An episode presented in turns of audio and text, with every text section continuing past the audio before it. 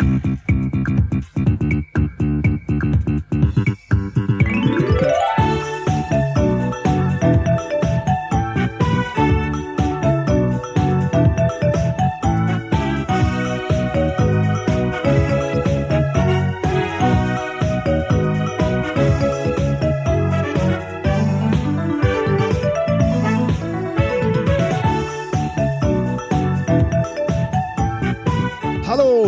Herzlich willkommen bei einer neuen Ausgabe des Faktenduells.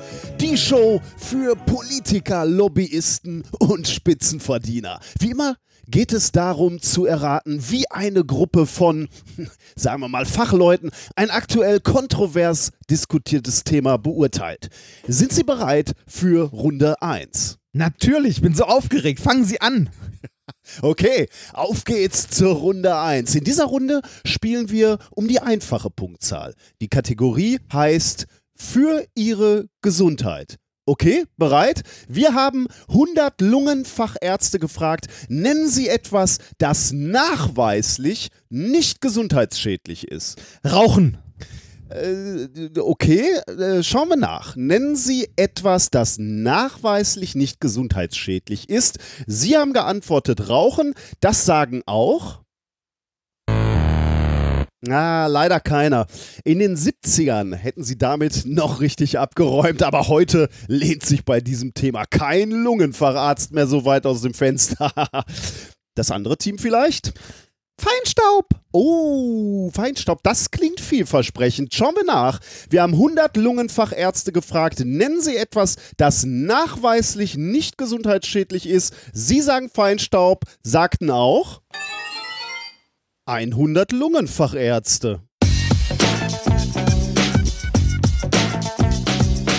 If, if, you, if you base medicine on, on science, you cure. If you base the design of planes on science, they fly. Um, if you base the design of rockets on science, they reach the moon. It works. Bitches. Methodisch inkorrekt Folge 137 vom 12.02. Und das betone ich 2019, weil ich habe, glaube ich, bei den letzten zwei Sendungen noch 2018 gesagt. Wir gucken halt auch auf die Vergangenheit. Ja, das stimmt. Ja, beim letzten Mal war es ja wenigstens ein Rückblick auf 2018. Da kann stimmt. sowas schon mal Wir passieren. könnten auch behaupten, wir haben die 2018 schon aufgenommen und erst 2019 ausgestrahlt. Wir Genau, haben das- halt in die Zukunft geguckt. Äh, Weitblick, Forscher-Weitblick. Genau, ja. Aber das, das Erstaunliche ist, ihr seid ja quasi mitgehangen und mitgefangen, denn es ist einem von euch aufgefallen. Einen, oder zumindest, Ja, zumindest der, einer einer hat- hat sich gemeldet. Ja. Das kann natürlich sein, dass ganz viele andere das auch bemerkt haben. Direkt aus, der, aus dem Mediziner-Lobbybüro der Wissenschaften mit mir heute wieder mein, und das kann ich wahrscheinlich auch nicht mehr so lange sagen, nicht Dr. Reinhard Remfort. Soon. Und ich bin der Doktor der Wissenschaften Nikolaus Wörl. Glück auf! Ja, es ist bald, ne? Ja, mein ist junger bald, Padawan. Ist bald. Also, äh, wenn die Folge erscheint, gestern. Stimmt. Ja. Also äh, die Promotion endet ja mit einer Disputation. Man muss sich nochmal vor ein Prüfungskomitee stellen. Man nennt es auch gerne äh, 45 Minutes of Shame. Du musst dich nochmal vor ein Gremium stellen. Also im Wesentlichen sind es drei Professoren und Ja. am, an sich natürlich alle, die äh, in der Universität Lust drauf haben. Ne? Ja, also der Vorst ich glaube, der Vortrag ist hochschulöffentlich und ähm, der äh, die Disputation an sich am Ende, die ist, äh, ich glaube, die ist äh, Nee, die ist gar nicht öffentlich. Also hochschulöffentlich für den Vortrag heißt jeder, also jedes Mitglied der Hochschule, jeder eingeschriebene Student kann sich das angucken. Wenn da Mama und Papa bei sitzen würden, ist jetzt auch nicht, die werden nicht rausgeworfen. Ne, mein Papa war Punkt. dabei, ja. Genau, die werden halt auch nicht rausgeworfen. Mhm. Eigentlich ist es nicht öffentlich, aber Hm. in dem Fall wird niemand rausgeworfen, denke ich. Ähm, wenn da jetzt 100 Leute vor der Tür stehen, ist das eine andere Geschichte. Er ist halt der, der Vorsitzende, des, also der Prüfungsleiter bestimmt das am Ende, wer da sein darf Mhm. und wer nicht. Und äh, wenn dann dieser Vortrag vorbei ist, der geht irgendwie 40, 45 Minuten, dann ist nochmal irgendwie Prüfung, halt die, die das Schlimme, wo ich auch wirklich, glaube ich, jetzt leide oder gelitten habe gestern. Gestern? Achso, also, Ja, ja, gestern, ich, ja, äh, ja. ich bin schon wieder völlig verwirrt, weil. Äh, vielleicht sagen wir das auch noch. Wir nehmen jetzt gerade an, äh, was haben wir denn heute? Freitag, Freitag, auf. Ne? heute ist das heißt, Freitag. Wir kommen gerade aus Hamburg wieder. Also der Freitag vor deiner Disputation, das heißt, ich kann schon davon ausgehen, dass alles vorbereitet ist und du jetzt nur noch in den allerkleinsten Feinschliffen bist. Also, wir sind morgen in Aachen und Sonntag habe ich noch. Und Montag ist ja auch erst um drei die Disputation. Also da habe ich auch noch. Ich habe wirst, also- wirst du am Sonntagabend deine, deinen Disputationsvortrag fertig vorbereitet haben? ich sage mal so, die Wahrscheinlichkeit ist sehr groß. ich äh, ich habe es vorher nicht hinbekommen. Alter, ey. Wieso, wieso bist du so, warum kannst du so sein? Ich, ich, also solche Vorträge, die wichtig sind, ne, bereite ich Wochen vorher vor und spreche die dann auch schon mal durch und Die- bin wahrscheinlich trotzdem nervöser als du. nee, ich bin ja, da bin ich auch, ich bin seit Jahren mal wieder nervös. Ja, aber was Vortrag. heißt bei dir nervös? Ich schlafe nicht gut. Oh, ja, das, okay. ja, also für, macht mir tatsächlich ein bisschen Sorgen. Das Schlimme ist, ich, ich wüsste nicht, wie ich es jetzt irgendwie in irgendeiner Form besser machen kann, weil äh, für mich. Hä? also Früher bei, anfangen. Nee, bei mir werden Vorträge nicht besser, wenn ich sie früher, wenn ich sie früher vorbereite. Das ist, äh, unser Prof sagte zu mir mal, Herr Remford, eins ihrer Talente ist, dass sie aus dem Stegreif einen akzeptablen Vortrag halten können, ohne jegliche Vorbereitung. da habe ich ihm gesagt, ja, ja, Herr Burg, das ist auch gleichzeitig mein Problem, weil wenn ich übe, werden die nicht besser. ja, das, äh, ne? Äh, Ich, ja, ich meine, man muss seine Stärken kennen, ne? Richtig. Aus dem Stand was akzeptabel ist, Ja. wenn das die Latte ist. Ja, ja, ich, ach, ich weiß nicht, ne, Note, Note bei der Dis ist, ist mir jetzt auch ehrlich gesagt nicht so wichtig. Ähm, und äh, Weil, weil du nachher eh nicht mehr wissen ja, genau, weil, weil ich nachher eh nicht mehr wissenschaftlich arbeiten möchte in der hin, also, Also- in der jetzt, oder äh, das ist wie beim Diplom. Ich wurde noch nie nach meiner Diplomnote gefragt. äh, in, ne, weder bei irgendwelchen Bewerbungen noch irgendwas. Nie hat irgendjemand nach der Note gefragt. Du hast Das- dich auch noch nie beworben irgendwo. Ja, doch, ich habe schon mal Bewerbungen geschrieben und Ja, so. Aber, aber- ne, ich habe auch so, also ich wurde bisher noch nie gefragt und Leute, die ich äh, sonst kenne, die irgendwie nach der Uni irgendwie einen Job angefangen haben, die wenigstens, also ich glaube, niemand wurde je nach einer Note gefragt beim Diplom. Also da geht es, glaube ich, darum, wenn du dich auf irgendwas noch weiter bewirbst, auf irgendwie äh, rare Doktorandenstellen an irgendwelchen tollen Instituten oder so, Mhm. dass da mal nach einer Note gefragt wird. Aber es ist, glaube ich, sonst eher die Ausnahme. Also ich bin mal gespannt. Ich würde mich natürlich über eine gute Note freuen, aber äh, ich bin ehrlich gesagt einfach nur froh, wenn ich da irgendwie durchkomme. Äh, Ich bin froh, wenn ich das hinter mir habe. Ich habe, ich fühle mich sehr unwohl bei diesem Vortrag. Ähm, Ja, aber dann wäre doch Vorbereitung genau das Richtige. ja, aber das macht es bei mir nicht besser. das weißt du gar nicht. Du hast das noch nie ausprobiert. Du hast es noch nie ausprobiert. Ich, also ich muss mich halt ein bisschen vorbereiten. Ich, ich habe ja auch keine Ahnung, was die alles fragen. Ne? Ich meine, die, die Sachen über irgendwie meine Anlage, die ich gebaut habe und die Grundprinzipien dahinter und so, das kann ich halt auch so erzählen. Da, ich meine, mein Vortrag ist soweit fertig, ich habe Stichpunkte. Ich habe für jede Folie einen Alter, Stichpunkt. ich würde sterben. Ich habe für jede Folie einen Wie, wie können wir so ein gutes Team sein, wo wir so unterschiedlich arbeiten? Vielleicht ist es das. Vielleicht das. Vielleicht ist es das. Vielleicht das. Ich habe für jede Folie einen Stichpunkt und auch schon im Kopf, welches Bild dazu Ich kommt. kriege jetzt schwitzige Hände. Ja. Wenn ich das nur höre, kriege ich schwitzige Hände. Ja, aber das, das Problem, das ich habe, also irgendwie, ich habe Montag ja im Wesentlichen noch den ganzen Tag Zeit dafür. Das, äh, ich muss mich, ich, Montag? äh, nicht Montag, Sonntag, Sonntag, Sonntag und Montag den halben Tag. Ähm, ich, Du, du willst doch montags nicht wach werden, da willst du dich doch nur noch duschen und langsam fertig machen. ja, ist ja erst um drei. Ey, Was soll ich den ganzen Tag vorher machen? äh, Wahnsinn. Also ich, ich, äh, Wahnsinn. nein, ich, ich, nein, ich werde den Sonntag, ich werde den Sonntag fertig. Das Schlimme ist, jetzt reden wir so darüber und dann falle ich Montag durch. Ja. Ne? Dann, nee, ich werde den Montag, also der ist ja, also in meinem Kopf ist der schon zum 99 Prozent fertig. Äh, ich werde Montag, äh, Quatsch, ich werde Sonntag die Folien dafür fertig machen und da werde ich Sonntag den ganzen Tag dran sitzen. Also locker acht Stunden oder so. Und dann gehe ich das auch alles im Kopf nochmal durch. Ich weiß jetzt schon grob, was ich finde. Man will ja eine Geschichte erzählen, ne? also welche Geschichte ich erzählen Mhm. möchte, weiß ich. Der Vortrag ist 45 Minuten.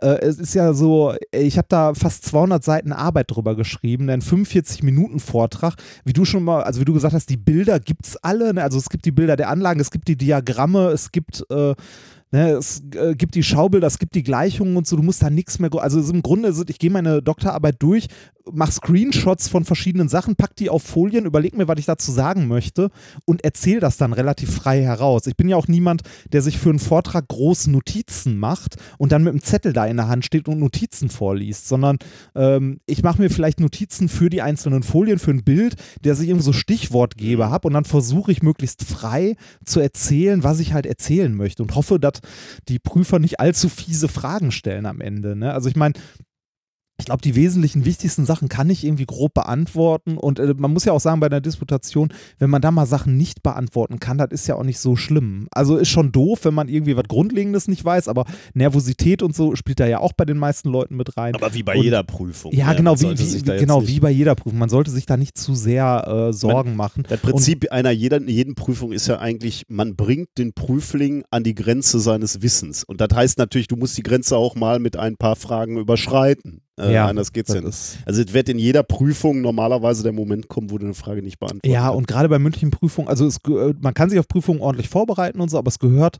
eine Menge Glück dazu immer. Also Glück ist immer ein Stück, das mit dazugehört bei Prüfungen. Gerade bei mündlichen Prüfungen ist der Glücksfaktor nochmal eine gute Ecke größer als bei schriftlichen Prüfungen. Ich erinnere mich an meine äh, Diplomprüfung in, äh, im Nebenfach. Ich hatte als Nebenfach Werkstoffkunde bei den Maschinenbauern und äh, die Prüfung fing an mit, ja, äh, wo, worauf basieren denn die grundlegenden Werkstoffeigenschaften? Ne? Ging halt um Atombindung. Ja, nennen Sie mal ein Beispiel. Ich habe gesagt, ja, hier kovalente Bindung. Ne? Kennen Sie einen Werkstoff, wo äh, kovalente Bindung eine große Rolle spielt? Habe ich gesagt, Diamant. Und dann sagte die, äh, die Professorin, so, können Sie ein bisschen mehr dazu erzählen? Habe ich gesagt, sehr gerne. Ne? Das, und ich konnte der halt in der Prüfung eine halbe Stunde einen Vortrag über Diamant halten. Und da war halt Glück. Ja, ja, Also da bin klar. ich irgendwie mit 1-0 oder so, glaube ich, sogar rausgegangen aus der Prüfung. Und das war Glück. Hätte die jetzt irgendwie gesagt, äh, erzählen Sie mal zu metallische Bindung, hätte ich auch noch was erzählen können, aber dann irgendwie erzählen Sie mal irgendwas über das Eisen-Kohlenstoff-Diagramm, da hätte ich in groben Zügen auch noch hinbekommen, aber wäre ich schnell raus gewesen irgendwann. Ja, ich meine, du hast natürlich recht bei solchen Situationen. Glück und Zufall ähm, und Ungewissheit äh, spielen, äh, haben einen riesen Einfluss. Aber das ist ja eigentlich die, die Kernintention meiner guten Vorbereitung. Ich will diese Faktoren nach Möglichkeit minimieren. Ja. Und wenn, wenn ich jetzt bei, das ist ja eigentlich eine ganz nette Prüfung, denn du hast erstmal einen eigenen Redeanteil, du kannst auch Ja. sozusagen schon mal Themen setzen und die schon mal anbieten. Ich glaube nicht, dass die über Podcasts reden wollen. Du kannst also auch schon mal Themen setzen und, und anbieten, damit darüber nachher gesprochen wird. Und da will ich halt wissen, ne, wenn, wenn ich 45 oder wenn, wenn ich die Hälfte einer Prüfung selber gestalten kann, dann will ich die auf Top haben. Dann will ich die gut vorbereitet haben. Ja, ich, wie gesagt, ich weiß nicht, wie ich sowas besser hin. Also für, für mich ist das wirklich schwierig. Ich setze mich hin und versuche halt irgendwie einen Vortrag zu machen, den ich ganz gut finde, wo ich irgendwie denke, so, ja, hast du erzählt, was du erzählen willst? Was ist denn das Besondere an dem, was du da gemacht hast? Und warum? Was, ne, wofür ist das gut oder so? Dann kennst du gar nicht so das Gefühl, ich bereite ja so einen Vortrag, weiß ich, eine Woche oder zwei vorher, vorher vor, dann ist der, ruht der schon irgendwo. Und dann habe ich den immer so im Kopf und immer, wenn ich so unter der Dusche stehe oder zur Arbeit fahre, denke ich so darüber nach und dann fallen mir noch so Details ein. Ach, das könntest du nochmal einbauen. Doch, oder das, das, das habe ich auch. dafür hast du ja gar keine Zeit. Doch, das habe ich auch, aber bevor der Vortrag fertig ist. Also ich habe jetzt, ich denke jetzt die ganze Zeit über einzelne Teile davon nach. Immer wenn ich irgendwie unter Dusche stehe, wenn wir heute irgendwie im Auto fahren, ich denke über verschiedene Teile davon nach, was ich dazu erklären könnte oder wollte, aber ohne das komplette Bild im Kopf Mhm. zu haben. So, weiß nicht, so, so winzige Details wie, äh, weiß nicht, ich, ich weiß, ich möchte über äh, NV-Zentren sprechen. Ne? Dann weiß ich, ich werde dieses Energieniveau erklären, dieses Mhm. Energieschema. Dann überlege ich, welchen Teil davon will ich denn genau erklären, weil das ist halt äh, sehr viel, wenn man es alles macht und für meine Arbeit tatsächlich auch gar nicht wichtig, sondern ne, wichtig ist nur zu sagen, es hat ein besonderes Energieschema, das man Mhm. irgendwie optisch anregen kann und leicht auslesen kann. Man hat ein quantenmechanisches System, das man makroskopisch manipulieren kann. Mhm. Und das ist der wesentliche Teil, den ich irgendwie rüberbringen möchte. Und der ganze Rest drumherum, ein bisschen Einzelheiten, was für Niveaus gibt es, warum, wofür ist das gut, kann man auch noch erklären. Aber ich will da gar nicht zu tief reingehen, weil es mit der Arbeit an sich gar nicht so viel zu tun hat. Aber über, über solche Details denke ich auch nach. Oder ähm, ich, möchte, äh, ich möchte was zu Defekten erklären. Also generell, warum man sich Defekte anguckt. Und da gibt es dieses wunderschöne Zitat, das du auch mal gebracht hast in einem Vortrag. Ähm, hier dieses, ne, Kristalle sind wie Menschen, äh, ihre Defekte machen sie interessant, Mhm. äh, paraphrasiert. Ne? Finde ich super schön, passt einfach unglaublich gut dahin, um mal kurz zu sagen, warum man über Defekte redet im Mhm. Kristall. Ähm, dann, äh, äh, weiß nicht, wenn ich sage, ich rede über Diamanten. romantisch ist, wenn, wenn Physiker über Defekte im Menschen Ja, sprechen. das, ja, das ist doch schön. Aber ja, das Ja. stimmt natürlich. Dass das Unperfekte macht Menschen schön und das Ja, Unperfekte genau. macht Das sind die, halt kleinen, auch die, kleinen Fehler, die, die sie kleinen Fehler interessant machen auch machen. Kristalle schön, ja. Ja, genau. Und äh, da sieht man bei Diamant wunderschön das Beispiel. Bei verschiedenen Defekten, also die seltensten Diamanten, die wir haben und die teuersten, sind bunte Diamanten. Und dieses bunte kommt von Fehlstellen und bei manchen Fehlstellen wissen wir nicht mal, was das für welche sind. Mhm. Zum Beispiel rote Diamanten. Es gibt rote Diamanten, das sind die, äh, ne, das sind die seltensten. Äh, und wir wissen bis heute nicht wirklich äh, hundertprozentig, wo das Rot genau herkommt, warum die rot sind. Äh, irgendwie, also ist alles so blabla am Rand. Ähm, ich weiß zum Beispiel, dass ich was äh, am Anfang, weil ich ja, ne, in meiner Arbeit ging es um Diamantsynthese, ich weiß, ich möchte einen kurzen Abriss, aber einen ganz, ganz kurzen auf einer Folie, Historie der Diamantsynthese, dass es so 1800 irgendwann mal angefangen hat mit den ersten Versuchen, als man herausgefunden hat, dass äh, Diamant aus Kohlenstoff besteht. Äh, da gibt es noch eine schöne Geschichte von H.G. Wells, hatte ich dir heute, glaube ich, auch von erzählt. Ähm, ne, da, davon so ein bisschen was. Ich, Ne, das wird jetzt, äh, wahrscheinlich drifte ich ein bisschen dahin ab, dass das kein sehr hart wissenschaftlicher Vortrag wird. Äh, natürlich wird es das am Ende, weil ich mir halt meine, die Ergebnisse meiner Arbeit vorstelle, aber da ein großer Teil, also ein großer Teil so Unterhaltung mit drin. Oh also nein, nicht Unterhaltung im Sinne von Unterhaltung, sondern äh, Oh äh, nein, ach, das verstehst du wieder falsch. Äh, Also ich erinnere mich immer wieder an diese Vorträge, die wir auf einer unserer ersten, also auf meiner ersten Diamond Conference gesehen haben, wo ich den Typ gesehen habe, der nur Fakten runtergeleiert hat. Ich habe nichts von dem Vortrag behalten. Ich weiß heute nicht mehr, worum es geht.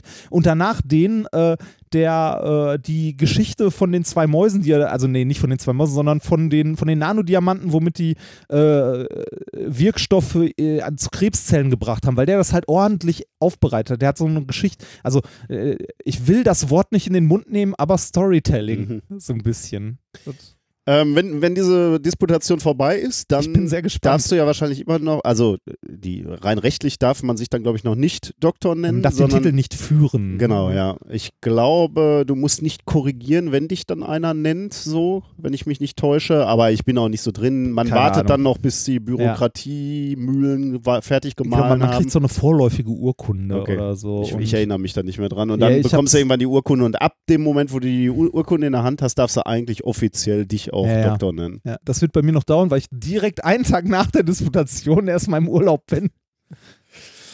Ja, ähm, haben wir Unterstützer Äh, Wir haben Unterstützer. und ähm, Unterstützerinnen natürlich. Reichlich ähm, mit äh, netten kleinen Verwendungszwecken. Und zwar, denkt doch mal einer an Hartmut. Ah, Äh, Hartmut wurde lange nicht mehr genannt. Das ist der kleine Plastikroboter, der mich auf vielen Reisen begleitet hat. wie viel, äh, wie viel Euro wurde an ihn gedacht? Äh, Oder das du das nicht äh, aber das habe ich nicht, Okay, das ja, habe ich nicht äh, notiert. Äh, ein, pro, äh, ein Euro pro Folge, ihr habt mich endlich weich geklopft. Da hat endlich jemand ja, tausche Netflix-Abo gegen Minkorrekt. Oh, das Unterstützung, okay, das Math, Science, History, Unraveling the Mysteries, It All Started with a Big Bang. Jetzt als Podcast. Vielen Dank für die kurzweilige Unterhaltung. The best defense is a good offense. Oh. Entschuldigung für die Trollerei der letzten Monate. Hab gerade selbst erst verteidigt. Okay. Ich habe es gar nicht, ich weiß nicht, ich wurde, anscheinend wurde ich getrollt und habe es nicht mitbekommen. ähm, dann äh, sehr schön auch, immer noch ein Cent mehr als für den Prittlaff. Danke für die wissenschaftliche Lebensbegleitung, macht weiter. Äh, zweimal im Monat für zwei Folgen für Ober äh, Hannover. was? Was er nochmal? Zweimal im Monat für zwei Euro. Ja. Folgen für Oberhau äh, Hannover. Du weißt, worauf hier angespielt Ich wird, kann oder? mich nicht erinnern. Als wir in Hannover waren, verabschiedete sich der Herr Böll mit Danke Oberhausen. Wie peinlich. Der war wirklich peinlich. Man, man muss aber, man muss, man muss zu der Verteidigung aber sagen, das wäre mir auch fast passiert, wenn man, äh, also uns geht das jetzt im Nachhinein ja so, ne? Wir, wir denken drüber nach so, okay, warte mal, Leipzig, welch, wie sah das da drin nochmal aus? Weil äh, wir sehen von den Städten ja nicht viel. Wir kommen da, also wir fahren mit dem Auto rein äh, zum Hotel, gehen halt zur Location, sind den halben Tag da, um irgendwie aufzubauen und organisatorische Sachen noch zu erledigen, machen die Show, die meist relativ lange ne, geht, äh, gehen abends wieder zum Hotel und sind dann, und gerade wenn wir so Termine kurz hintereinander haben, in der nächsten Stadt, und da kann es echt passieren, dass man gerade mal verpeilt, in welcher Stadt man ist oder wenn man gerade an was anderes denkt. ah, das ist Rock'n'Roll. Das, Das das, ist ist Rock'n'Roll, das ja, echte Rock'n'Roll-Leben. Ähm, äh, noch ein paar schöne für ein ausgewogenes Halbwissen. Und wo ein Euro ist, kann kein anderer sein. Finde ich auch schön. Euer Anteil meines nicht vorhandenen BAföGs. Mein Danke. Beileid. Äh, ich denke nur, Moment, ich denke mir doch für euch keinen lustigen Verwendungszweck aus. Tja. Und äh, eine Überweisung, ähm, eine Einladung in die Pfalz auf einen Kaffee und eine Runde Elite Dangerous. Mein Nachbar hat uns einen Zehner gespendet, um dich einzuladen. Der weiß, wie prekär du lebst. Ja, dachte ja, sich dann, anscheinend. Dem anscheinend. Jungen muss ich mal einen Zehner geben. Ja. ja, und der will, dass du Elite Dangerous spielst. Äh, auf jeden Fall ein Spiel, was mich interessieren könnte, rein thematisch. Ich habe ein bisschen Sorge, dass mein Zeitbudget nicht reicht, um mich Ja, in dieses äh, Spiel Ich einzufuchsen. fürchte auch, das kann, das kann Ja. schwierig werden. Ich glaube auch. Okay, ähm, dann sind wir beim äh, nächsten Kapitel, nämlich äh, wie es bei uns läuft. Wir haben gerade schon äh, kurz angerissen, dass wir gerade an diesem Wochenende wieder auf Tour sind. Wir haben gestern in Hamburg gespielt, morgen spielen wir in Aachen. Also Mhm. für euch alles gestern und In der. Vergangenheit, In der genau. Vergangenheit, genau. Und wir waren dazwischen heute Morgen nämlich bei den Rocket Beans bei unseren Genau, beim. Moin Moin.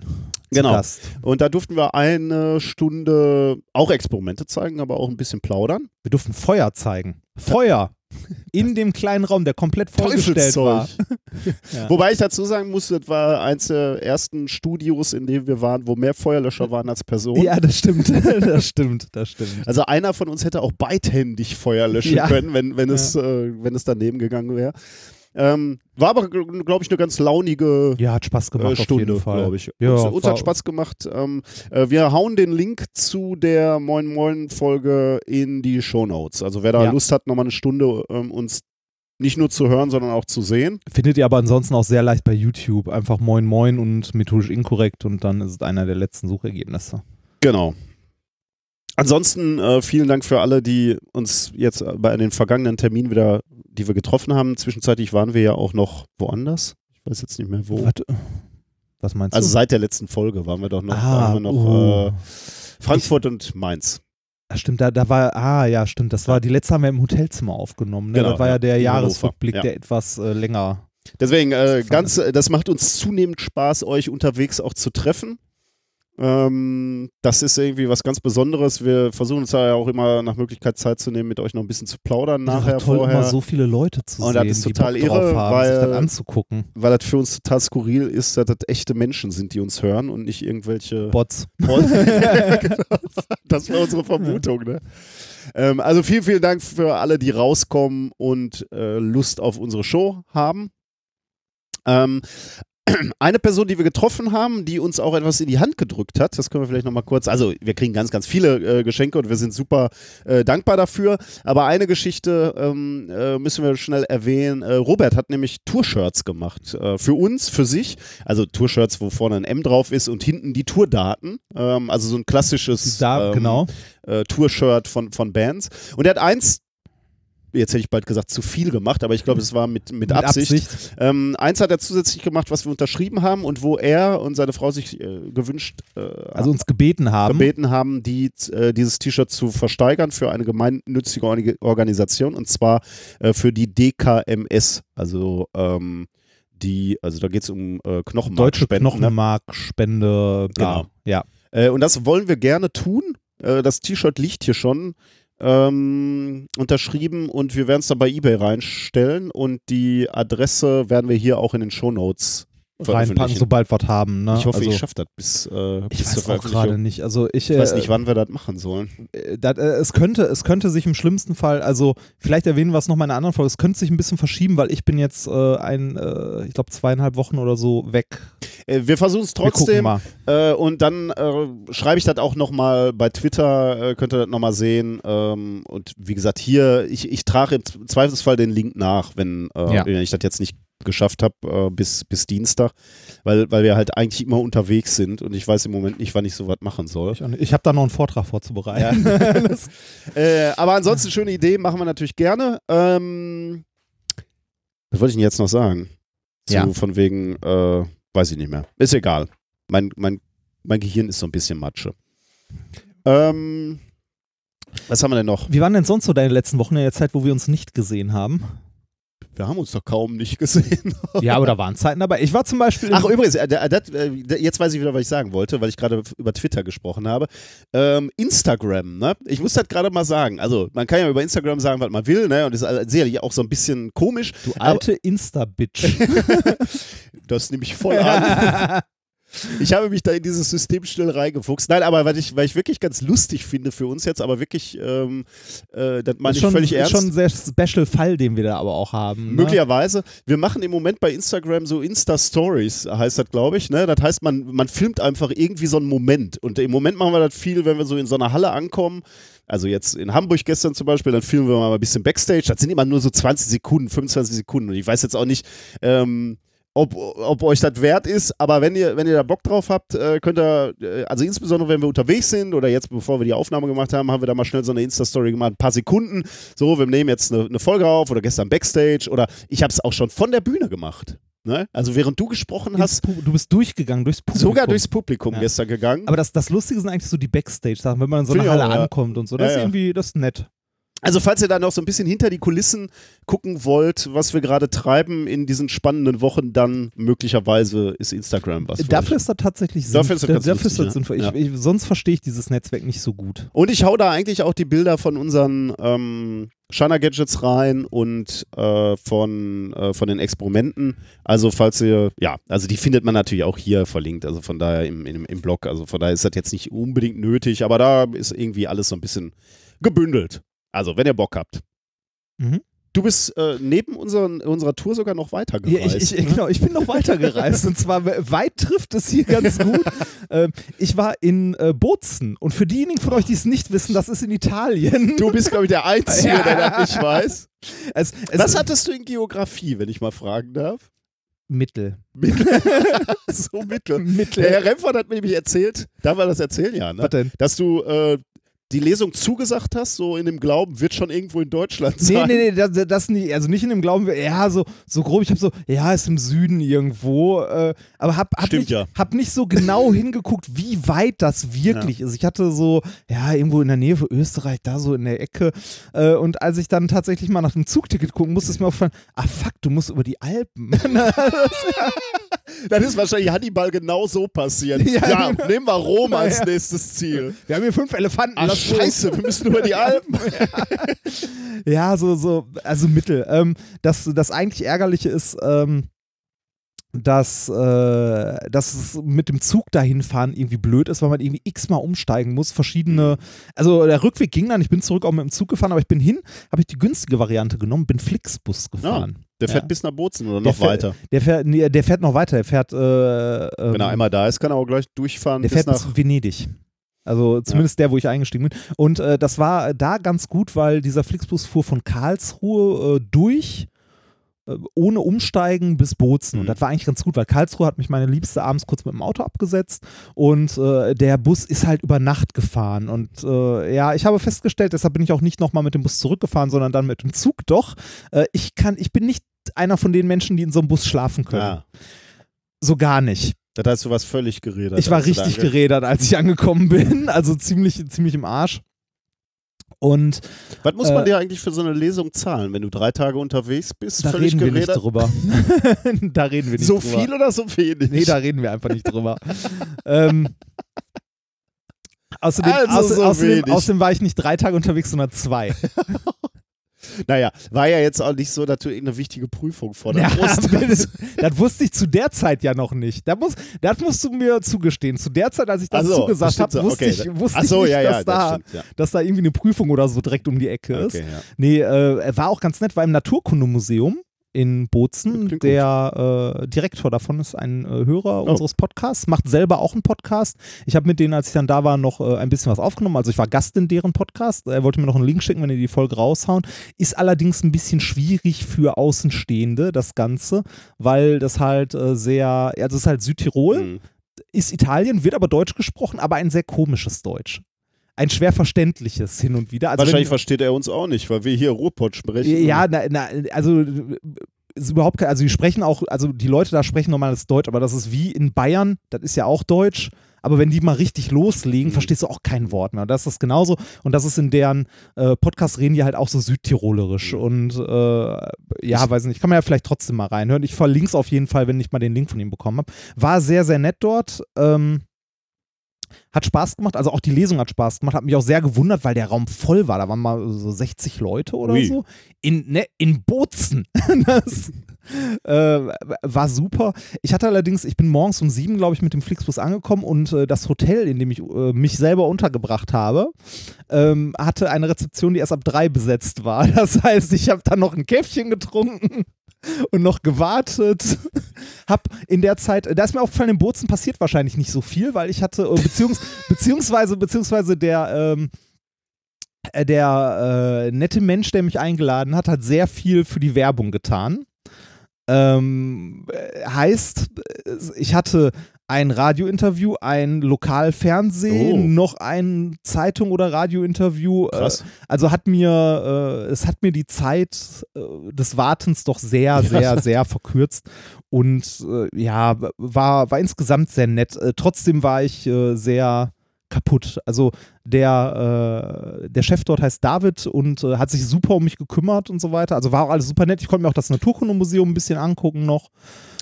Ich würde unheimlich gerne mal wieder Urlaub in Südtirol machen, aber die letzten Male, die ich mal versucht habe, in Südtirol ein Ferienhaus zu finden, was unseren Ansprüchen genügt, also das heißt jetzt nicht, dass es hohe Ansprüche haben muss, es muss halt groß genug sein, weil wir häufig Ja. auch mit den Großeltern verreisen, dann, damit wir auch eine gewisse Kinderbetreuung dabei haben.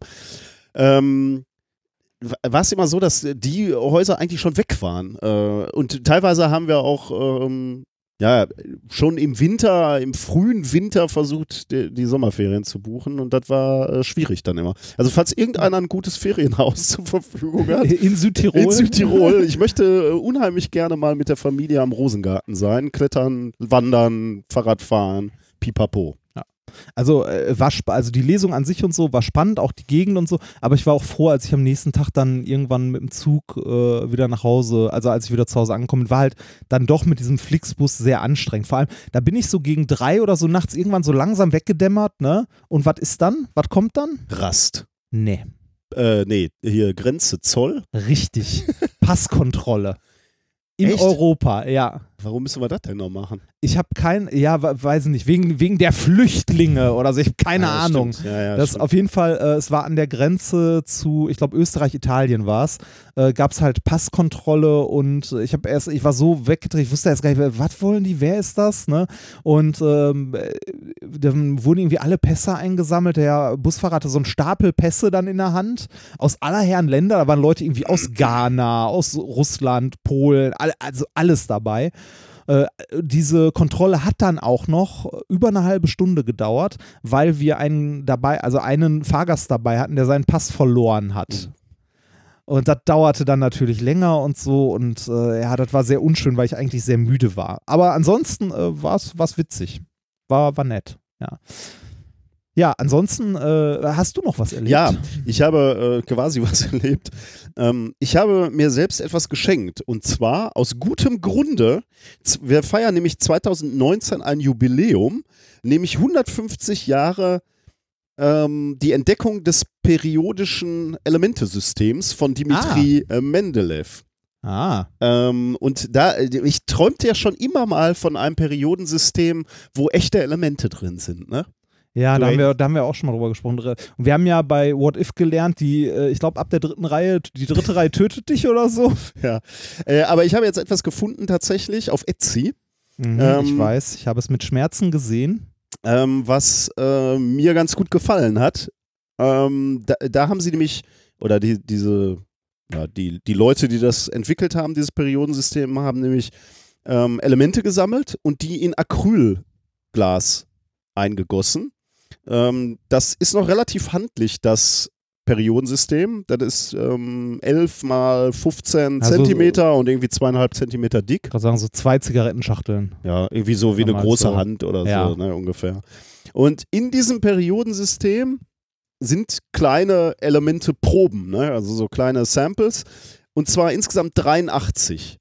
Natürlich schon nicht, schlecht. nicht alle, ne? Also von, von äh, die Elemente 84 bis 118 haben sie mal, äh, 118 haben sie ausgelassen. Was haben wir da so? Uran, Plutonium und so was? Da wird es radioaktiv. Ja. Allerdings Uran, also 84 bis 118 ist radioaktiv, aber Uran ist drin, ah, Thorium ist auch drin. Oder ja. was haben sie da reingepackt? Ja, ich müsste jetzt nochmal, ich habe leider den Zettel hier nicht mehr, Ah. ähm, aber ist natürlich so eine schwach radioaktive, ja, ja, so ein, äh, äh, so ein Erz, oder halt, so. ne? so Uranerz, genau.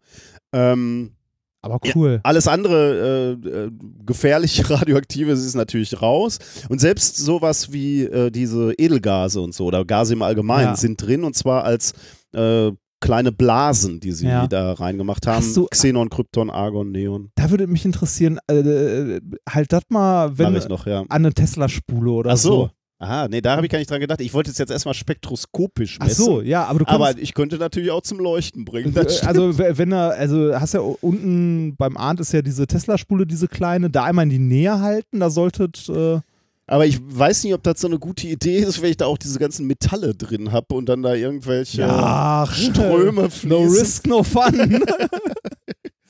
ja, stimmt, das ist vielleicht nicht ganz so gut. Aber ja, spektroskopisch wäre auch eine Möglichkeit. Vielleicht, ist die Frage, wie das mit dem Plexiglas ist, ob Ja, da drin ordentlich. na gut, dann musst du halt nur die Linien, die daher kommen, müsste vom Acrylgas, muss Ja, aber wenn, halt wenn er machst du ja Absorptionsspektroskopie, oder? ja, muss halt gucken, wo das absorbiert, ne? Ja, ja, wollte gerade sagen, also wenn ja. der Plexiglas da die dumm, also dummerweise genau da absorbiert, wo auch das Zeug. Ja. Ich muss Dann- zugeben, ich weiß gar nicht, ob ich das machen will, weil für mich ist dieses Du willst nicht Periodensystem entzaubert Ey, werden. Genau, das ist auch so ein bisschen, man will auch dran glauben. Ne? Ja. Also ich, äh, deswegen bitte verschont mich auch mit Kommentaren zu diesem Periodensystem. Außer, oh, wie schön ist das? Das ist natürlich völlig okay, das dürft ihr machen. Ja. Aber bitte sonst nichts. Ich, ich habe es bei Instagram auch reingestellt. Ähm, man könnte natürlich zu Recht auch sagen, beispielsweise Helium. Wir beide wissen, wie gut Helium diffundiert, ne, durch Ja. alles Mögliche. Ja. Wahrscheinlich ist schon lange kein Helium mehr drin. Es ist mir aber egal. Ja. Ich will dran glauben einfach. Ich möchte glauben, dass ich diese fast vollständige Sammlung habe. Es war nicht ganz billig. Ja, ich weiß. Ich weiß hat- ziemlich, ich weiß genau, wie teuer das also war. mit, mit, mit Versand habe ich äh, aus, aus den USA, äh, glaube ich, irgendwie so knapp an die 200 Euro bezahlt. Man muss aber dazu sagen, ich meine, da ist ja auch sowas wie Platin drin, Ja, Gold und ja. alles Mögliche. Also. Ich weiß, wie teuer das ist, weil ich ernsthaft überlegt hatte, dir das zum Geburtstag zu schenken. Tja. Und das hat mich echt geärgert, als ich gesehen habe, dass du dir das gekauft hast. Das äh, hätte ich mal gewartet. Ja, Ich habe mir noch was gekauft. ich weiß. Ich habe mir noch was gekauft, nämlich so eine, so eine Glaskugel, die habe ich auch gefunden ähm, im, im Netz. Eine Glaskugel, in der die Galaxie abgebildet ist. Wenn man, wenn man auf die großen Skalen geht, ne? also ähm, sich anguckt, wie Galaxien in unserem Universum verteilt sind, dann stellt man ja fest, dass das so eine schwammartige, filamentartige Struktur ist. Ein Also man, Pilz. Genau, wie, äh, fast wie Ja. so ein Pilzgeflecht. Genau, du hast halt Bereiche, wo so Fäden herlaufen und Klumpen sind, wo du viele Galaxien Mhm. hast. Und du hast so, sogenannte Voids, wo relativ wenig Masse ist, also wenig Galaxien bis gar keine. Ähm, und deswegen bildet das so, ein, so eine pilzartige Struktur oder so eine, so eine, so eine schwammartige Struktur. Und da gibt es äh, Leute, die haben eine, eine Glaskugel genommen, die ist 8 Zentimeter groß und, oder du, äh, Durchmesser und haben da fast 400.000 Punkte rein gelasert. Mhm. Und die sind eben, jede, jedes, jeder einzelne Punkt ist eine Galaxie. Das muss man sich mal vorstellen. Ne? Jede, Das- jeder einzelne Punkt. Wenn man das Ding in der Hand hat oder vor sich sieht, da wird einem bewusst, Da wird wie man schwindelig. Mir, mir ist das letztens, also ich habe, als ich äh, vor ein paar Tagen in der Pfalz ist ja ein bisschen anders als hier im Pott, als ich rausgegangen bin, um Müll rauszubringen, mitten in der Nacht und mal nach oben geguckt habe, dachte ich mir, wow, wow. Also ich konnte mit bloßem Auge locker 100 Sterne sehen. Ja, normalerweise, also du kannst ja manchmal sogar die Milchstraße sehen. Ja. Ne? Ähm, und die Milchstraße hat schon Milliarden von Sternen. Ne? Und Ja. dies, diese, diese Kugel hier, dieser, dieser Ausschnitt unseres Universums sind halt, jeder Punkt ist eine Galaxie von Ja. Milliarden von Sternen. Und dann hast du diese Strukturen, diese riesigen Mengen, 400.000, das ist nur die, die Nachbarschaft von uns sozusagen, ähm, 400.000 Galaxien in dieser Glaskugel. Da wird dir schwindelig. Äh. Da wird dir richtig schlecht irgendwie. Ja, da, ne, da, da sieht man mal, wie klein wir doch sind. Aber wirklich, ne? ja. Und ähm, ja, äh, wer sich das angucken will, auch auf Instagram und ähm, beide Links äh, zu beiden Produkten haben wir natürlich auch äh, in die Shownotes gehämmert. Ja. Äh, ich muss dazu sagen, dieses Periodensystem ist irgendwie teurer geworden. Ich glaube, die, die machen das in Kleinserien und weil ich das schon vertwittert hatte und, und äh, so, haben, glaube ich, einige Leute auf Bestellen geklickt, was dazu führte, dass das Ding jetzt mit Versand sogar 300 kostet. Vielleicht wartet man da mal ein bisschen. Ähm, Ja, wenn, wenn die. Bestellungen erstmal ein bisschen nachgelassen haben, wird das vielleicht auch nochmal wieder ein bisschen billiger. Ja. Äh, ich, äh, also muss jetzt nicht an mir gelegen haben, aber ich glaube, die fertigen das echt in Kleinserie und wenn da zehn Bestellungen aus Deutschland kommen, dann sind die schnell am Limit. Ja, und äh, ich meine, die müssen ja diese ganzen Elemente-Proben ja, auch noch sammeln. Ne? Ja. und so und der Es ist wirklich schön, schön gefertigt, ja. muss ich dieses, sagen. äh, dieses, äh, dieses, dieses Universum, Sphere, ja. dieses Uni Universum, war ja auch ein Kickstarter, glaube ich, ne? Mhm. Äh, das war ein anderes Geschenk, das ich dir zum Geburtstag schenke. Ich habe erst, ich habe auf Twitter oder beziehungsweise Instagram geguckt, dachte mir, boah, kannst du bitte aufhören, dir die Sachen zu kaufen, die ich dir zum Geburtstag. Ich habe kein, du hast im April Geburtstag und ich bin Reini, Raus, ich bin raus. walk, not talk. Du musst schenken, nicht nur immer davon wie soll sprechen. Denn, wie soll ich das Und dann, machen? dann ist am Geburtstag wieder nur noch so ein oller Kuchen, ne? Ja, so ein oller Kuchen oder diese Voyager-Schallplatten, die da links oben neben dir stehen. Die sind aber Ja, ja. Highlight, ne? Siehst Ja, ja, hier. das- ich streiche ja, sie. Schau So. nur, wie ich sie streiche. Ja. Das war wirklich toll. Ja, so. Ich habe vielleicht im Rahmen dieser Sendung auch noch ein kleines Geschenk für Oh, da bin ich ja gespannt. dich. Ja, gucken wir mal. Jetzt schon? Wie jetzt schon? Ich dachte, das ist nach Montag. Nein, das Das- ist. Äh, Äh, ich habe ich hab noch eine andere klitzekleinigkeit aus meinem Alltag, die ich mit euch teilen möchte. Ich war im Kino okay. äh, in Robin Hood. Und war gut? Das ist ja unglaublich beschissen. Das war, das war die, äh, die absurdeste Robin Hood-Verfilmung, die ich je gesehen habe. Und Helden in Strumpfhosen schließe ich nicht dabei aus. Soll der denn absurd sein oder soll der Nein, vernünftig ich glaube sein? nicht. Der, oh. das, ich glaube, der- also, das ist wie so ein schlechter B-Movie, äh, der Gott. irgendwie im Fernsehen laufen könnte. Ich hab- Da, Hm. Also der, der, der, da sind so viele, so viele schwachsinnige Sachen drin. Und ich glaube, also mein Highlight, beziehungsweise das von meiner Freundin war der Moment, wo eine Flammenwand war. Also da war eine Flammenwand vor dem Sheriff von Nottingham, der aussieht, als ob er äh, gerade von der Gestapo rekrutiert wurde oder einen Todesstern äh, irgendwie kommandiert. Der hat so einen Ledermantel, so einen grauen an. Ne?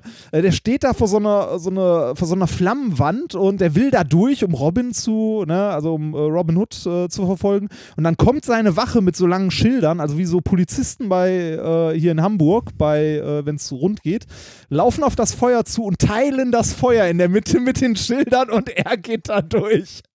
Ich hab da gesessen und dachte mir nur so, äh, seriously? Es ist wirklich hochgradig absurd. Ey. Diesen Film sollte man bitte nicht im Kino sehen. Auf gar keinen Fall.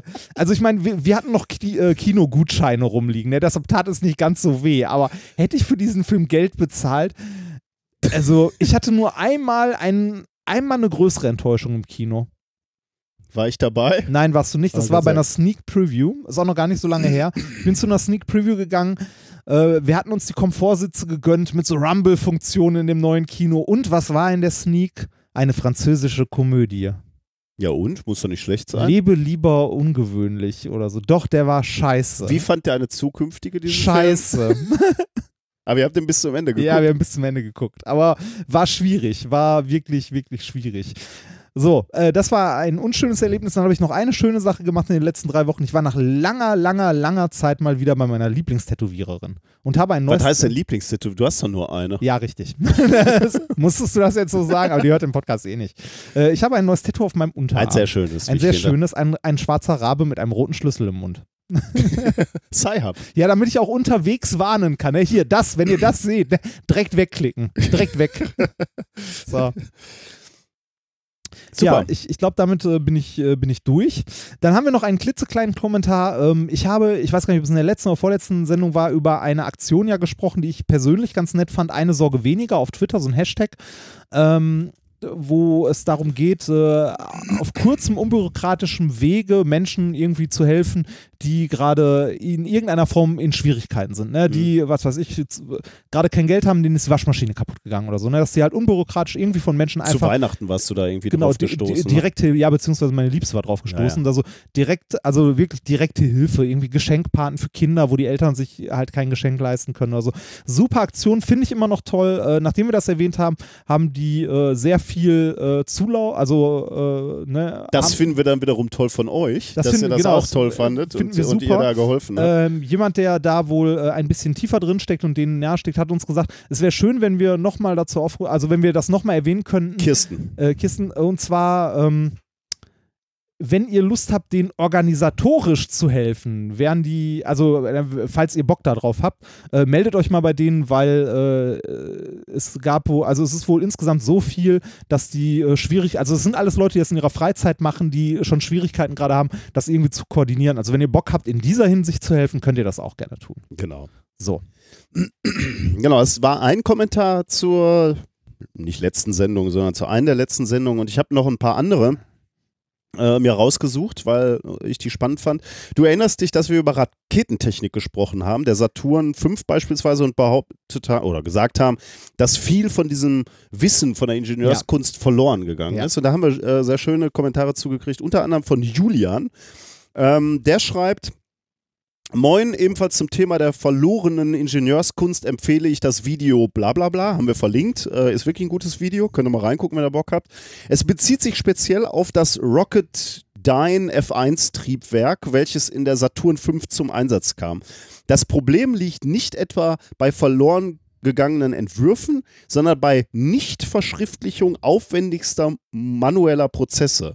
Zeitdruck führte mitunter dazu, dass Ingenieure sich kleine Notizen machten, um schneller und effizienter zu arbeiten. Jene wurden dann weggeworfen und so verschwand dieses Wissen größtenteils. Auch sind die meisten Ingenieure von damals nicht mehr bei der NASA tätig und teils verstorben. Das ja, finde ich interessant, dass das dieses, also die haben ja unglaublich schnell ge gearbeitet. Ne? Ja. Ich weiß nicht, wann, wann hat Kennedy, äh, hat ja gesagt, äh, noch vor Ende Ablauf des Jahres oder des Jahrzehnts. So, oder des Jahrzehnts, also, ja. Äh, das heißt so 1960 hat er das gesagt. Ähm, und äh, in neun Jahren musst du Menschen auf den Mond bringen, da musst du schon richtig Gas geben. Und äh, lustig äh, und auch gut nachvollziehbar, irgendwo musst du ja Zeit sparen und äh, dass es bei der Dokumentation dann gehapert hat, kann man sich ganz gut vorstellen. Ich wollte gerade sagen, man, man siehe beliebige Softwareprojekt X. ja, genau, ja.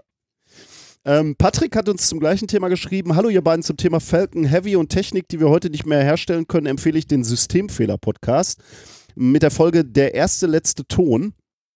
Ähm, haben wir auch verlinkt. Es geht um eine Orgel aus der DDR. Die Töne sollten mit elektronischen Bauteilen erzeugt werden und ohne Pfeifen auskommen. Ziemlich am Ende beschreibt ein Techniker, warum diese Orgel nie wieder richtig klingen wird. Da gibt es anscheinend Parallelen zum Mondlandeprogramm. Hm. Und was euch auch beschäftigt hat, ist die Frage zum Duschpups. Ah, du erinnerst ja, ich dich. erinnere mich. Ich erinnere da gab es einige Nachfragen, unter anderem auch von meiner Frau, aber das bleibt äh, privat. Ähm, Victor hat beispielsweise geschrieben, äh, könnte es nicht auch äh, noch der relativ kleine, zu allen Seiten fast abgedichtete Raum der Duschkabine äh, sein, der einen Anteil leistet? In diesem kann sich das Gas wesentlich weniger schnell verteilen und bleibt so stärker komprimiert in der Nähe des Duschenden. Da ist natürlich auch ähm, was dran, ne? Äh, das, da ist was dran. Er schreibt jetzt in einem letzten Satz und ich weiß nicht genau, wie, wie, ich diesen Satz interpretieren soll. Einen ähnlichen Effekt kann man wahrnehmen, wenn man unter der Decke pupst. Ja, da ist auch. Victor, kann ich fragen, wie du das festgestellt hast? Hochbett vielleicht, ne? Ja, Hochbett könnte sein.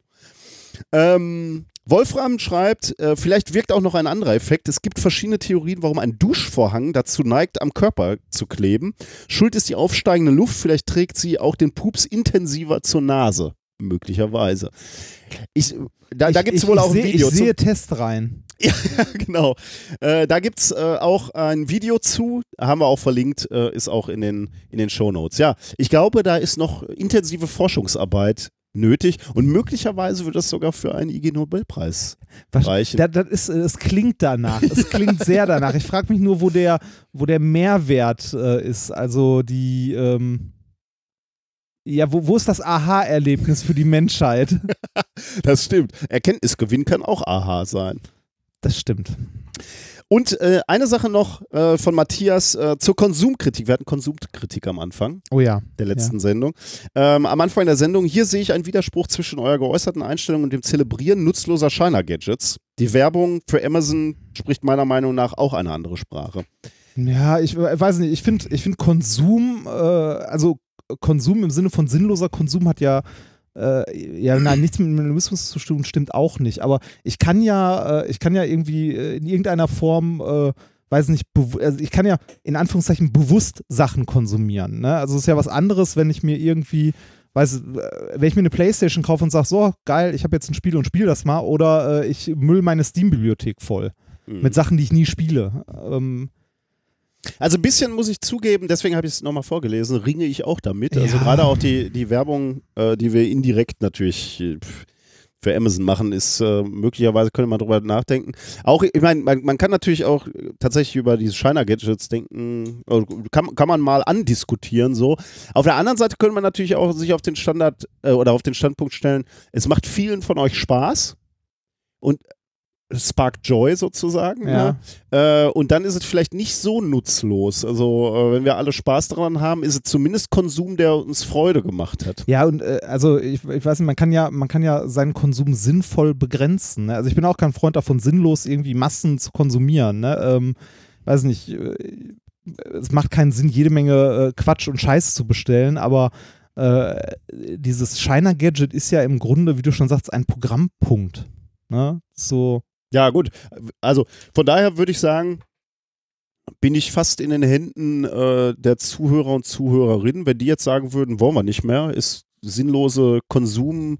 Äh, Glorifizierung. Wir wollen alle, dass das weg ist, dieses elendige Shiner-Gadget, dann würde ich vielleicht davon auch Abstand gewinnen. Aber ähm, es gefällt vielen Leuten, fürchte ich. Ja, ich glaube auch. Denke ich. Ja, fürchten war, Weiß ich nicht. Ist, äh, ja. Äh, Aber ich, ich wollte nur äh, diesen Kommentar, also wir ringen damit auch an, oder ich ringe damit auch. Also ich äh, kann, kann diesen Kommentar sehr gut verstehen. Ich wollte ihn nicht unkommentiert lassen. Also ich, äh, Matthias, ich kann, kann dein, deine Bedenken verstehen. Aber ja, auf der anderen Seite ist China Gadget, wie du gesagt hast, einfach auch so ein ewiges, ewiger Bestandteil und äh, er macht uns auch ein bisschen Freude.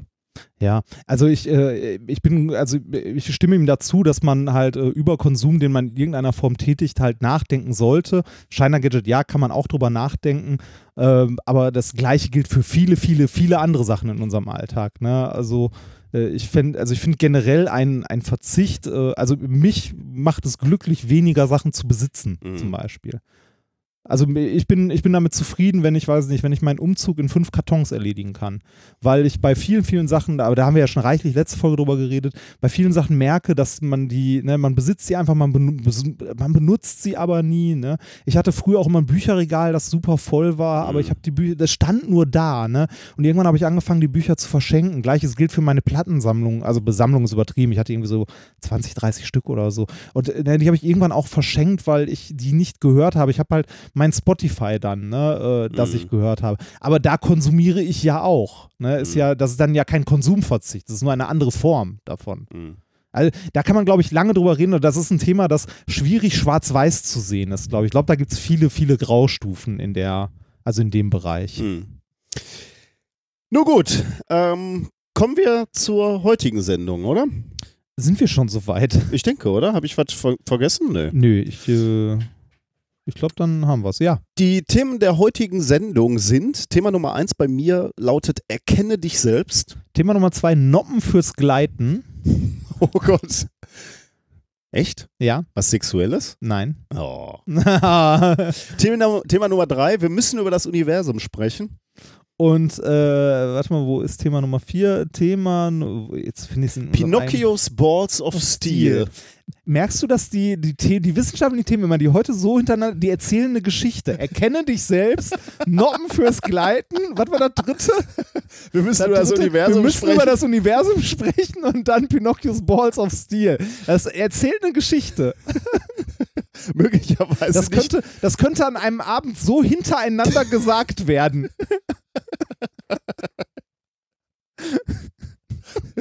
Könnte sein, ne? Es könnte, ich fürchte fast, die Sendung wird eine Enttäuschung. Ja. Jetzt, jetzt liegt, Achtung, die Latte relativ hoch. Ja, oh, oh, oh.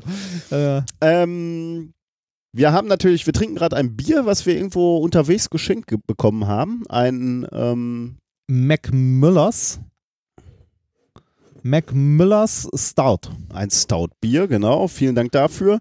Äh, schmeckt uns sehr gut. Und wir haben auch ein Experiment der Woche, nämlich ein Laserexperiment. Ne? Ein also, falls ihr etwas zurechtlegen wollt, brauchen wir einen Laserpointer. Und äh, Spielkarten gehen, glaube ich, ganz gut. Oder, Oder zwei. Pappkarten, Blätter. Okay, schauen wir mal. Gut, dann können wir eigentlich anfangen ne? mit Thema 1. Erkenne dich selbst. Ich habe gerade, das, das war ein Thema, das wird dir gefallen, sage ich jetzt schon mal vorneweg. Es wird auch ein bisschen gruselig sein, also im Prinzip genau das, was man von methodisch inkorrekt erwartet. Habe ich heute bei den Rocket Beans davon schon gehört? Ich habe schon angeteasert. Ja. Ja. Ich habe heute Okay. bei den Rocket Beans ein bisschen angeteasert, warum man diese Folge hören soll. Und die, diese, äh, diese Arbeit ist der Grund dafür. Ähm, also nicht der einzige Grund, warum man diese Sendung hören sollte, aber äh, das hat mir gut gefallen und ich glaube, wir haben so ein bisschen darüber heute schon bei Rocket Beans gesprochen. Ich bin nämlich so ein bisschen auch vorbelastet, weil ich in letzter Zeit die zweite Staffel Westworld gesehen habe. Hast du überhaupt schon Westworld Äh, gesehen? ich habe äh, ein paar Folgen von der ersten Staffel gesehen, auf Englisch auf einem viel zu viel, viel, viel, viel zu kleinen Monitor in einem Flugzeug. oh, okay. Ich weiß nicht mehr, wo das war. Ich glaube, es war auf dem, ich glaube, es war der Flug nach Mexiko okay. damals. Könnte also sein, schon, ja, schon ein bisschen her. Äh, fand ich ganz gut, habe ich danach aber nicht weiterverfolgt gehabt. Das, das ist ja ein Remake im Wesentlichen, ne? Die Serie von einem alten Film, irgendwas Uralt in den mit 70ern, ne? Jules Brunner Oder oder, so? wie hieß der Ja, keine Schauspieler? Ahnung. Der mit der Glatze? Ich glaube. Ähm, genau, also äh, grundsätzliche Idee, es gibt einen Ver Vergnügungspark, wo Roboter drin als sogenannte Hosts arbeiten, um eben, ja, quasi als Schauspieler und normale Menschen fahren dahin in diesen Vergnügungspark und dürfen Cowboy und Indianer spielen. Und die Hosts sind halt Schauspieler und äh, alles Mögliche. Prostituierte, Übeltäter, äh, Und, und das Ganze, äh, man sagt jetzt Roboter, ne, aber das Ganze auf einem Level, Ja. wo man sie nicht als Roboter Exakt, ja. erkennt. Also sie haben den Turing-Test bestanden. Menschen sind nicht in der Lage zu unterscheiden, im Prinzip nicht in der Lage zu unterscheiden, wer Host und wer richtiges, richtiger Mensch ist. Ähm, und dann die Geschichte in dem ursprünglichen Film, aber auch in der Serie ist natürlich, die ähm, Hosts gelangen zur, zum, zu Bewusstsein und äh, also haben auf einmal eigene Interesse, haben eigenes Bewusstsein und brechen quasi aus. Und also und äh, ja, lehnen sich auf. Genau, Ne? ja, ohne, ohne jetzt zu viel zu verraten. Ja. Ja. Und dann gibt es auch, und das gefällt mir eigentlich ganz, ganz gut an dieser, an dieser Serie, die ist schon, also ich will jetzt nicht zu viel spoilern, aber die ist auch ziemlich tiefgängig, sagen wir mal. Die kann man wirklich auch zwei, dreimal gucken, weil man, weil man dann erst Nuancen versteht. Und da sind da eben auch diese, dieses Bewusstseinswerden der, der Hosts, der Roboter, ist auch sehr spannend geschildert irgendwie. Also einer von den Technikern da, äh, Arnold heißt der, der stellt sich diesen Weg zum Bewusstsein als vierstufige Pyramide zunächst einmal vor. Äh, ganz unten die Basis für Bewusstsein ist das Gedächtnis, also du musst dir erstmal Dinge merken können. Äh, dann die nächste Stufe ist Improvisation. Du musst anfangen, nicht nur Programme ablaufen zu lassen, sondern auch zu improvisieren und zu gucken, wie passen meine Antworten zu speziellen Situationen und damit verfeinerst du quasi dein, dein Reagieren über die Zeit. Ähm, die nächste Stufe ist Self-Interest, also irgendein ähm, Eigeninteresse zu entwickeln, was auch immer das sein mag. Und dann kommt, dann, dann wird es so ein bisschen ähm, psychologisch, sage ich jetzt mal. Mm, Der, der nächste Schritt auf dieser Pyramide, ähm, der, der wird erst in dieser Serie etwas diffus gehalten und später spricht man dann äh, von einer, von einem bikameralen System und diese Idee des bikameralen Systems scheint wohl auch etwas zu sein, was in der Psychologie mal diskutiert wurde, aber mittlerweile, glaube ich, nicht mehr State of the Art ist, stammt von so einem US-Amerikaner, äh, Julian Janes, der hatte die Idee irgendwie 1976 ähm, in einem Buch selbst schon als etwas Abstruses bezeichnet. Ähm, Im Wesentlichen besagt die, der vorbewusste Mensch hat einen Zweikammergeist. Ähm, ein, eine Kammer ist der Ausführende und der andere ist der Befehlende. Und dieser Befehlende spricht mit einer inneren Stimme. Ähm, oder diese, diese innere Stimme sind die Götter, die zu uns sprechen und uns eben so quasi Anweisungen geben oder uns äh, Dinge sagen. Jedenfalls, das ist so die Idee und das kommt auch immer wieder in Westworld vor, wenn die Roboter zum Bewusstsein gelangen.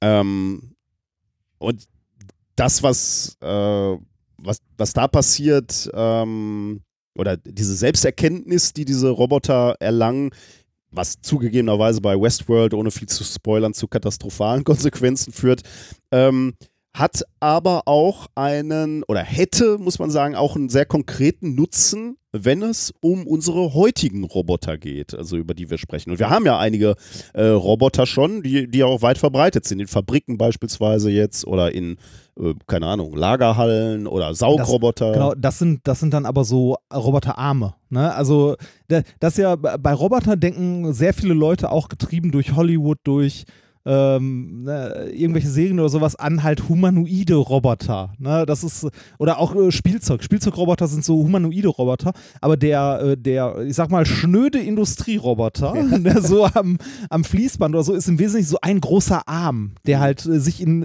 etlichen Achsen bewegen kann, was ja sinnvoll ist. Aber hast du mal vor so einem großen Roboterarm gestanden, der äh, sich bewegt hat und der Dinge getan ja, hat? habe ich. Das ist schon gruselig, oder? Das ist gruselig, ja, das ja. Weil der halt auch, du hast das Gefühl, der ist schnell, also er ist schneller, als du erwartest. Mhm. Ja. Das Ding, also die Dinger sind halt groß, also hö- höher Mann groß, wenn du möchtest. Mhm, Ne? ja. Und dafür, dass sie so groß sind, bewegen sie sich verflucht Ja. schnell. Wo hast du sowas gesehen? Und äh, verflucht flexibel. Äh, an diversen, Okay. äh, diversen Sachen schon. Äh, das, was mir am ehesten im Gedächtnis ist, ich meine, das war äh, in Aachen an der Uni, Tag der offenen Tür oder so beim Maschinenbauern Okay. mal. Da haben die einen Sitz vorne an so einem Ah, Roboter gebaut, so mit Festgurten und dann wirst du damit so durch die Gegend. Das machen die bei uns an der Okay. Uni übrigens auch. Ah. Da gibt es auch einen, Ja. es hat, boah, irgendein Ingenieur, ich weiß nicht mehr genau, da, Ja. der hat auch so einen Arm und da kannst du dich auch vorne reinsetzen. Ja, das ist, äh, also es, ich glaube, Ich glaube, weil das so schnelle, koordinierte Bewegungen Ja. sind, äh, unterstellen wir den Robotern dann auch irgendwie ein Bewusstsein. Oder äh, also offensichtlich machen sie ja etwas, was sehr sinnvoll ist.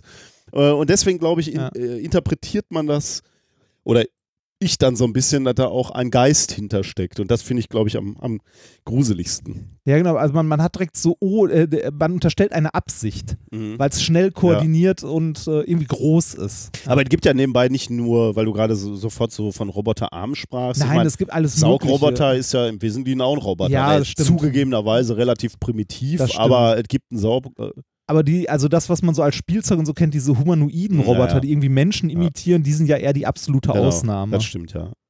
Ähm, jetzt könnte man sagen, also diese Roboter, die schon, schon allgegenwärtig sind, kann man glaube ich mit Fug und Recht sagen, äh, haben ein in, in, in Anführungsstrichen Problem, weil können wir gleich noch darüber diskutieren, ob das ein Problem ist. Sie sind nicht selbstbewusst. Was meine ich mit selbstbewusst? Also selbstbewusst. Sie haben kein eigenes Bild ihrer selbst, weder äh, ihrer Fähigkeiten noch ihres Körpers in gewisser Weise. Ähm, Oder ihrer Position in der Umgebung oder Exakt, so. ja. ja. Weil äh, dieses Selbstbild, was sie natürlich schon irgendwie wissen oder haben, äh, wurde ihnen einprogrammiert. Also wir haben ihnen vorher gesagt, du siehst so aus und damit arbeite. Dein Arm ist zwei Meter lang. Wenn du da hinten was greifen willst, weißt du, du kannst bis zwei Meter reichen und ansonsten musst du den Arm einfahren sozusagen. Aber das ist eben alles einprogrammiert. Ähm, und äh, das ist auch im Prinzip okay. Er hat, aber- birgt aber ein Problem, wenn wir wollen, dass Roboter unabhängiger werden und sich an Situationen anpassen, die wir nicht vorhergesehen haben, dann müssten die Roboter lernen, sich selbst zu erkennen, ein Selbstbewusstsein äh, zu erlangen. Also um dir ein Beispiel zu nennen, wir haben Roboter und der Roboter verliert einen Arm. Der soll aber trotzdem noch weiter funktionieren. Dann ist es scheiße, wenn der einprogrammiert hat, du hast zwei Arme, dann, Ja. dann versucht er nämlich sagen, die Tür, sagen wir mal, mit zwei Armen zu, äh, zu öffnen oder was auch immer er, er, er als Aufgabe Okay, hat. da, da, das ist aber, also das, das ist ja generell interessant auch so für Fertigungen oder für irgendwelche äh, Auto, also für autonome Systeme beim Fahren zum Beispiel. Ne? Wenn jetzt äh, das autonom fahrende Auto, wenn man das mal im weitesten Sinne als Roboter bezeichnen möchte, wenn da jetzt irgendein System ausfällt, sollte das ja äh, ne, in irgendeiner Form trotzdem noch möglich sein, also möglichst funktionieren und das ausgleichen irgendwie.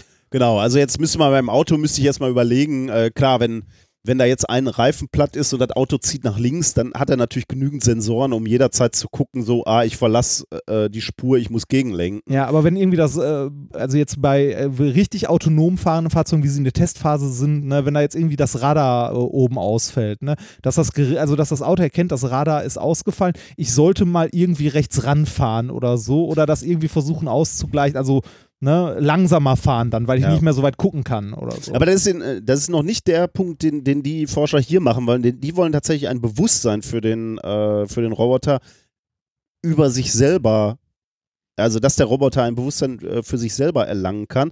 Also da, da passt das Beispiel, was ich gerade gemacht habe, besser. Ähm, oder vielleicht noch ein anderes, äh, der Roboter verliert, er läuft auf zwei Beinen, verliert aber ein Bein. Das Mhm. heißt, er kippt erstmal um, weil er sich nicht mehr bewegen kann. Und er soll aber trotzdem noch vorwärts gehen oder weiß ich nicht, was er gerade machen soll, was seine Aufgabe ist. Und er würde dann sagen, okay, ich habe zwar jetzt keine Beine mehr oder zumindest keine zwei mehr, ich kann nicht mehr laufen, aber möglicherweise kann ich springen. Oder, also erstmal muss er natürlich erkennen, mir fehlt ein Bein, ich muss Ich wollte gerade sagen, wenn ihm, wenn ihm zwei Beine fehlen, kann er auch nicht mehr springen. Nee, aber er könnte dann natürlich äh, erkennen, okay, ich kann mich nicht mehr vorwärts bewegen, weil ich Ja. keine Beine mehr habe. Was mache ich jetzt? Und dann stellt er vielleicht fest, okay, wenn ich, mit, wenn ich die Arme so bewege, was wir vielleicht vorwärts. möglicherweise ihm nie einprogrammiert haben, Ja. dann stellt er fest, ah, dann kann ich nach vorne krauchen. Ja. Äh, und das ist genau die Idee, die hier hintersteckt. Also ähm, den Robotern ein Selbstbewusstsein geben, was dazu führt, dass sie sich relativ flexibel und dynamisch an Situationen anpassen können, die wir nie vorgesehen hatten. Äh, das ist übrigens in gewisser Weise auch das, wie Kinder lernen. Also nicht Kinder, sondern eher Babys. Meinst du, wenn du, ihm die Beine fesselst, damit. Wir sprechen über die Pädagogik hier in Gelsenkirchen. Und ich dachte, das mit dem Seil auf der Bühne wäre ein Scherz. Ja, nein, nein, das ist. Äh, hast du nie die Blutspuren gesehen an diesem Tau? Nein, äh, ich, ich rede wirklich von einem Säugling. Ne? Ein Säugling kann sich ja am Anfang noch nicht wirklich koordiniert bewegen. Ein Säugling lernt aber, sich koordiniert zu bewegen, dadurch, dass es erstmal relativ unkoordiniert für unsere Augen umherzappelt.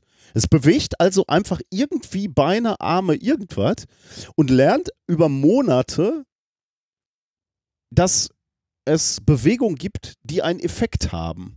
Also das führt halt dazu, dass erstmal gar nichts passiert. Mhm. Später lernt so ein Säugling dann plötzlich, oh, ich kann mich umdrehen, ich kann rollen.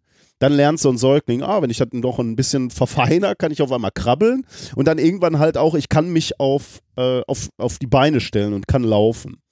Ähm, und das gelingt dem Baby nur, weil es ein Selbstbewusstsein gel- äh, erlangt, also das Bewusstsein darüber, was sind überhaupt meine Ausmaße, also was gehört zu mir, was Mhm. gehört nicht zu mir, wie kann ich diese, diese Arme, diese Beine, meinen Körper bewegen, was passiert, wenn ich die so bewege. Äh, wie weit ist etwas weg? Kann ich das greifen? Kann ich da hingelangen? Also ein Kann ich es essen? In den Mund stecken? Alles. genau, also ein, ein Bewusstsein, was bin ich in dieser Welt? mhm. Ähm, und das ist genau die, die Frage, die hier in dieser Studie auch gestellt wurde. Kann ein Roboter ohne Vorwissen ein Modell seiner selbst erzeugen? Ähm, und, und das Paper, was wir hier vorstellen, heißt Ta Task Agnostic Self-Modeling Machines, veröffentlicht in Science Robotics am 30. Januar 2019. Und für ihren Versuch haben die Forscher einen Roboterarm konstruiert mit vier Freiheitsgraden. Also es geht nur um einen Arm, wie du gerade schon ähm, Mhm. gesagt hast, ähm, mit vier Freiheitsgraden der Bewegung. Äh, und zu Beginn hatte dieser Roboter überhaupt kein Vorwissen über sein Aussehen, gar nichts. Er wusste weder die Form, noch die Größe, noch wie viele Gelenke er hat, wie viele Elemente. Mhm. Das Einzige, was er Aber er muss doch wissen, wie viele Motoren er hat, was er bewegen kann. Also irgendwie so Inputs, was er an Input geben Ja, kann. er war, er, genau, ja, das wusste er natürlich schon. Er wusste, wo er Steuersignale hinschicken kann, sozusagen. Okay, Das, und auch was äh, für welche, oder? Also das muss doch irgendwie. Also er wusste nicht, wenn ich diesen Motor bewege, geht mein Arm nach oben oder nach unten. Das wusste er nicht. Er Okay. wusste, ich habe hier einen Motor, den kann ich ansteuern. Da kann Okay. ich plus 10 Volt draufgeben oder minus 10. Und dann ist er Okay. halt in eine andere Stellung gegangen.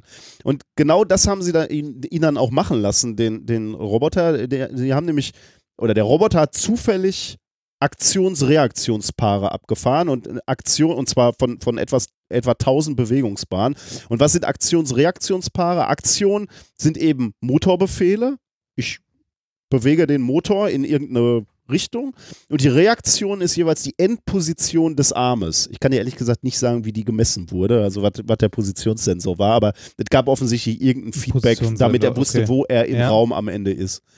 Und das Entscheidende war, ähm, mit einem mit einem Deep Learning Algorithmus hat der Roboter dann diese Bewegung ausgewertet und hat so nach und nach ein Modell seiner selbst im Raum für sich erschaffen. Er wusste dann eben, äh, wo er ist, wie er ist, welche Gelenke er hat, wie er die ansteuern muss, damit er an irgendeinen Punkt also äh, was, im was sind Raum die kommt. Parametergrenzen? Genau, oder? exakt, ja. Okay. Ähm, und am Anfang war dann natürlich das Modell unvollständig und ungenau, aber ähm, er hat dann eben, äh, weil er beispielsweise auch gar nicht wusste, wie die Gelenke miteinander verbunden waren, aber nach 35 Stunden des Trainings äh, hatte der äh, Roboterarm dann ein, ein ziemlich gutes Selbstbild entwickelt. Ähm, und mit diesem Selbstbild konnte er dann auch Aufgaben erfüllen, die die Wissenschaftler ihm gestellt haben. Und zwar ging es im Wesentlichen um zwei Aufgaben. Zum einen sollte er kleine Kugeln aufheben, also so typische Roboterarm-Aufgaben. Kleine Kugeln aufheben, 20 Millimeter groß und an einer anderen Stelle ablegen. Und die zweite Aufgabe war, er sollte einen Stift aufnehmen und damit schreiben. Und beide Aufgaben wurden in, in einem sogenannten Closed Loop Setup gemacht und in einem Open Loop Setup. Closed Loop heißt, ähm, da durfte er nach jedem Einzelschritt seiner Bewegung, also er hat ja so verschiedene Gelenke und verschiedene Motoren und nach jedem Einzelschritt durfte er seine Position neu kalibrieren durch Sensoren.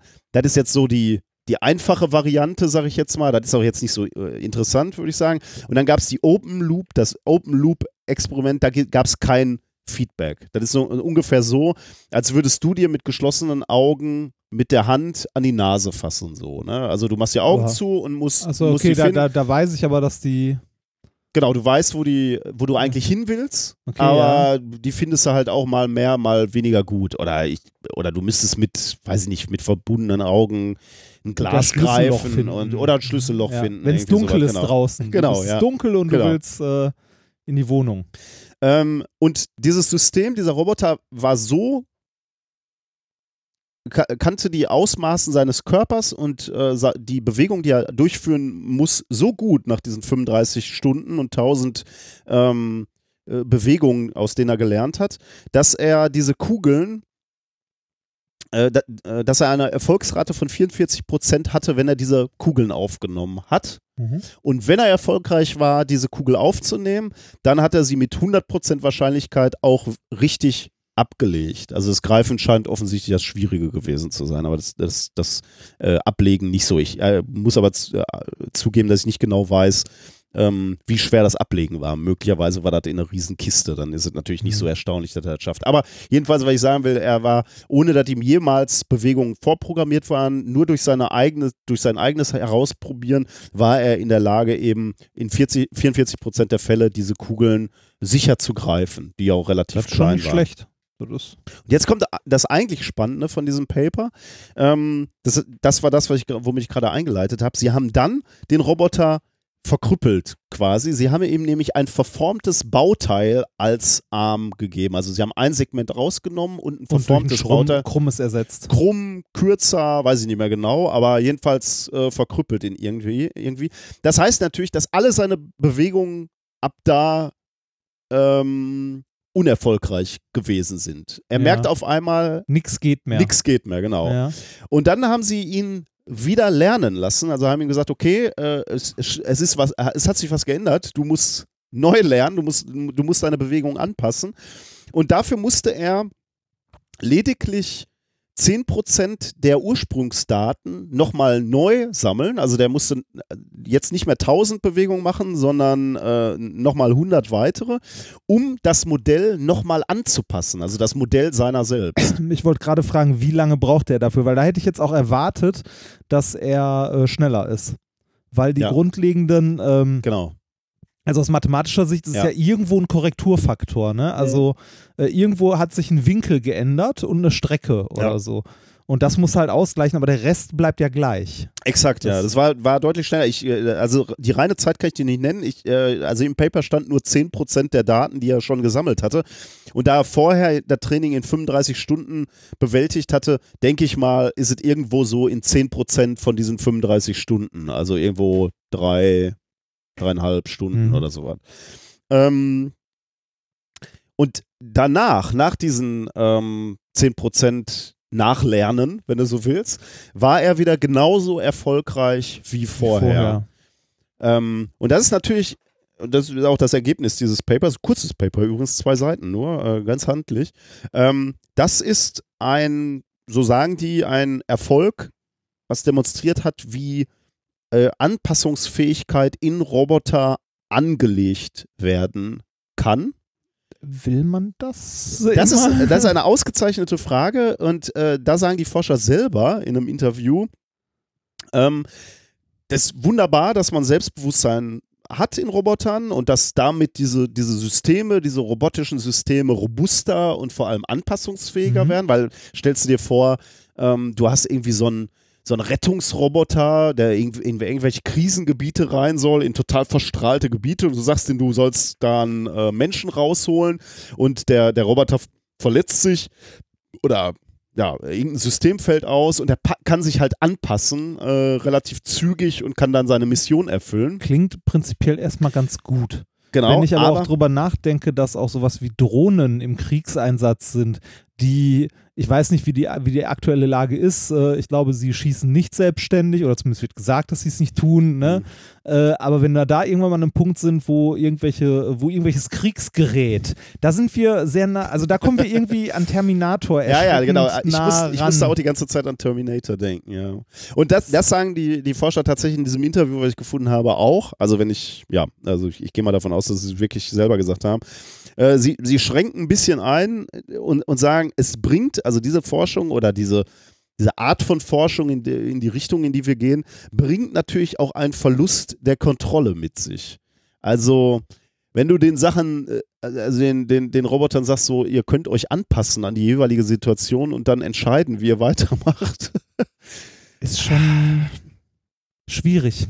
Also er könnte sich ja auch anpassen, äh, insofern, dass ihm äh, auffällt, ich möchte nicht mehr ausgeschaltet werden. ja, genau. Und genau. ich passe mich da mal spontan an. Ja, haltet bitte.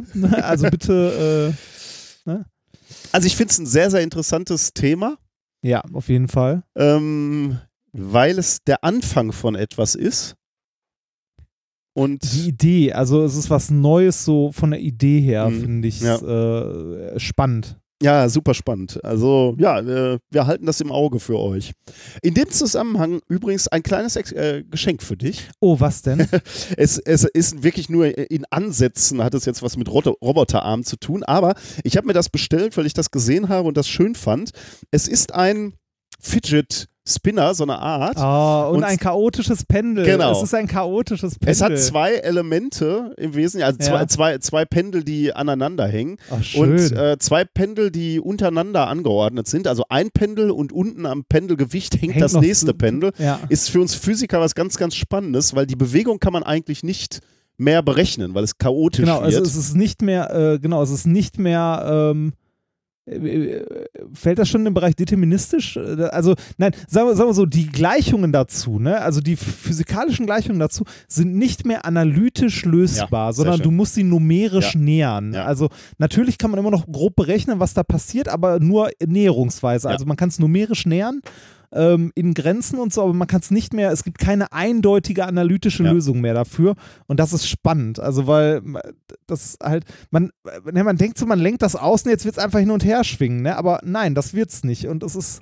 Besser ist, wenn das einmal in Rotation versetzt, also wirklich wie so ein Fidget Spinner und dann geht's genau. Das ist schon ziemlich cool. Das geht mal besser, mal schlechter. Du äh, kannst es auch nochmal so ein bisschen schräg stellen, äh, aber ist irgendwie ähm schon, schon cool.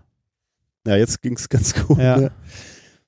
Ist ganz lustig, ne? Ist, ja, ist vielleicht so drei, was, was haben wir, fünf, fünf, Zentimeter groß, äh, war auch ganz, äh, war jetzt nicht besonders teuer, aber ich finde es irgendwie schön gefertigt und ich wollte es irgendwie ja, auf dem Schreibtisch Spielzeug. liegen haben, ja.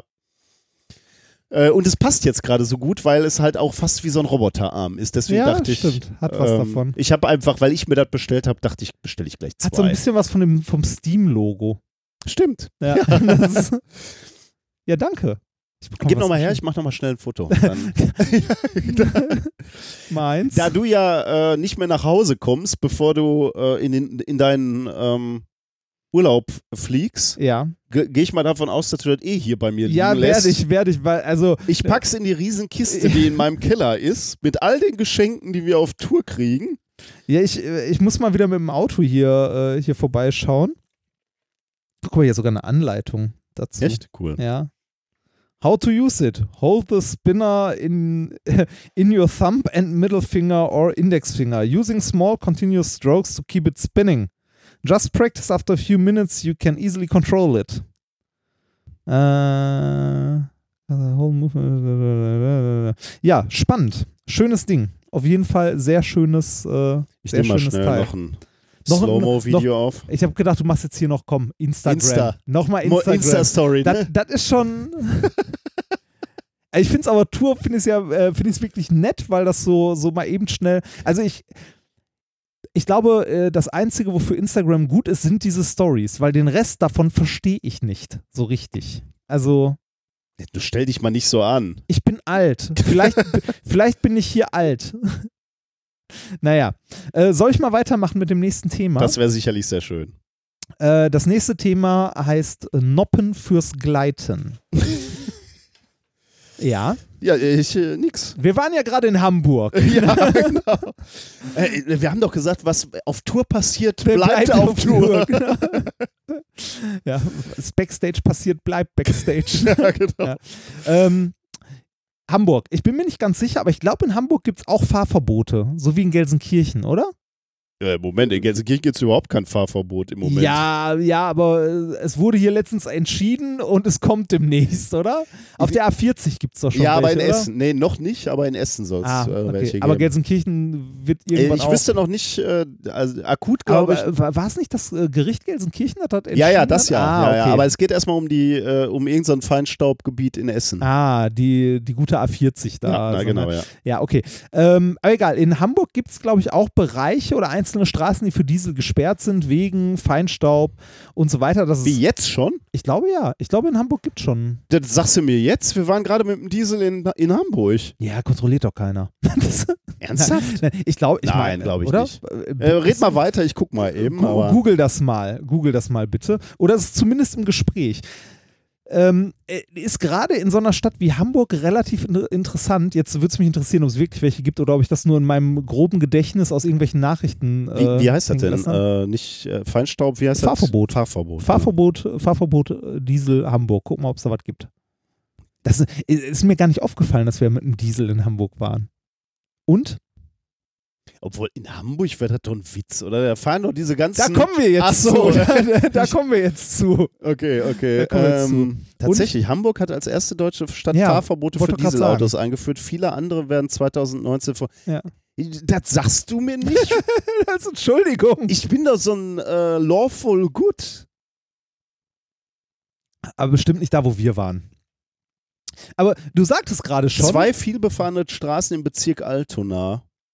Ein in langes? Teilstück der Max-Brauer-Allee und ein 1,7 Kilometer langer Abschnitt der Stresemannstraße. Waren wir da heute? Wo ist das? Alter, ich bin wirklich, das- ich, das macht, würde mich fertig machen, wenn ich da illegalerweise durchgefahren bin. Stresemannstraße. Vielleicht sollten wir es jetzt auch nicht in diesem Podcast. Hamburg, vielleicht sollten wir das wegbringen. Nein, wir sind da heute nicht lang gefahren. Also wir sind da mit, äh, das, also wir sind da nicht mit dem Diesel lang gefahren. Ich muss mal kurz gucken. Das ist doch weit weg vom Hauptbahnhof, oder? Das ist, warte mal, die Stresemannstraße, was ist das da oben? Ist das der Haupt? Nee, das ist nicht der Hauptbahnhof. Guck mal, da waren wir doch weit, weit weg, weit weg, weit weg. Du hast überhaupt keine Ahnung. Du warst schön im Auto und hast dich von mir fahren Guck mal, lassen. da- du da weißt ist- doch nicht mal Da ansatzweise. ist Hamburg, ja, ich habe gerade Google Maps auf. Da Ich- ist Hamburg-Altona, da sind wir weit von weg gewesen. Weit, weit weg, weit weg. So, ähm, aber wie du gerade schon sagtest, äh, warum, warum siehst du das komisch in einer Stadt wie Hamburg? Weil ich immer dacht, davon ausgegangen bin, dass diese Pötte, und wenn ich Pötte sage, meine ich große Diesel-Lastschiffe, Ja. äh, dass die so viel Zeug. Äh, ich glaube, wir sind da heute über diese Straße gefahren. Denn Meinst Rocket du? Beans ist da ganz in der Nähe. Psch. Sind wir nicht. Bin mir sicher. Und dein Diesel erfüllt Ich- doch, dein erfüll, äh, wir sind heute über die Max, Max Brauer Allee gefahren. Da würde ich sagen, ähm, sind, nein, sind wir nicht und du hast Glück gehabt, weil wir das nicht sind. So. wir sind doch da hinten hergefahren. Also lang.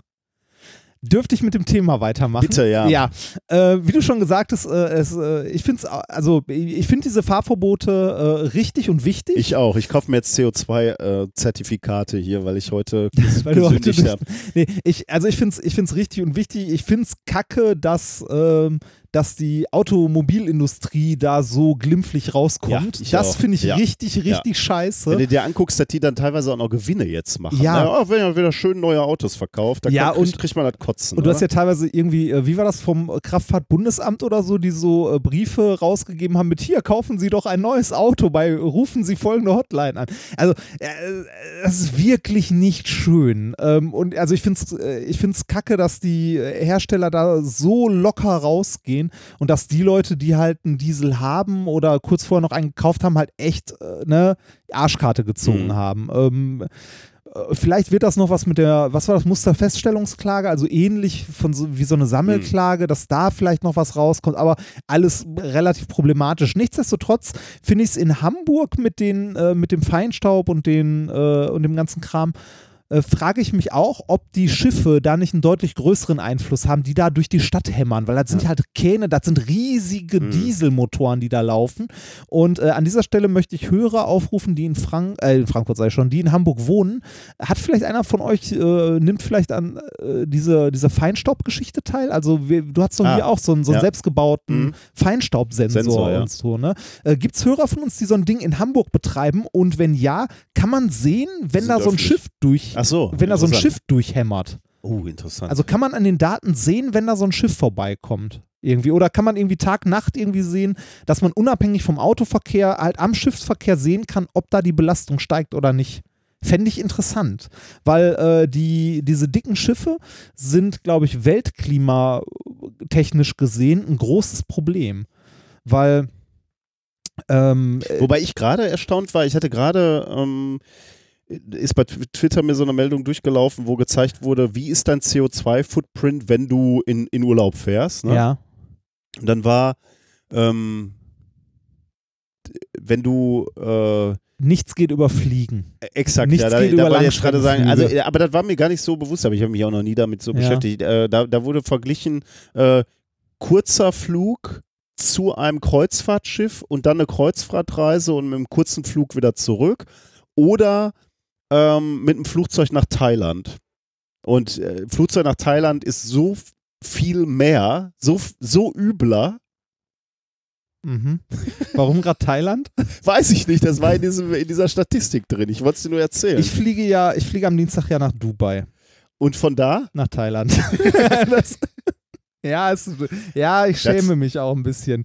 Nee, ähm, äh, also äh, nichts, also überfliegen geht halt tatsächlich umwelttechnisch, also äh, leider nicht viel, weil du hämmerst da halt Mengen an Brennstoff Mhm. durch, ne, äh, für eine relativ geringe Fracht. Jetzt Mhm. hast du auf so einem auf so einem äh, Frachtschiff halt auch Unmengen an Diesel, die du da durchhämmerst, aber auf die Ware gerechnet, die damit Mhm, transportiert okay, wird, ne, ist das relativ wenig. Ich glaube sogar Okay. deutlich besser als LKW, die den ganzen Scheiß transportieren, ne, weil du hast Ist halt das so diesen- oder behauptest du das jetzt nur? äh, ich erinnere mich grob, das in diversen Dokumentationen äh, mitbekommen zu haben. Dass zum Beispiel, äh, da ging es um die Frage, was umwelttechnisch schlimmer ist, irgendwie äh, ein Apfel aus Neuseeland. Ne, Der Mhm. importiert wird Mhm. oder ein regionaler Apfel. Und in der CO2- oder Umweltbilanz hat der äh, regionale Apfel, äh, ich meine, nicht viel besser, wenn nicht sogar schlechter abgeschnitten als der aus Neuseeland, was natürlich irgendwie schräg ist, was aber daran lag, dass der halt ne, mit dem Schiff, also es ging dann nur um die Transport, äh, ne, nicht um den ganzen Rest rum, sondern nur um Transport, Mhm. äh, was daran lag, dass der halt in großen Mengen transportiert wird, während bei regionalen, äh, ich, oder es ging um Apfelsaft oder so, bei regionalen Anbietern halt ganz viele LKW aus vielen verschiedenen kleinen Betrieben gefahren Okay. sind und so weiter. Aber ne, äh, es ist alles nicht, also auch hier nicht so leicht schwarz-weiß zu sehen, was halt gut ist oder schlecht oder sonst was. Ähm, was man aber sagen kann, ist, dass umwelttechnisch diese riesigen Schiffe, also die, der Schiffsverkehr an sich, nicht so das Geilste ist, weil es gibt sehr, sehr viele. Ne? Da sind wir wieder bei den China Gadgets. Ähm, es gibt sehr, sehr viele. Vor allem sind die, äh, sind diese großen Diesel, die verbrennen halt das, was aus der Raffinerie noch so als Bodensatz raustropft. ne? Also wo so richtig schön viel Schwefel und sonst was noch drin ist. Also äh, damit fahren die nicht in den Hafen ein, sondern ne, in den Hafen ist noch sauber und dann fahren sie irgendwann auf hoher See, wird der Hebel umgelegt und dann wird mit dem letzten Rotz gefahren, der noch, der gerade noch, äh, der irgendwie noch verbrannt Der werden kann. Ne? Bodensatz. Ja, das ist, äh, und deshalb ist das generell ein Problem. Deshalb wäre es natürlich äh, erfreulich, weil wir, äh, weil die Warenströme ja auch zunehmen Mhm. Ähm, wäre es äh, erfreulich und sinnvoll, wenn man den Spritverbrauch solcher Schiffe senken würde. In irgendeiner Form. Ne? Und äh, hier haben schon vergleichsweise kleine Verbesserungen einen riesigen Effekt. Ähm, weil es einfach Langstrecken sind, die zurückgelegt werden. Ja, so ein Schiff ist halt lange unterwegs, eine Ja. Woche oder länger. Ja. Und da bringen kleine Verbesserungen irgendwie, also haben einen großen Effekt. Es gab zum Beispiel mal äh, von einer, ich glaube, es ist auch von der Uni Hamburg gewesen oder so, das Projekt Sky Sails. Ich weiß nicht, ob du das kennst. Das äh, hatte die Idee, bei so großen Frachtern auf hoher See einen, ähm, äh, einen Drachen Mhm. vorne in den Wind Ja. zu hängen und damit äh, das Schiff ein Stück weit zu ziehen Mhm. und damit den Spritverbrauch zu senken. Äh, Die Ersparnis lag dabei wohl so um grob 6%. Also, ne, Das ist ja schon ganz gar, genau, oder? gar nicht mal, gar nicht mal so wenig. Äh, wurde aber, äh, also ich glaube, es gibt zwei Schiffe, die damit ausgestattet sind. Also ist über die richtige Ach? Testphase. Äh, ernsthaft? Also die fahren noch rum? Ja, ja, genau. Cool. Äh, aber so, so richtig über die Testphase ist das, glaube ich, nie raus. Äh, Hat diverse Preise gewonnen, so als Idee und so. Und war dann am Ende, also die hatten, glaube ich, mit einer Effektivität von bis zu 20 Prozent gerechnet oder so. Und es war weniger Mhm. als erwartet.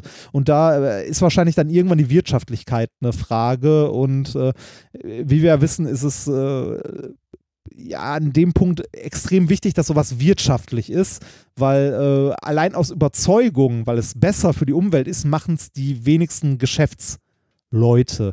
Es gibt auch Projekte, die, äh, die das als Merkmal haben, dass sie halt irgendwie klimaverträglich Sachen machen möchten. Äh, ein schönes Beispiel dafür, da hat Holgi auch häufiger mal von erzählt, ähm, ist die äh, Tres Hombres, die äh, hier rum machen Hm. Und die, äh, also Karibik rum und die transportieren den mit einem Frachtensegler.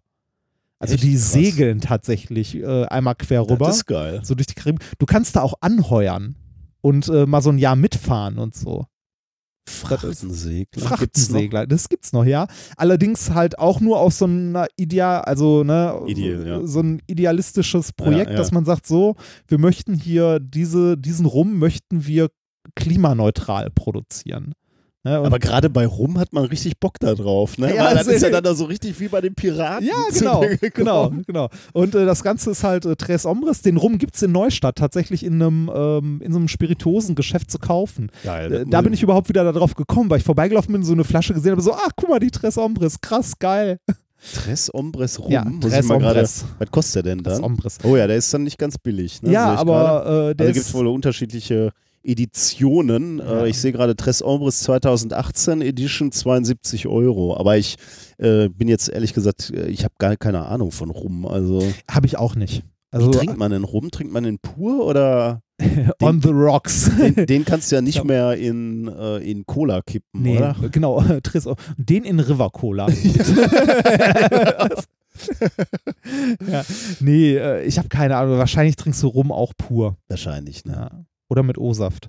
Ähm, Hast du mal Gin äh, getrunken? ja, Ich habe äh, Gin, Gin ist ja so ein Ding, das irgendwie ist wieder in Mode ist gekommen, in Mode oder? gekommen, genau. Also erst war es, also erst haben Leute ja Whisky getrunken, das mag ich auch nicht so sehr, kann ich aber noch nachvollziehen. Mein Bruder sammelt Whiskys und immer wenn ich bei dem bin, äh, gibt er mir irgendeinen neuen, den er gerade hat und erzählt mir irgendwas dazu. An seinem Junggesellenabschied haben wir auch ein Whisky-Tasting gemacht und das ist noch ganz, ganz okay. Ne? Da Mhm. habe ich auch mal welche, wo ich denke, also wo ich zumindest rausschmecken kann, so, ja, rauche ich? ne? Nein, nicht rauche ich. Ne? also das, das, das geht doch zumindest grob und das kann man auch noch trinken.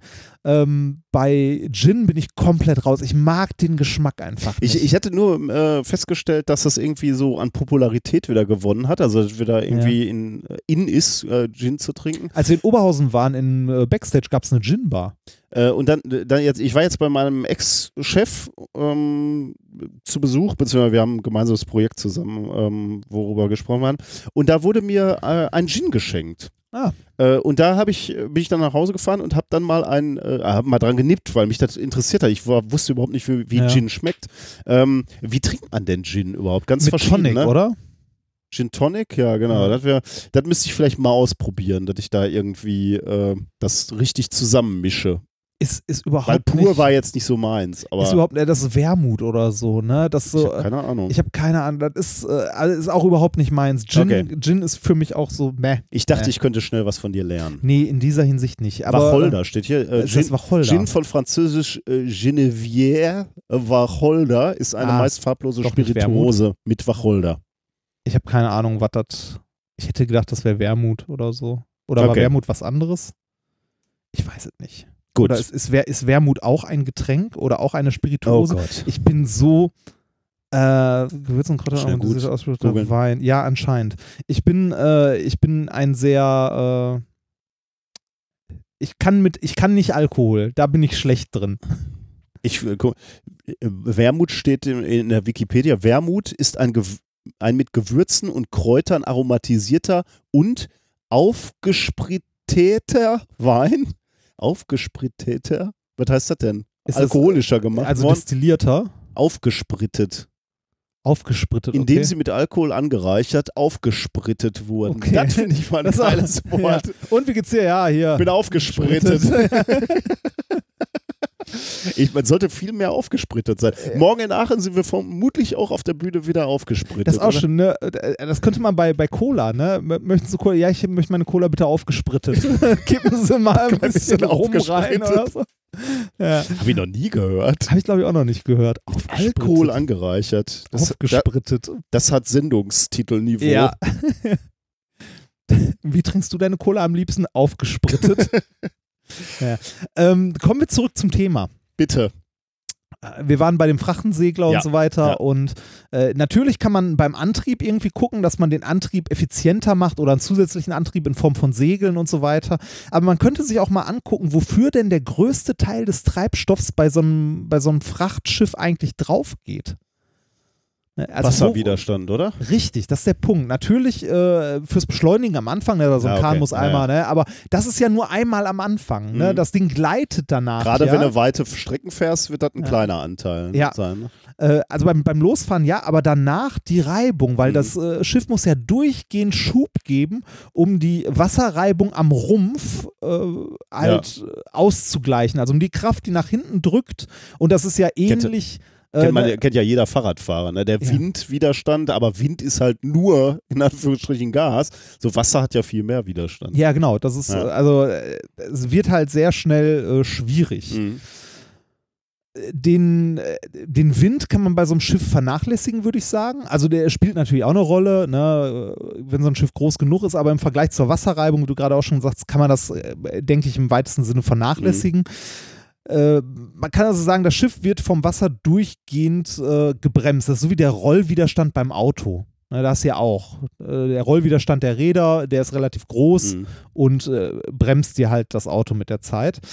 Beim Schiff ist es noch ein bisschen drastischer, weil nach einer Zeit kommt, äh, abgesehen zur normalen Reibung, die der Rumpf im Wasser hat, kommt noch äh, Bewuchs von Muscheln und Hm. ähnlichem dazu. Und dann wird die Oberfläche natürlich noch rauer und noch größer Ah, ja, und Äh, ist nicht mehr so stromlinienförmig und bremst natürlich noch mehr. Ne? So Pocken, die da, also Seepocken, die da dran wachsen und so. Ah, das ist interessant, das bremst Das- mehr, weil äh, gab es nicht mal so Schwimmer, die so Schwimmanzüge angezogen hatten, die auch so profiliert, äh, also Haifischhaut Richtig, oder so? Hatten? Haifische. Aber das ist wieder, das sind so, das sind so dünne Kanäle. Hm, okay. Und so Pocken, die wachsen ja relativ wahllos. Weißt du, ich glaube, so. das ist dann auch verboten worden. Das durfte man, glaube ich, gar nicht mehr haben, aber. Aber es geht hier ein bisschen in eine sehr ähnliche Richtung. Hm. Und zwar für die Schiffe. Mhm.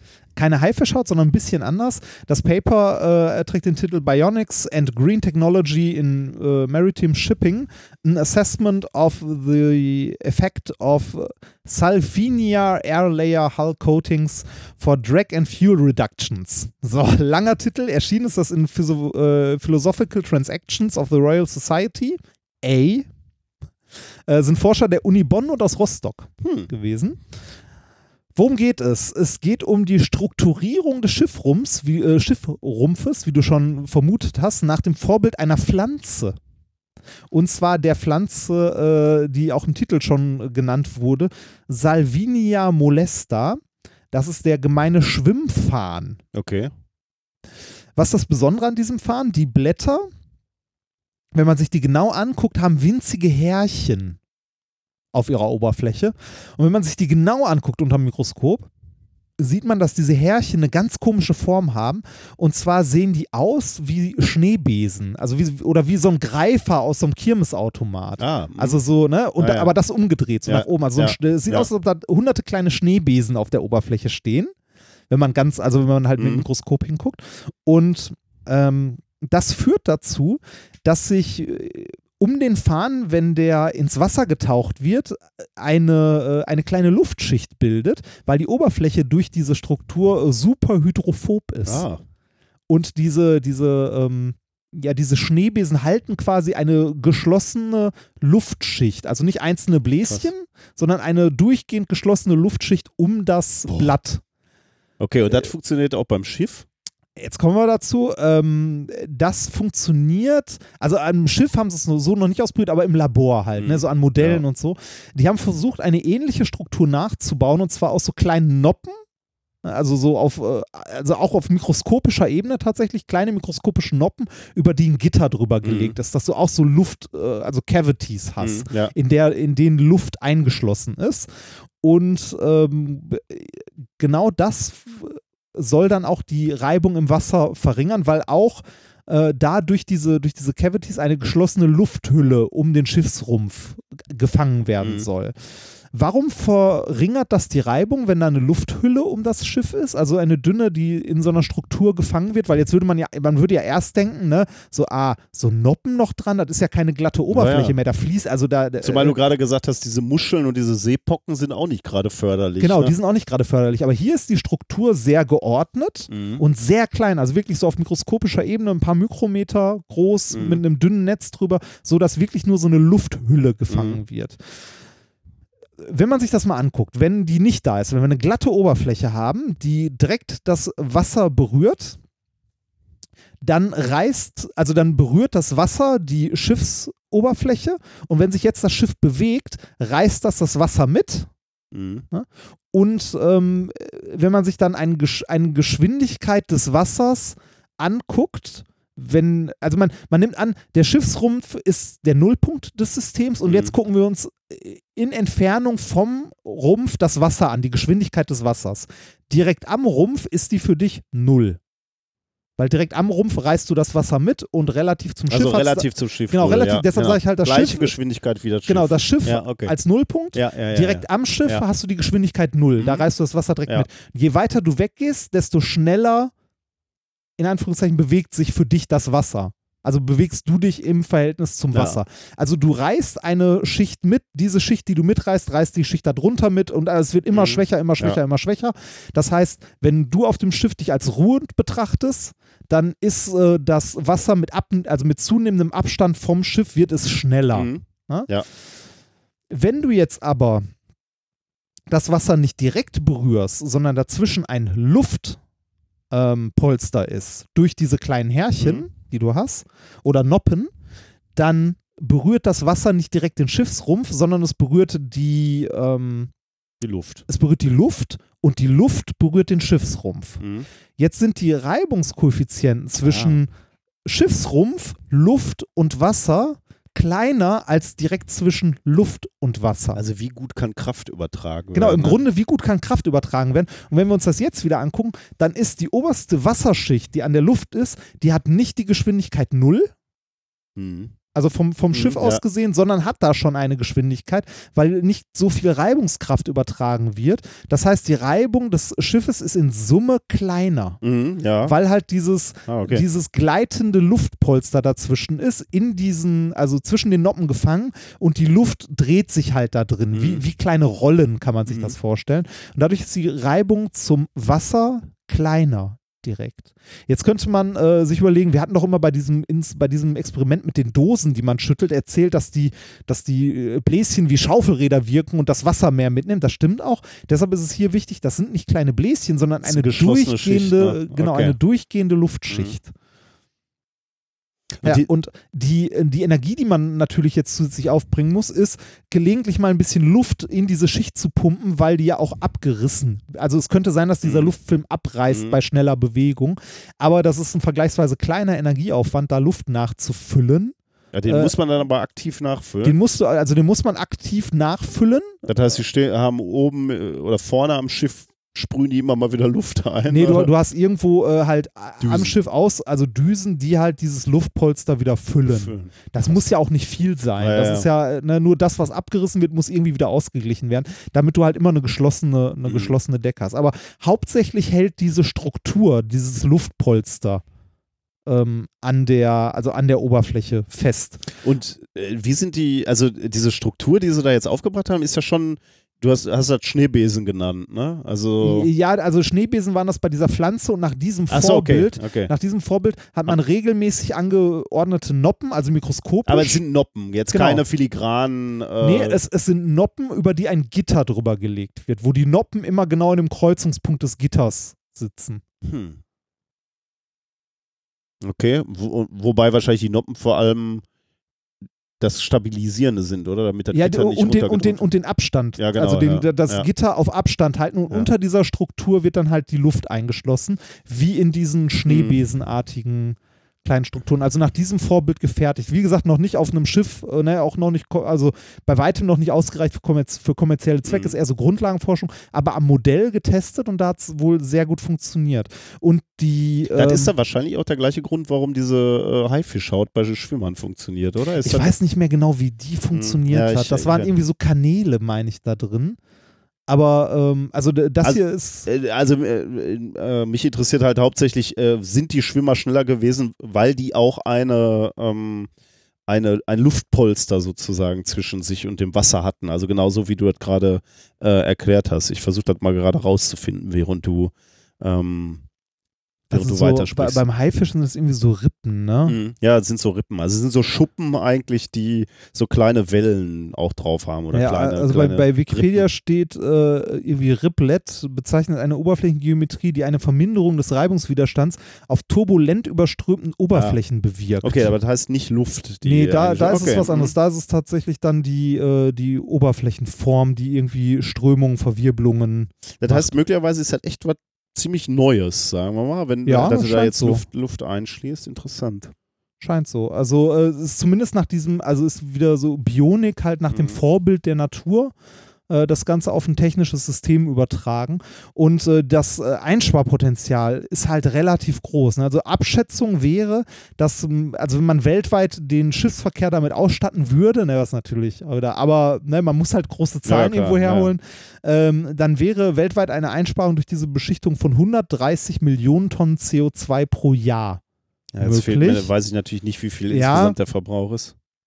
Äh, durch den, also ach so, das Zeug hat noch einen weiteren Effekt, diese Struktur und die Lufthülle drumherum. Mhm. Die Lufthülle verhindert nämlich auch noch, dass sich äh, Schnecken und ähnliches äh, halt an dem Schiffsrumpf Ja, anlagern. Also diese ja. und diese Seepong, Ja. dass sich sowas bildet. Das heißt, das Schiff bleibt sauberer längere Mhm. Zeit und dadurch wird natürlich auch nochmal der, äh, der Widerstand auf längere Zeit geringer. Ähm, das Zeug wächst weniger zu. Und dadurch würde dieser Effekt nochmal erstärkt, äh, verstärkt und das Ganze wird sich, äh, sind natürlich alles nur grobe Schätzungen, auf grob 300 Millionen Tonnen erhöhen im Jahr, 300 Millionen Tonnen CO2.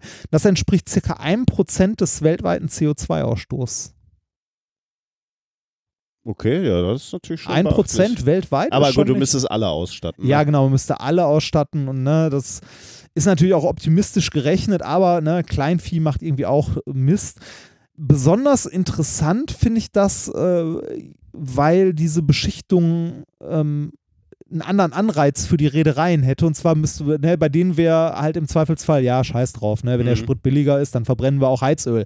Ne, also äh, für die wäre es interessant, weil das, äh, der Umweltschutz nur, der ist zwar da, aber eigentlich für die nur Nebeneffekt. Mhm. Der Spritverbrauch geht enorm nach unten. Und zwar irgendwo zwischen 5 bis 20 Prozent. Hm. Also min mindestens 5 Prozent haben sie in dem Paper geschrieben. Da geht mindestens 5 Prozent runter. Möglich wären bis zu 20 Prozent weniger Sprit. Jetzt müsste man natürlich noch irgendwie wissen, wie viel das denn kostet, diese Noppenhaut da aufzubringen bei so einem Schiff. Ne? Ja. Also wie, wie sparsam kannst du das? Also es klingt jetzt nicht besonders kompliziert, zugegebenerweise. Zur Oberflächenstrukturierung, ne? bevor, die, bevor man das Ding zusammenschweißt. Äh, Äh, hm. Ja. Ja, interessant. Ja, fand ich auch ein äh, interessantes Thema. Noppen für die Gleitung. also Noppen fürs Gleiten. Jetzt bin ich natürlich etwas enttäuscht. Ne? Ja. Ich dachte, es geht hier in eine andere Richtung, aber Nur weil wir in Hamburg waren. ja, natürlich. ähm, sehr schön. Dann äh, kommen wir jetzt zum Experiment. Wir haben ein kleines Experiment äh, vorbereitet in der Kürze, die wir hatten, beziehungsweise du hast etwas. Ihr ist spontan unterwegs. Genau. Ne? Alles, was wir für das Experiment von heute brauchen, sind Spielkarten und ein Laserpointer. genau genommen zwei Spielkarten. Also mit Spielkarten geht es richtig gut. Äh, man kann wahrscheinlich auch eine Pappe nehmen oder so. Wichtig ist, dass es eine glatte Kante Mhm. hat, also eine sehr stark, also Scharfe Kante, eine ne? scharfe Kante, sehr ordentlich abgeschnitten. Und ähm, was wir machen, ist, wir gucken uns die Wellennatur des Lichts an. Und zwar genau genommen die von Lasern. Und zwar Laser haben eine Eigenschaft, die sind, äh, ja, haben eine Farbe. Ne? Und das Licht, das da rauskommt, kommt da sehr geordnet raus. Also das ist äh, ja äh, kohärent. Mhm. Passt das? Ja, ne? Kohärent. Äh, also die, ne, die, kann man sich so ein bisschen vorstellen, ich habe das, glaube ich, mal bei der Leipziger Buchmesse, habe ich normales Licht, also weißes Licht, habe ich so ein Bild von einer, äh, von, ich glaube, Love Parade oder Christopher Street Day gezeigt, so alles bunt, ne, und wild durcheinander. Und wenn du so einen Laser anguckst, ist es, als ob die chinesische Armee daher spaziert, ne? Alles rot, alles im Gleichschritt, das ist ein Laser ungefähr. Und, ähm, was wir machen, wir gucken uns ein bisschen die, diese Wellennatur an, und zwar im Experiment, und zwar mit Beugung. Beugung am Spalt. Dafür nehmen wir uns zwei, Sp äh, zwei Spielkarten, äh, Karten, halten die nebeneinander und also so nah wie es geht aneinander und halten die mit dem Finger fest, also mit ein paar Finger fest, sodass man einen ganz, ganz schmalen Spalt nur noch sieht. Vielleicht Mhm. willst du davon auch mal ein Foto Ja, machen. ich mache davon auch mal ein Foto. Das so, kannst du ja gucken, ob du diesen Spalt drauf kriegst. Dass man, den, dass man den sieht, dass das ein ganz, ganz knapper Spalt ist nur noch. Ne, also so ganz nah beieinander. So. Und äh, dann ent, äh, suchen wir uns eine, also wir machen es ein bisschen dunkel. Ne, damit Mhm. man es besser sieht. Suchen uns eine Wand, äh, ey, wobei muss nicht mal zwingend, aber sieht man besser, wenn es weiter weg ist. Ähm, suchen uns eine Wand, die irgendwie so, lasset mal zwei, drei Meter weg ist, sein, halten die, die Karten mit dem Spalt direkt vor uns und leuchten mit dem Laserpointer auf diesen Spalt, den wir direkt vor uns haben, und gucken uns dann mal das Muster an, das an der Wand erscheint. Weil an der Wand, äh, etwas weiter weg, erscheint dann nicht ein heller Punkt, Ja, und man könnte sogar erwarten, dass irgendwie auch noch so ein äh, abgeblendeter, du, wir haben ja nur einen dünnen Ja. Spalt, ne? man könnte ja irgendwie erwarten, dass da auch nur ein ein Strich Strich durchkommt. Genau, ein Strich durchkommt, weil wir ja äh, da einen Spalt haben Mhm. und das an der Seite abschneiden. Aber dem ist nicht so, sondern das, was wir an der Wand sehen, wir haben da, also wir machen da auch ein Foto von und stellen das online ähm, äh, oder vertwittern das oder so, gucken wir mal. Was wir dort sehen, ist ein heller Punkt in der Mitte, daneben dunkel und dann wieder ein heller Punkt an beiden Seiten, Mhm. wieder dunkel, wieder ein heller Punkt. Und je nachdem, wie gut man es hält, also muss man so ein bisschen rumspielen, kann man, äh, also äh, wir haben gerade, was sind das? Lasset pro Also ich bin, bin total überrascht, äh, dass das jetzt gerade so gut klappt. ich hätte auch nicht gedacht, dass das hier so machen. gut funktioniert. Also ich, äh, je, je nachdem, wie ruhig du das jetzt hier gerade hältst, würde ich sagen, eins, zwei, drei, vier, fünf, sechs, vielleicht sieben Punkte zu allen Seiten. Äh, Äh, zu beiden Seiten, also rechts beiden und links. Seiten, ja, genau, ja. ich habe äh, Senkrecht zum Spalt. Genau, senkrecht zum Spalt. Ich äh, da- tu mir ein bisschen schwer, weil es jetzt hier dunkel ist und mein Telefon ist so ein bisschen überfordert, weil es halt dunkel ist, aber da, da drin dann ein ordentlich scharfes Bild zu machen. Ähm, aber ich, ich glaube, ihr, kriegt die Idee, wenn ihr, wenn ihr diese Bilder hier seht. Aber ja, äh, Wahnsinn. Hätte ich nie gedacht, so viele ähm, Beugungs... Jetzt Spoiler doch nicht. Oh, sorry, ja, ja, Sorry. Nein. Also, wa- warum ist das so? Warum sehen wir nicht einen hellen Punkt in der Mitte oder Mhm. einen Strich in der Mitte? Das, was ihr dort sehen könnt, äh, könnt ihr, also da muss man tatsächlich einen Laser für nehmen, weil man ähm, geordnetes Licht sozusagen braucht. Was ihr dort seht, sind, ist ein Beugungsmuster. Und zwar das Beugungsmuster eines einzelnen Spaltes. Äh, es kommt dort an der Wand jetzt zu konstruktiver und destruktiver Interferenz. Es wird jetzt ohne Tafel und ohne Bild schwierig zu erklären, aber ich versuche es trotzdem mal. Und zwar, ähm, äh, wir gucken uns den Spalt an und nehmen uns einen beliebigen Lichtstrahl aus der oberen Hälfte des Spaltes. Ne, Also wir teilen den Spalt in der Mitte durch, es gibt Mhm. eine obere und eine untere Ja. Hälfte. Wir nehmen uns einen beliebigen, also wir nehmen uns irgendeinen Strahl aus dem oberen Bündel an Strahlen, die da rausgehen. Also das, äh, in der Physik nennt man das auch Huygens-Prinzip. Also ich kann mir jeden Punkt einer Wellenfront angucken, wieder als Ursprung einer Elementarwelle. Ähm, also ich nehme mir aus der oberen Hälfte einen Lichtstrahl, den ich mir angucke, der auf die Wand äh, kommt und kann mir jetzt für diesen einen Lichtstrahl jeden Punkt auf der Wand angucken, also den Winkel mal strahlen, also abtasten und zu äh, und kann sehen, dass es zu jedem Punkt auf der Wand einen Lichtstrahl aus dem unteren Bündel gibt, der mit dem oberen, Mhm. äh, der mit dem oberen interferiert. Und der kann jetzt halt konstruktiv oder destruktiv interferieren. Also die können sich verstärken, die beiden Strahlen, also der Strahl aus dem oberen Teil des Bündels und aus dem unteren Teil des Bündels, oder die können sich auslöschen. Mhm. Ne, je nachdem, in welchem Winkel die auf die Wand treffen, was für einen Gangunterschied die haben. Wie gesagt, das ist jetzt rein akustisch relativ schwer, glaube Ja, ich, zu ja. erklären oder nachzuvollziehen. Aber man kann sagen, ähm, äh, überall dort, wo es dunkel ist, an der Wand, löschen alle Strahlen des oberen Bündels, also zu jedem Strahl des oberen Bündels gibt es einen aus dem unteren Bündel, Mhm. der den oberen auslöscht. Und zu jedem hellen Punkt gibt es halt eine konstruktive Interferenz, also einen Strahl vom unteren Bündel, der den im oberen Bündel äh, verstärkt. Ja? Mhm. Und äh, es ist halt winkelabhängig. Und das Ganze nennt sich Beugung. Das, äh, ein Experiment, womit man das einleiten könnte, wäre das Doppelspaltexperiment. Da nimmt man, guckt man sich halt nur die, den Lichtstrahlen jeweils aus einem einzelnen Spalt an, die einen gewissen Abstand haben. Und das hier sind jetzt quasi ganz, ganz viele Spalte nebeneinander. Also äh, die erste Näherung wäre dann ein Gitter, die nächste wäre ein Doppelspalt. Also wenn man ne, so weiter runter geht. Und äh, das, was wir jetzt hier, also was wir an der Wand gesehen haben, diese Interferenz Maxima und Minima, also konstruktive und destruktive Interferenz, hat man natürlich in der Mitte konstruktive Interferenz direkt daneben, destruktive, da ist es halt dunkel zu beiden Seiten. Wenn man noch ein Stück weiter nach rechts geht, also den Winkel noch ein bisschen weiter zur Seite macht, dann äh, hat man wieder konstruktive Interferenz, destruktiv, konstruktiv, destruktiv und so weiter und so weiter. Das Interessante an dieser Beugungserscheinung ist, dass das Licht damit an Orte kommt, wo es ohne diese Wellennatur des Lichts, ohne die konstruktive und destruktive Überlagerung, also ohne auch dieses Huygens-Prinzip, gar nicht hingekommen wäre. Nämlich, weil es eigentlich im Schatten der Karten liegen Genau, würde, weil es ne? eigentlich im Schatten Ja. der Karten liegen würde, aber es geht, es kommt da dran irgendwie. Der wird halt viel, der wird wahnsinnig aufgefächert, ne? weil eigentlich nur ein Laserpunkt war von, was ist das auf der Wand, ein paar Millimeter, Ja. ein, zwei Millimeter Durchmesser, ist jetzt ein langer Strich, also langer Strich natürlich Ja. aus Punkten. Äh, was hatte der gerade? Der hatte bestimmt äh, 10 Zentimeter Ja, oder genau. vielleicht sogar 20, Genau. ne? wenn du von, von Ja. rechts nach links gehst. Und äh, das Ding ist auch der Grund, also diese, äh, die Beugung am Spalt ist auch das, was das Auflösungsvermögen von Kameras äh, irgendwann limitiert, äh, weil du da auch halt Beugungserscheinungen halt an der, an der, nicht an der Linse, also an der Blende Mhm. hast. Und die, äh, das Wichtige ist ja auch noch, äh, du hast über die Schlitzbreite gesprochen, ne? wir müssen relativ Genau. dicht beieinander Die, sein. die, die muss relativ, äh, also die sollte nicht allzu groß sein. Ja, um genau zu sein, sollte die eigentlich kleiner sein als die Wellenlänge, oder? Nee, Ja, muss ja das muss sie nicht. nicht, Nein, nee. nein, nein, das muss sie nicht. Also wenn, also wenn die, Nee, das wäre ein bisschen Das wäre ein klein, bisschen arg klein. Wenn du in die Nähe der Wellenlänge kommst, so bei optischen Gittern und so, dann kriegst du die richtig ordentlich aufgelöst. Ähm, hier hast du jetzt auch die Maxima gesehen, die waren ja noch so ein bisschen verschwommen stimmt, zu ja. den Seiten hin. Das Äh, kriegt aber- man früher hin, ne? Genau, das kriegt man früher hin. Ja. Aber es sollte schon ein enger Spalt sein. Ich müsste jetzt auch nochmal nachlesen, was genau die Randbedingung für die Größe war. Mhm, Aber ja. das äh, ein kleines Handexperiment für unterwegs, wenn ihr Spielkarten und Laserpointer dabei habt.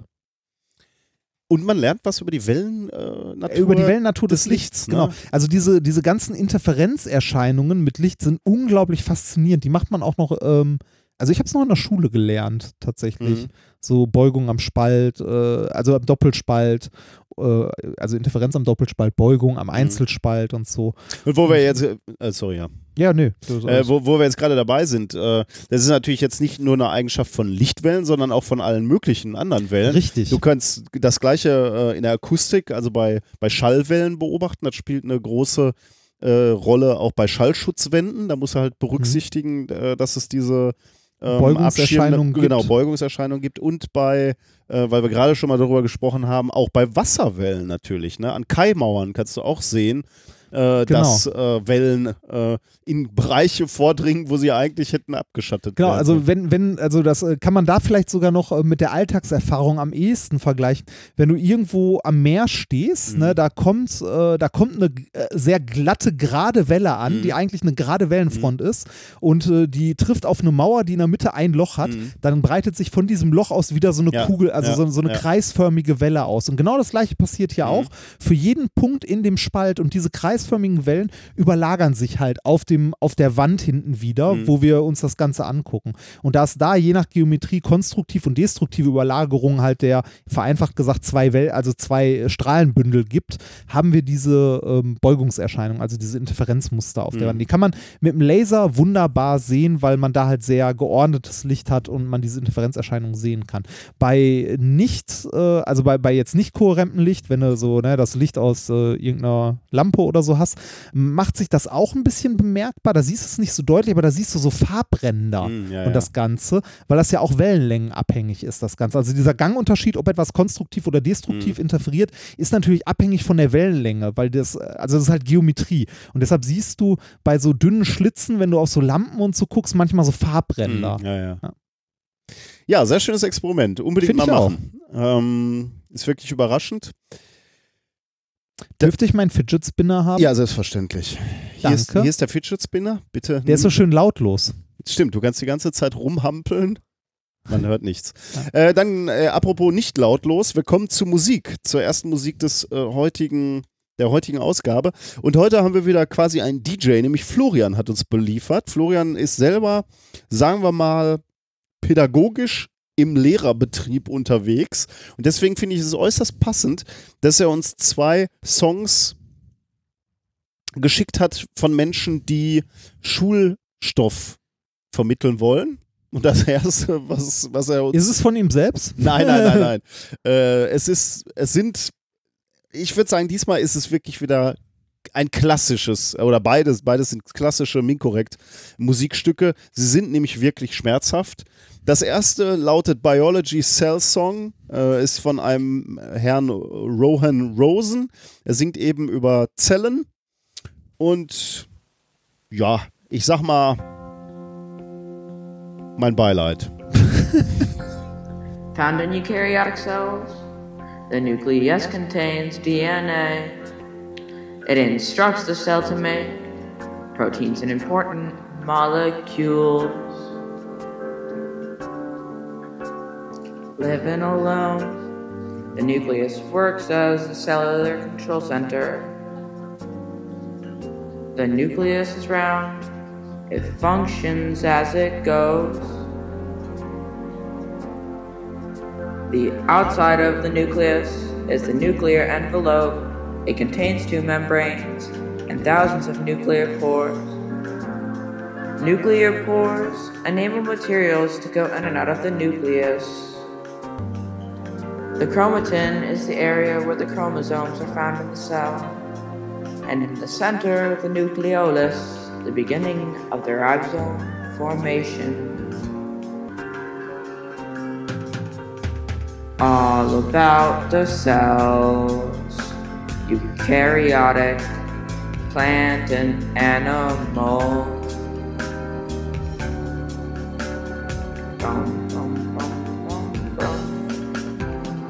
All about the cells. I'm gonna teach you all about the cells. Cells, cells, cells, cells, eukaryotic, prokaryotic, plant and animal. I want to introduce to you the organelles that clean up, store, and support. Vacuoles are the storage room of the cell. They store important material. Next come lysosomes. They break down material and throw away old organelles. The cytoskeleton is the cell's main structure. It helps move around material.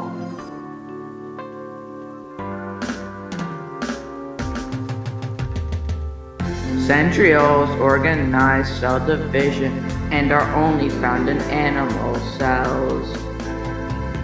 Now I'm gonna talk about the organelles that build proteins. Yeah, yeah, yeah.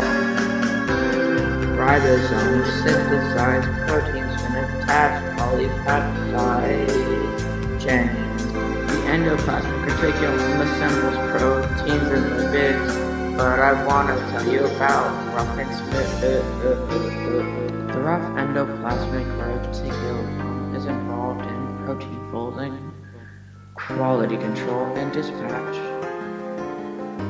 It is called rough because it is studded with ribosomes. The smooth endoplasmic reticulum is associated with the production and metabolism of fats and steroid hormones. It is smooth because it is not started with ribosomes, and it is associated with smooth, slippery fats. The Golgi apparatus modifies sorts and packages proteins and lipids for storage or transport out of the cell. Now I want to take a moment to talk about cytoplasm. It's everywhere outside of the nucleus, where all the organelles function. Let us talk about the organelles that capture and release energy, important as they are to keep. Chloroplasts are the solar panels of the cell.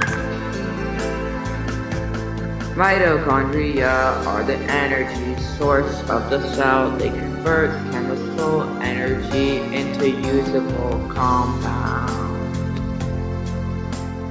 Now I'm gonna tell you about the cellular boundaries.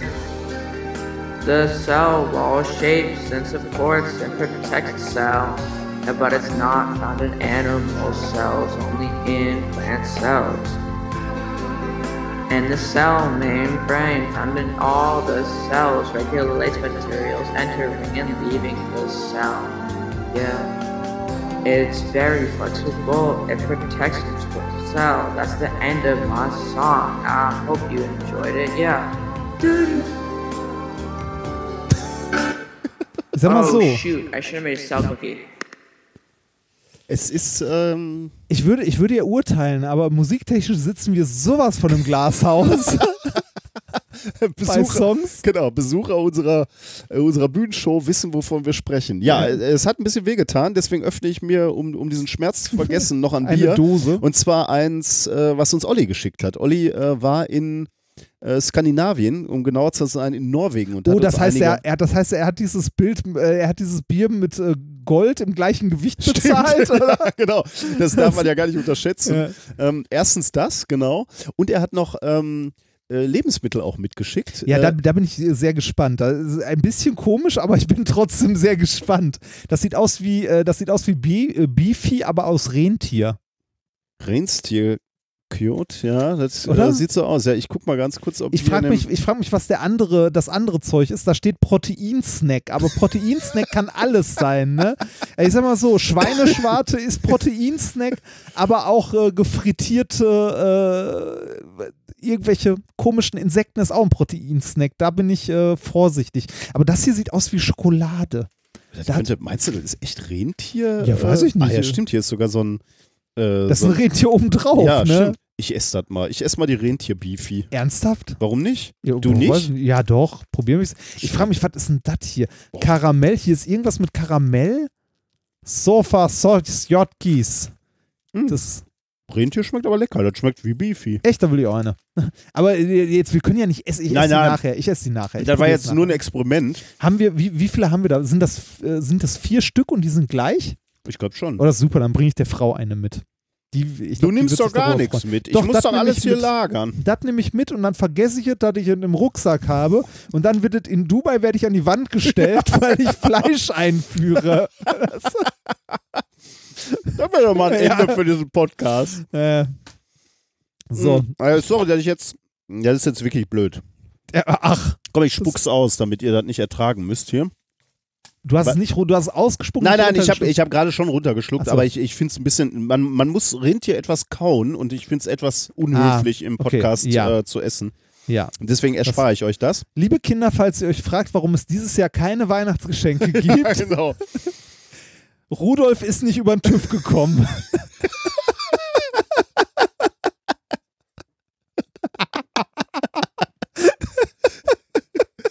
Oh Gott, wie tragisch. ja, aber ist, ne? Jeder hat halt ein Ende. Guck mal, leuchtet eine von denen vorne rot? Wie tragisch. Ach, Ähm, Ja. Ja, äh, noch etwas, wo, wobei uns unter- unterstützt hat, ist äh, das äh, Shiner-Gadget äh, dieser Woche. das ist ein Hörerscheiner Gadget. Genau, ja. Oh. Ähm, Das da- heißt, das heißt, unser Versandgewissen ist rein. in dem Fall ja, aber Heiko, äh, ich weiß gar nicht, ich glaube, Heiko hat's, äh, ich bin mir gar nicht sicher, der hat's uns ähm, selber ähm, in, in die Hand gedrückt bei Ah. einem unserer letzten Auftritte. Ähm, er hat dieses China Gadget aus Shanghai. Ähm, ich lese mal kurz vor. Ich gehe davon aus, dass Sinn, Zweck und Verwendung dieses Gerätes selbsterklärend sind. Ansonsten ist die Anleitung auf der Rückseite der Verpackung wirklich sehr ausführlich. Hier, das kannst du dir mal angucken. Ich sehe nur Zeichen. Mm, habt viel Spaß Gott. und hoffentlich auch praktischen Nutzen davon. So ich von äh, bla bla bla, Sch- Podcast gut, er ist demnächst. Ähm, Okay, es misst irgendwas, würde ich sagen. okay, Oh, es ist, ist von Xiaomi. Also es sieht ein bisschen aus wie ein Stift, ne? Ja, es ist von Xiaomi und es misst irgendwas, weil hier hinten steht was in ppm. Oh, echt? Ja, da PPM? steht irgendwas mit ppm. Ich habe ja ein bisschen Schiss, dass das Blutzucker oder so misst und ich mich damit jetzt, äh, äh, du dich damit jetzt stechen sollst. Meinst aber du, das, ist- ist, das wäre Das äh, ist krass. verpackt. Es sieht ein bisschen Hast du eine Schere oder so? Du Ja, hast doch gerade eine Schere, ähm, ne, gib mal. Die, Hab ich den ja, hingelegt? da ist auf dem NASA-Aufkleber. Äh, zup. Der wurde uns auch zugeschickt. Finde ich auch super. Ich, Na, so- ich finde ja Aufkleber so fürs Notebook und so immer gut. Oh, jetzt muss Ich auch. Seiten aufschneiden.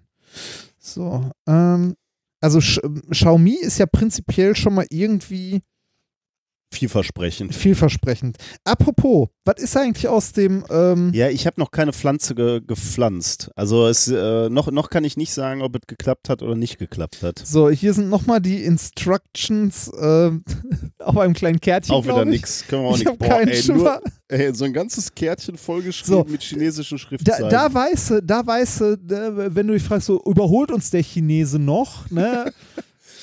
Da sind wir wir, sind schon abgehängt. Ja, genau. Wir sind so weit, dass auf der Anleitung nicht mal mehr in irgendeiner anderen, also ne, auf Englisch oder sonst was, was steht. Das Ist dann irgendwie das wirklich eine, was zur Hölle? Es macht irgendwie. Ich habe wirklich. Ah, oder ist das Wasser, Leitfähigkeit? Also da sind zwei, Ah, da sind unten zwei Elektroden. Hier steht TDS drauf. aber da hat er uns wirklich so ein Ding gesch- geschickt, wo wir überhaupt nicht schlau raus werden, ne? Wir können ja den Namen ein. Keine, Ja, wie, wie heißt denn das Ding? ja, nix, da steht nichts drauf. Gib mir doch mal die Packung eben her. Jetzt, jetzt stehen wir wie, wie, wie so Deppen. Ah, doch, da steht eine Bezeichnung drauf. XM irgendwas. Ist es is it Leitfähigkeit? Äh, Guck mal, ich drück mal hier auf. Okay, zeigt mir dann irgendwas mit ppm nur an. Also irgendwas Inhalt. Und es sieht so aus, als ob man es in Wasser oder so schüttet. Wie schreibe ich denn äh, Xiaomi überhaupt und TDS? Xiaomi schreibt sich das. Also X-I-A-O. Xiaomi? Ja. Mi? Und jetzt TD, was steht hier drauf? Steht da irgendwo was? TDS. TDS. Ich guck mal, was dann kommt. Was, was kann es? Aber dass hier uns keine Anleitung zugeschickt wird. Aber das ist doch ne? der Spaß an der Sache, oder? Original Xiaomi TDS-Tester. Was zur Hölle ist Ja, ein TDS? Wassertester steht hier schon mal. TDS China Gadget hier. Aha. So, warte mal. Mein Internet ist gerade so lahm, Ah. deswegen es dauert etwas. So, warte mal, kommt jetzt. Hier. Was tut ähm, TDS-Meter.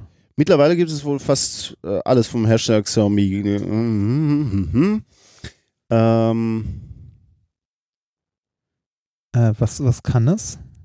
Was, es ist für Wasser gedacht, ne? Also zumindest haben wir da schon mal. dennoch hat man sich hier äh, wieder viel Mühe bei der Präsentation gegeben und auch die Skala von 0 bis 9990 ppm, Teilchen pro Million, ist mehr als ausreichend, um nicht trinkbares Wasser ausfindig zu machen. Der EU-Grenzwert liegt, korrigiert mich, falls ich falsch liege, bei etwa 200 ppm. Und hier könnten einige sicher überrascht werden, wenn das Wasser aus dem Hahn daheim getestet wird. Äh, also offensichtlich ein Wassertester. Aber was, nach was misst, also äh, ja, ppm, ppm, wovon? Also was misst ja, das es? frage ich mich auch gerade. Ja, Wasser, äh, TDS-Meter, das digitale Wassermessgerät, wasserfesten Gehäuse, äh, ideal zur Prüfung Wasserqualität, bla bla, Swimmingpool. Passt natürlich super zu dem einen oder anderen Punkt unserer Tour, ne? Da könnten wir mal gucken, ob man das nicht noch unterbringen kann. Vor Schmutz und Beschädigung. Äh, Ja, dieser Artikel ist jetzt nicht so schön. Ich Nee. verstehe auch nicht so genau, worum. Also es geht offensichtlich darum, Wasser zu testen. also äh, wir müssten jetzt eigentlich nochmal ähm, Oh, Entschuldigung. äh, Mm. gucken, was hier das Wasser in Gelsenkirchen, Ja, was das kann. ich hole, äh, okay, hier geht es nochmal weiter. Was ist der TDS-Wert? Aber wir können das gleich auch mal. ah, TDS-Wert steht für Total Dissolved Solids. Gibt die Summe der gelösten Salze auch Feststoffe im Wasser an. Hm. Die gebräuchliche Einheit ist ppm oder Milligramm pro Liter. Okay, ähm, ich hol mal eben Wasser. Ja, Ähm, willst du derweil noch was vorlesen? Geht ja ganz schnell. Ich muss ja nur. äh, was, oder was soll ich auf Pause drücken? Ich überlege gerade, habe ich irgendwas zu. Nee, eigentlich mach mal Pause. Oder das Wasser erscheint plötzlich hier. Da, genau. da, Ja. da bin ich wieder. Ich habe Wasser geholt äh, und in das Bierglas von gerade äh, ge, ge, Aber das ist ja jetzt nicht sauber. möglicherweise leicht verunreinigt. So, Was messen wir jetzt? Salze? Nee, wir messen äh, TDS, also, äh, ne, ich kann, äh, mittlerweile habe ich eine Vorstellung, was es misst, weil äh, es Leitfähigkeit, Misst, genau, ne? es misst Leitfähigkeit, also Widerstand am Ja. Ende. Also es misst Widerstand. Äh, ist ja ganz interessant, weil der Wasserstoffgenerator, den wir in unserem Labor haben, der braucht ja auch hochreines Wasser aus so einem Millipure-Ding. Mhm. Äh, irgendwie 0,1 Mikrosievert oder so. Das muss kleiner sein, weil sonst hat er Probleme. Äh, aber ich wusste nicht, dass man da drauf, äh, also ich wusste, dass man Leitfähigkeit misst, aber nicht, dass man darauf Rückschlüsse ziehen kann. Ähm, also ihr macht irgendwie Sinn, aber wobei so ein Ion gelöstes Teil, das Da kann, da kann doch alles drin sein. Also, ich meine, was sagt mir Ja. das denn jetzt? Also, da kann ja jetzt auf was völlig unleitend Giftiges drin sein. Das macht mein Viele Trinkwasser jetzt auch nicht besser. ja, das weiß nicht. Aber dann würde das Ding trotzdem nichts sagen. nee, kann- eigentlich nicht. Das Jetzt halt mal rein und sag mal was. Wir können, hast du Salz da? Ja, aber ich laufe jetzt nicht Ja, schon wieder okay. los. Was haben wir denn hier? Uh, das ist ganz schlecht, das ist ganz, ganz schlecht. Was haben wir denn? Ganz, ganz schlecht. Es steigt noch. Es steigt noch. Ja, dreh mal um, ich will mal sehen. 200, 240. Das ist schlecht, glaube ich, ne? 240 ppm. Und bis wann ist gut? Steht nicht, ne? Nee, weiß ich nicht. Wir nicht. Keine Ahnung. 200, 250 ppm biete ich jetzt. Also wir, wir haben Gut, ist natürlich in einem alten Bierglas, ne? Ich sollte Ja. vielleicht gleich nochmal. Äh, jetzt mal ernsthaft, wer benutzt denn so ein Ding hier? wie? Also wofür? Ich bin Hypochonder. Für mich ist jetzt ab heute. Ich glaube, das Wasser hat Fieber.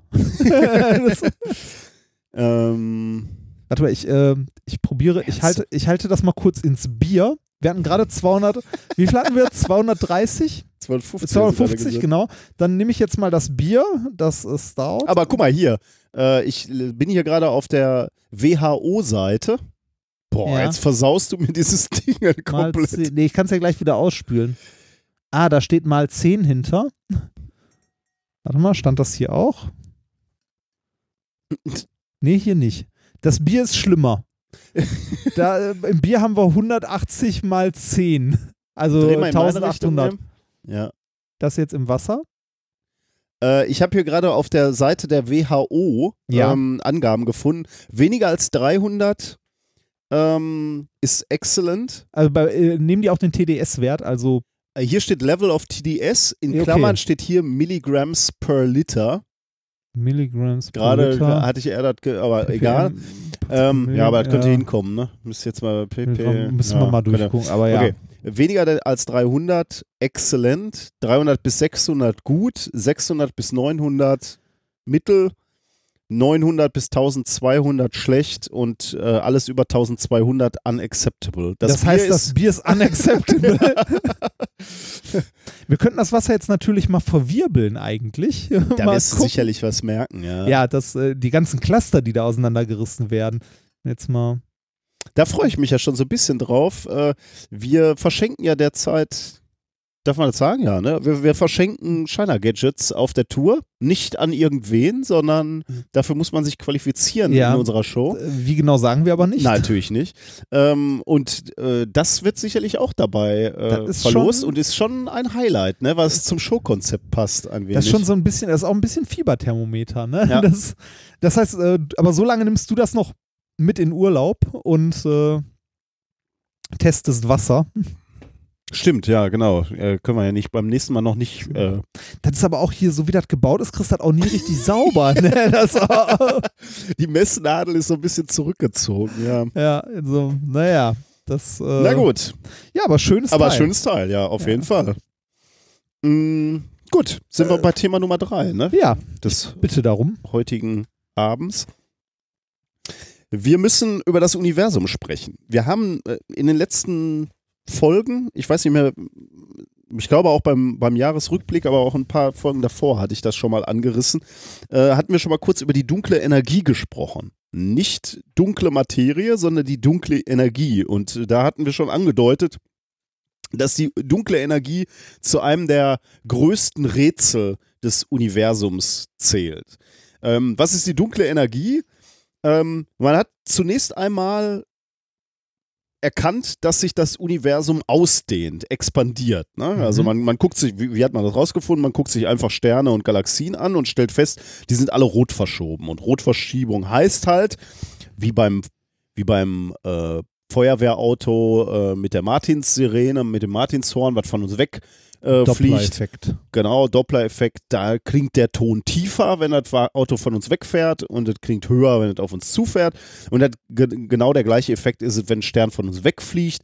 Dann ist der röter im optischen. Weil die Wellenlänge länger wird weil die Wellenlänge äh, länger wird oder wenn es auf uns zufliegen würde, würde es blauer werden. Aber das äh, sehen wir eben egal in welche Richtung wir gucken im Universum, sehen wir nicht. Wir sehen nur Rotverschiebung, das heißt, alles fliegt von uns weg. Das kann nur bedeuten, dass wir äh, im Mittelpunkt des Universums sind. genau, dass, äh, dass das Universum expandiert, wie so, ein, wie so ein Luftballon, der aufgeblasen wird und alle Punkte fliegen von allen anderen Punkten weg.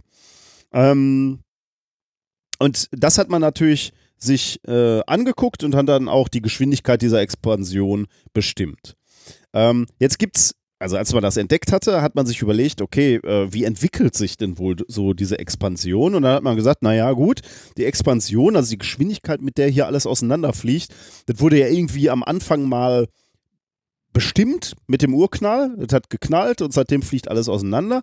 Und wir haben jetzt relativ viel Materie in unserem Universum und die wirkt der Expansion so ein bisschen entgegen. Gravitation, mhm. die versucht hat halt alles irgendwie zusammenzuhalten. Also äh, waren traditionelle Modelle, besagten also, ähm, die Expansion müsste sich verlangsamen. Wie viel es sich verlangsamt, sei mal dahingestellt, aber es müsste eigentlich langsamer werden.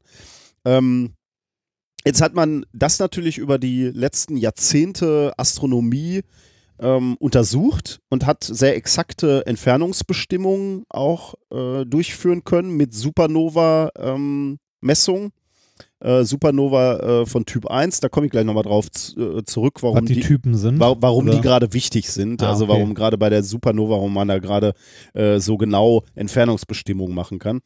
Ähm,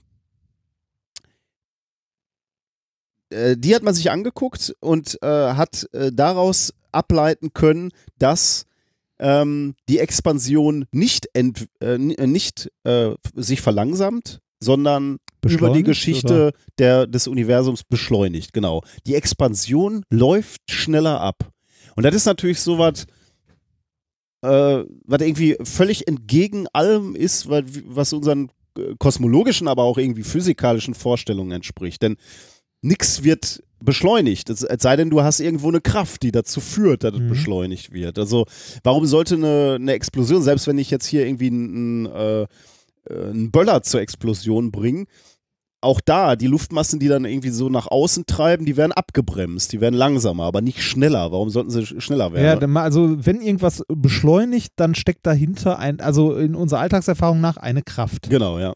Und das war jetzt halt ein Riesenproblem erstmal für, für unsere kosmologischen Modelle. Und deswegen haben die Wissenschaftler gesagt, so in ihrer Verzweiflung, muss man wirklich sagen, was machen wir denn jetzt? Also wir müssen ja irgendwie zu einem Ergebnis oder wir müssen ja irgendeine Lösung haben. Und da haben die äh, Wissenschaftler gesagt, okay, dann postulieren wir, und das ist tatsächlich ein Postulieren, weil niemand hat es gemessen, keiner, keiner hat es gesehen. Sie haben gesagt, dann gibt es etwas, was wir jetzt dunkle Energie nennen. Ähm, und sie sagen, diese dunkle Energie ist dafür zuständig, also die gibt es auch in unserem Universum, und die ist dafür zuständig, dass das Universum beschleunigt expandiert. Und sie konnten dann auch, wenn sie sich jetzt angucken, wie viel Masse haben wir im Universum, wie schnell war die Geschwindigkeit, ähm, äh, die diese Expansion am Anfang hatte, dann können sie auch bestimmen, aus wie viel, also wie viel Energie denn was in unserem Universum ausmacht. Also man kann sich überlegen, wie viel Energie war am Anfang des Urknalls da ähm, und wo, wo muss diese Energie jetzt hin sein? Und dann kann man sich, kann man sich die Verteilung überlegen, äh, natürlich mit riesigen Fehlerbalken, aber wenn man sich jetzt die, dieses Universum, also unser Universum anschaut, dann stellt man fest, unser Universum müsste, wenn unsere kosmologischen Modelle stimmen, im Moment zu 68,3 Prozent aus dunkler Energie, eben dieser dunkler Energie bestehen, 26,8 Prozent aus dunkler Materie, die wir auch nicht sein, sehen, und nur zu 4,9 Prozent aus der sichtbaren baryonischen Materie, die alles ausmacht, was wir kennen. Also Sterne, Planeten, alles. Ne? Gas, Wolken, also alles, was wir sehen. 5% Rest dunkle Materie, dunkle Energie. Also irgendwas, wo wir noch nicht so einen Griff drauf haben, wenn, Ja. du, wenn du so willst. Also das meiste irgendwie. Alles, ja. Also Ja. eigentlich alles, ne? Also ja, außer diese 5%, ja. Ähm, und wie ich gerade schon gesagt habe, wir, wir können über die dunkle Energie nichts sagen. Ne? Kann nur spekuliert werden. Und das Einzige, was man wirklich sagen kann, ist, wir gucken uns an, ähm, wie denn ähm, die, die, das Universum abgebremst wird, also diese Expansion abgebremst wird und dem Ganzen weisen wir einen Zahlenwert nach. Das nennen wir die kosmologische Konstante. Ähm, und sagen dann, okay, Ist das ein Faktor, mit dem das ab oder? ja, okay. also äh, genau, das ist auch ganz wichtig. Ähm, man geht nämlich davon aus, ähm, dass die, also alles nach, nach dem gängigen kosmologischen Modell geht man davon aus, dass die dunkle Energie eine in Zeit und Raum gleichbleibende Dichte hat. Und deswegen ist es genau wie du sagst, eine Konstante. Und deswegen wird der Einfluss äh, der dunklen Energie mit der kosmologischen Konstante gleichgesetzt. Also das, was wir da sehen, Mhm. äh, diese, diese Abbremsung ähm, ist, e- äh, diese Beschleunigung ist eben die kosmologische Konstante, die ist homogen über Zeit, über Raum, alles, überall äh, ist diese dunkle Energie verteilt, gleich verteilt und deswegen ähm, expandiert dieses Universum gleichmäßig konstant. Einzige Problem ist, dass jetzt Quasare untersucht wurden und die äh, zeigen Indizien dafür, dass die dunkle Energie gar nicht so konstant sein könnte, äh, wie, wie es äh, zunächst einmal angenommen wurde und damit eben auch gar nicht so eine Konstante ist, wie, wie wir geglaubt haben. Und das wurde jetzt veröffentlicht in einem Paper mit dem Namen Cosmological Constraints from the Hubble Diagram of Quasars at High Redshifts. Ähm, veröffentlicht in Nature Astronomy, äh, Astronomy und äh, publiziert wurde das Ganze am 28. Januar 2019. Die Wissenschaftler haben sich hier Quasare angeguckt und zwar relativ viele, 1600 Quasare. Was sind Quasare? Quasare heißen so, äh, oder die, ja, der Name leitet sich ab von Qu Quasi-Stellar Objects, also quasi Stellares. stellar, also quasi wie ein Sternobjekt. okay. Ähm, und was ist das wirklich, wenn es nur ein Quasi-Stern ist und kein echter Stern? Es ist der aktive Kern einer Galaxie, ähm, der im äh, sichtbaren Bereich des Lichts quasi punktförmig für uns aussieht, weil er so weit weg ist, weil er eben auch so hoch verdichtet ist, also wie ein Stern aussieht. Ähm, aber riesige Energiemengen äh, auch von anderen Wellenlängen abstrahlt. Ähm, vermutlich, also man geht davon aus, dass ein Quasar wahrscheinlich aus einem aktiven schwarzen Loch besteht, umgeben von einer Scheibe aus leuchtender Materie, ähm, die, die dann eben strahlt. Weil, also bevor in, in dieses schwarze Loch fällt, dann nochmal äh, in, in allen Wellenlängen quasi so ein Todesschrei aussendet, in alle Richtungen. Und deswegen Gott, sehen wir. dramatisch. Ja, Das- natürlich. ja.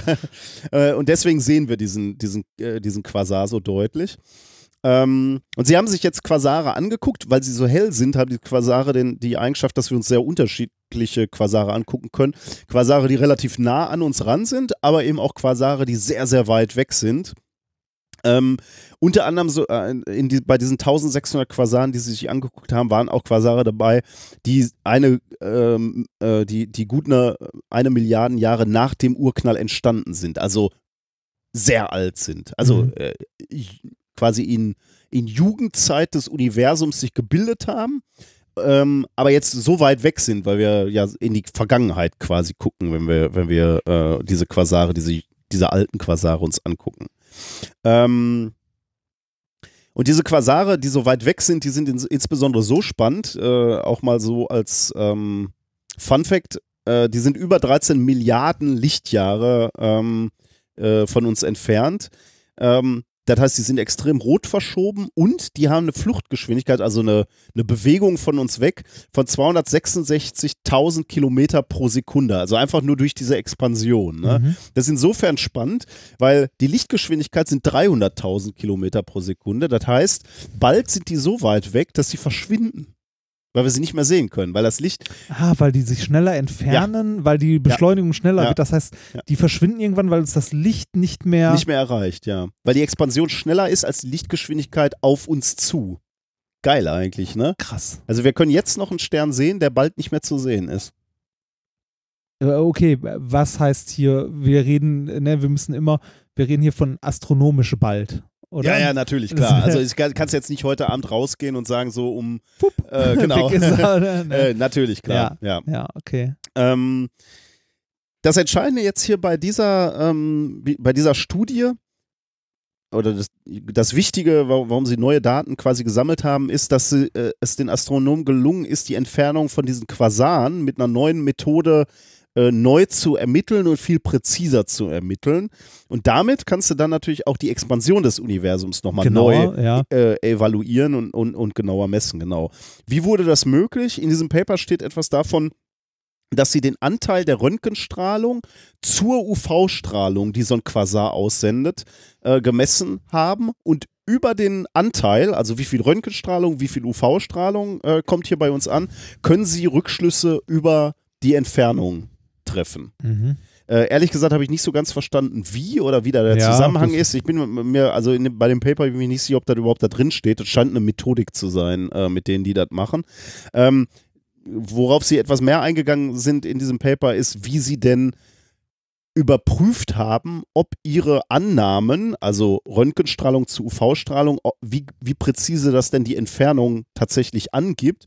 Und das haben sie eben genau mit Referenzmessungen gemacht von diesen Supernova Typ 1a, ähm, äh, ja, Ty Typ 1a Supernovae, ähm, die sie äh, untersucht haben, weil die, bei denen weiß man relativ genau, wie weit die weg sind, denn das Besondere an diesen äh, Supernova ist, Typ 1a, äh, also Supernova sind so Sternexplosionen und die, die absolute Helligkeit dieser Supernova äh, ist immer gleich. Also die explodieren und die haben immer quasi eine Helligkeit. Äh, also sozusagen die 100 Watt Birne des äh, Universums.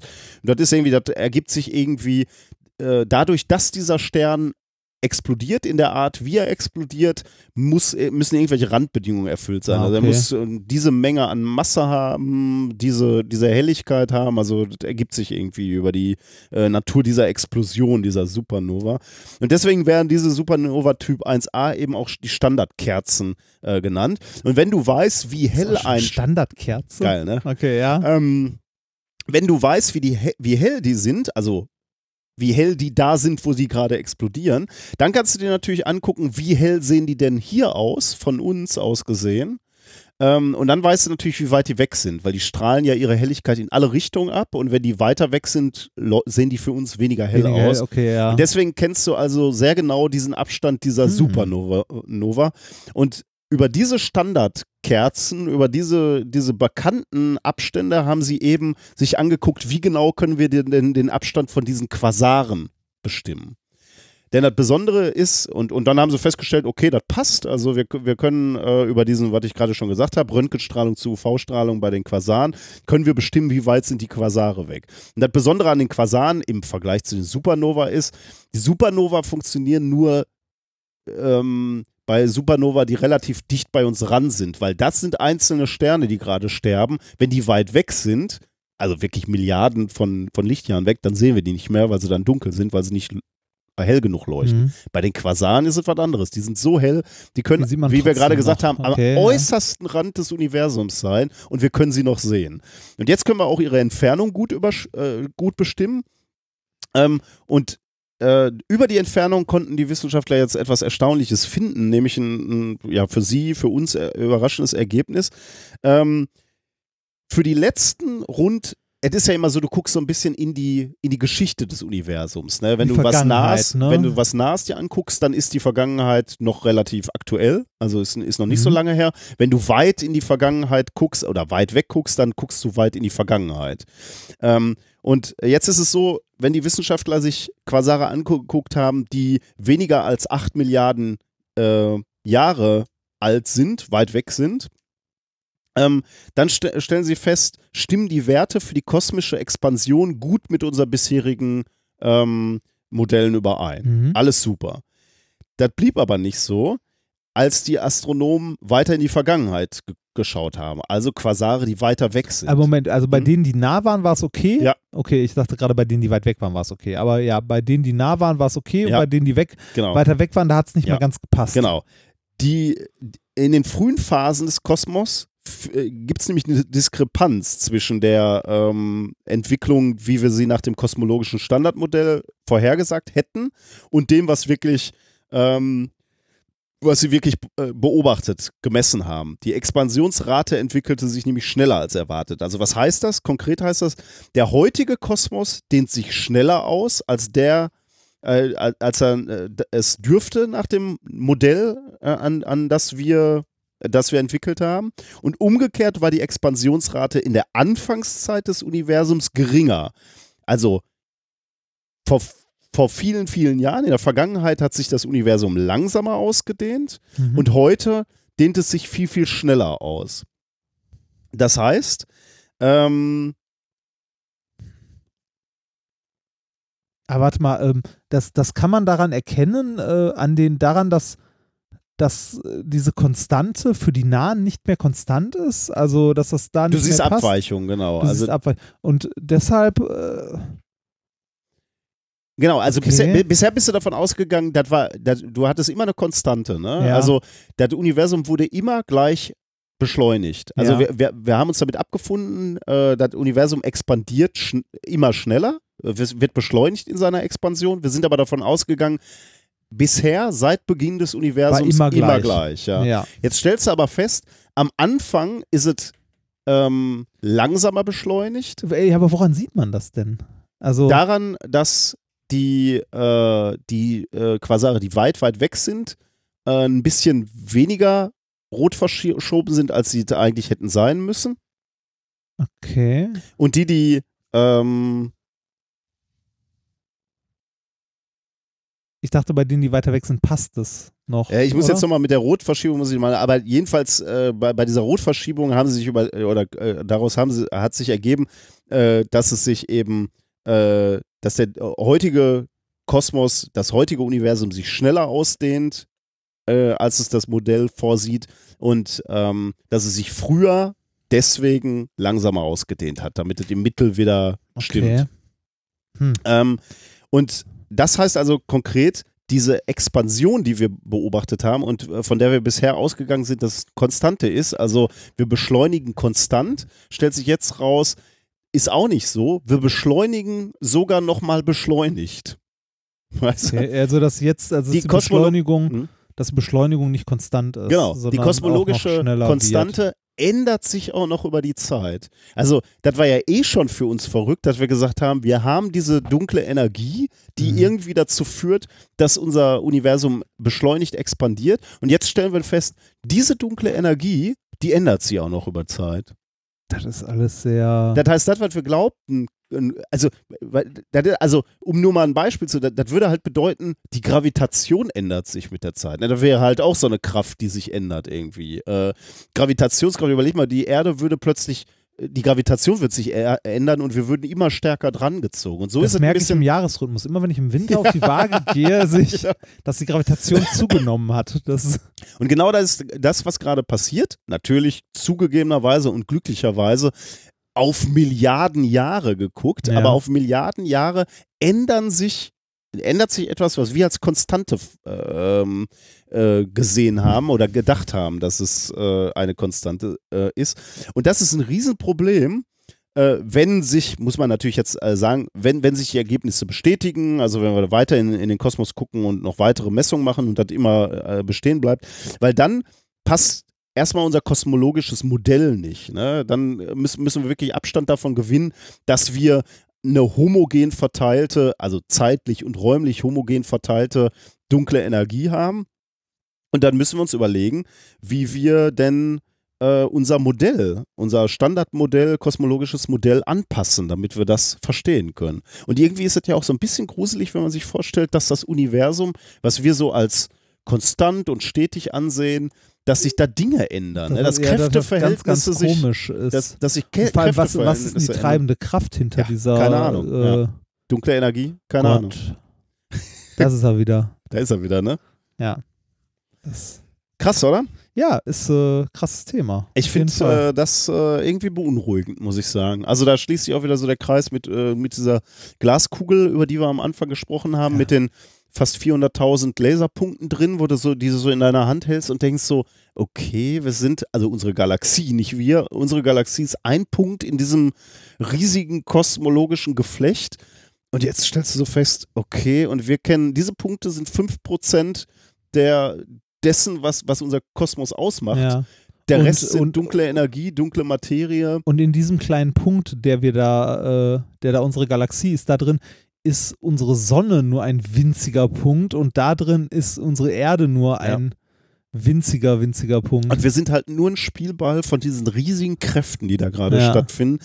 Und manche davon ändern sich halt, ne? so wie die, wie die äh, äh, Kosmos. Aber zum Kosmologie Glück alles auf Zeitskalen, die für uns wahrscheinlich wenig Einfluss haben Ja. wird. Ja. genau, Aber trotzdem äh, spannend fühle ich mich ein bisschen unwohl, wenn ich mir so vorstelle, dass ich meine, was heißt das? Ne? Wenn, wenn, Das heißt, dieser morgen Kosmos kann halt, alles explodieren. ja, wir sind schon mitten dabei, ne? Ja. Zugegebenerweise oder glücklicherweise in Zeitlupe, in Ultrazeitlupe, aber das Ding fliegt uns gerade um die Ohren und Also wir sitzen äh, mittendrin. ich meine, äh, auf, auf, so, auf solchen Größenordnungen betrachtet, ne, kann morgen spontan irgendwie, was weiß ich nicht, was irgendwo reinkrachen? Oder, also ich weiß ja nicht, wie, wie, wie weit kann man, also wie weit können die Astronomen eigentlich so Sachen vorhersehen?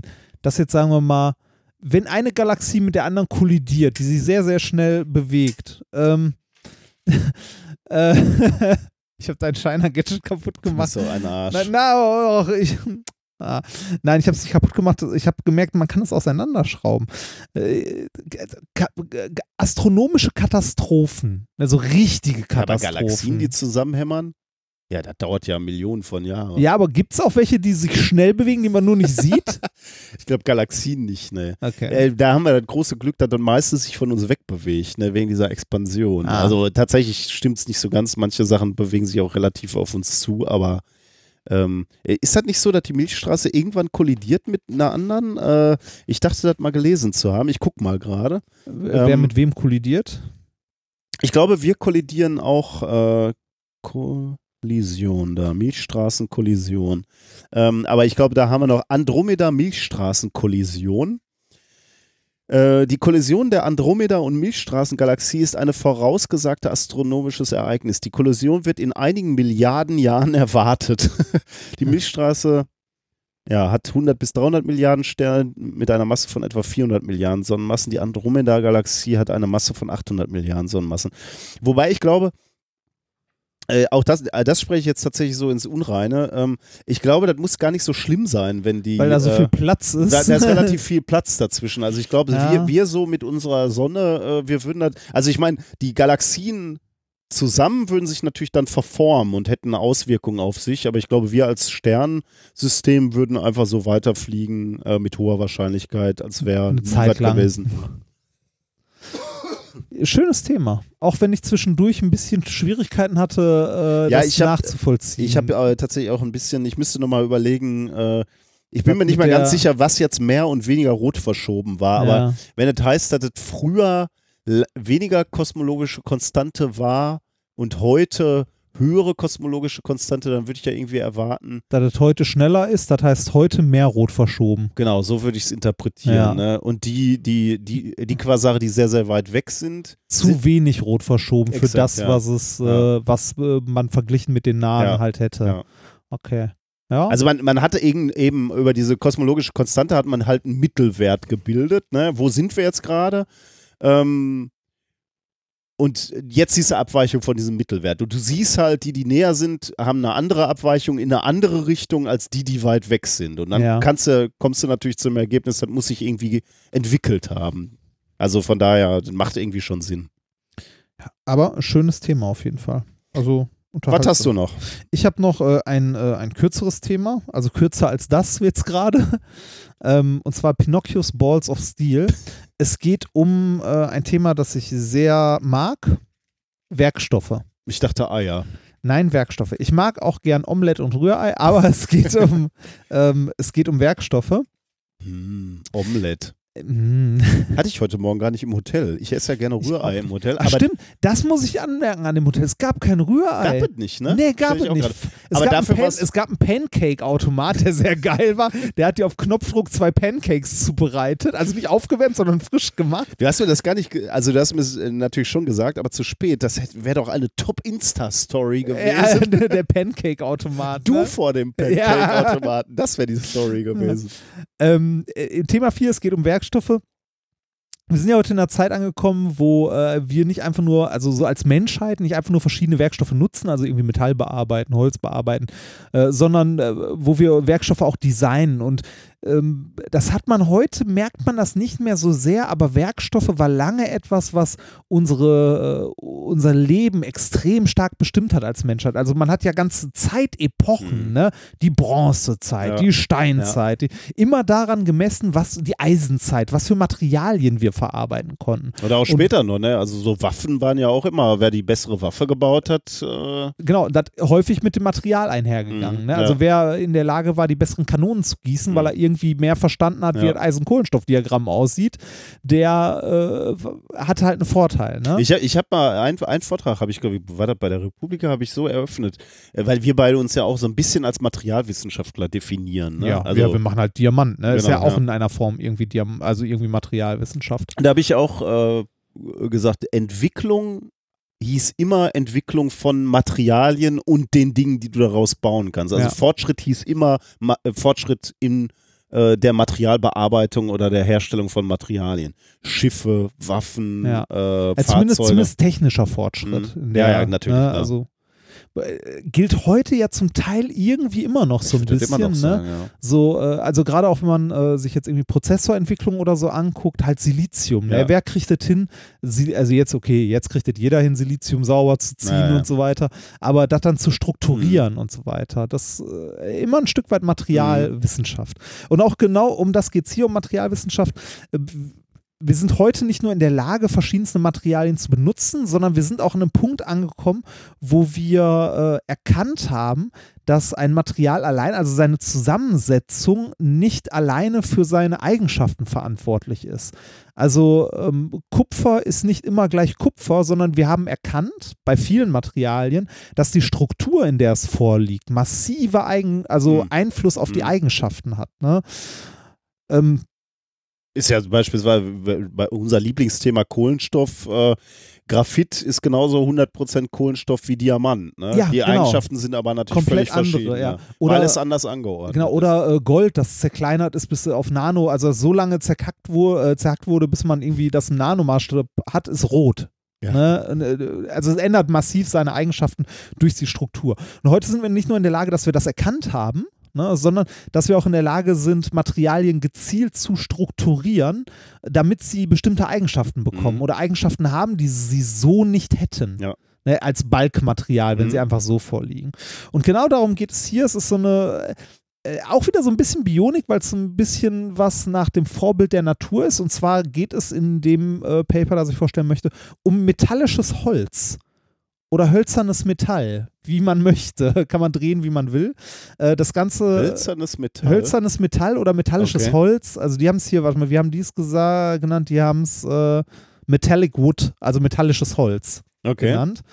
Äh, das Paper heißt High Strength Metallic Wood and Nanostructured Nickel Inverse Opal Materials. Ich frage mich gerade, was die Eigenschaft vom hölzernen Metall ist. Äh, wahrscheinlich irgendwie faserig, oder? Ja, da komme da komm ich Okay, jetzt gleich mhm. zu. Äh, das Paper ist erschienen in Scientific Reports Nummer 9 am 24.09., eingereicht am 5. August letzten Jahres. Ähm, es sind Forscher aus den USA, der Türkei und dem United Kingdom. Ähm, was, du hast ja gerade schon gefragt, was macht Holz aus? Ne? Mhm. Holz ist ein Werkstoff, den die Menschheit schon ewig nutzt, der auch heute immer noch genutzt wird. Heute ähm, anders als vor, sagen wir mal, ein paar hundert Jahren. Also Holz wird wiederentdeckt Mhm. irgendwie als Werkstoff fürs Bauen, für, für Hightech. Ähm, und Holz ist so ein bisschen was wie das Hightech-Material der Natur. Weil ähm, also Holz besteht aus langen Molekülketten wie Zellulose, äh, Lignin und so weiter. Ähm, und äh, ja, diese Molekülketten an sich sind nicht besonders stabil, aber in der Form, wie sie vorliegen, so faserig mit Hohlräumen dazwischen und so, bilden die ein unglaublich äh, stabiles Gerüst, diese, diese Ketten. Also Holz ist unglaublich stabil. Wenn man sich, also jetzt nicht für, ne, man kann trotzdem mit dem Bohrer reinbohren, aber es ist für, für sein Gewicht und so Mhm. durch die Struktur sehr, sehr stabil. Gleichzeitig aber auch äh, relativ leicht. Und das liegt daran, dass diese Molekülketten halt so Fasern bilden, die von Hohlräumen durchzogen sind, aber trotzdem ein stabiles Gerüst bilden.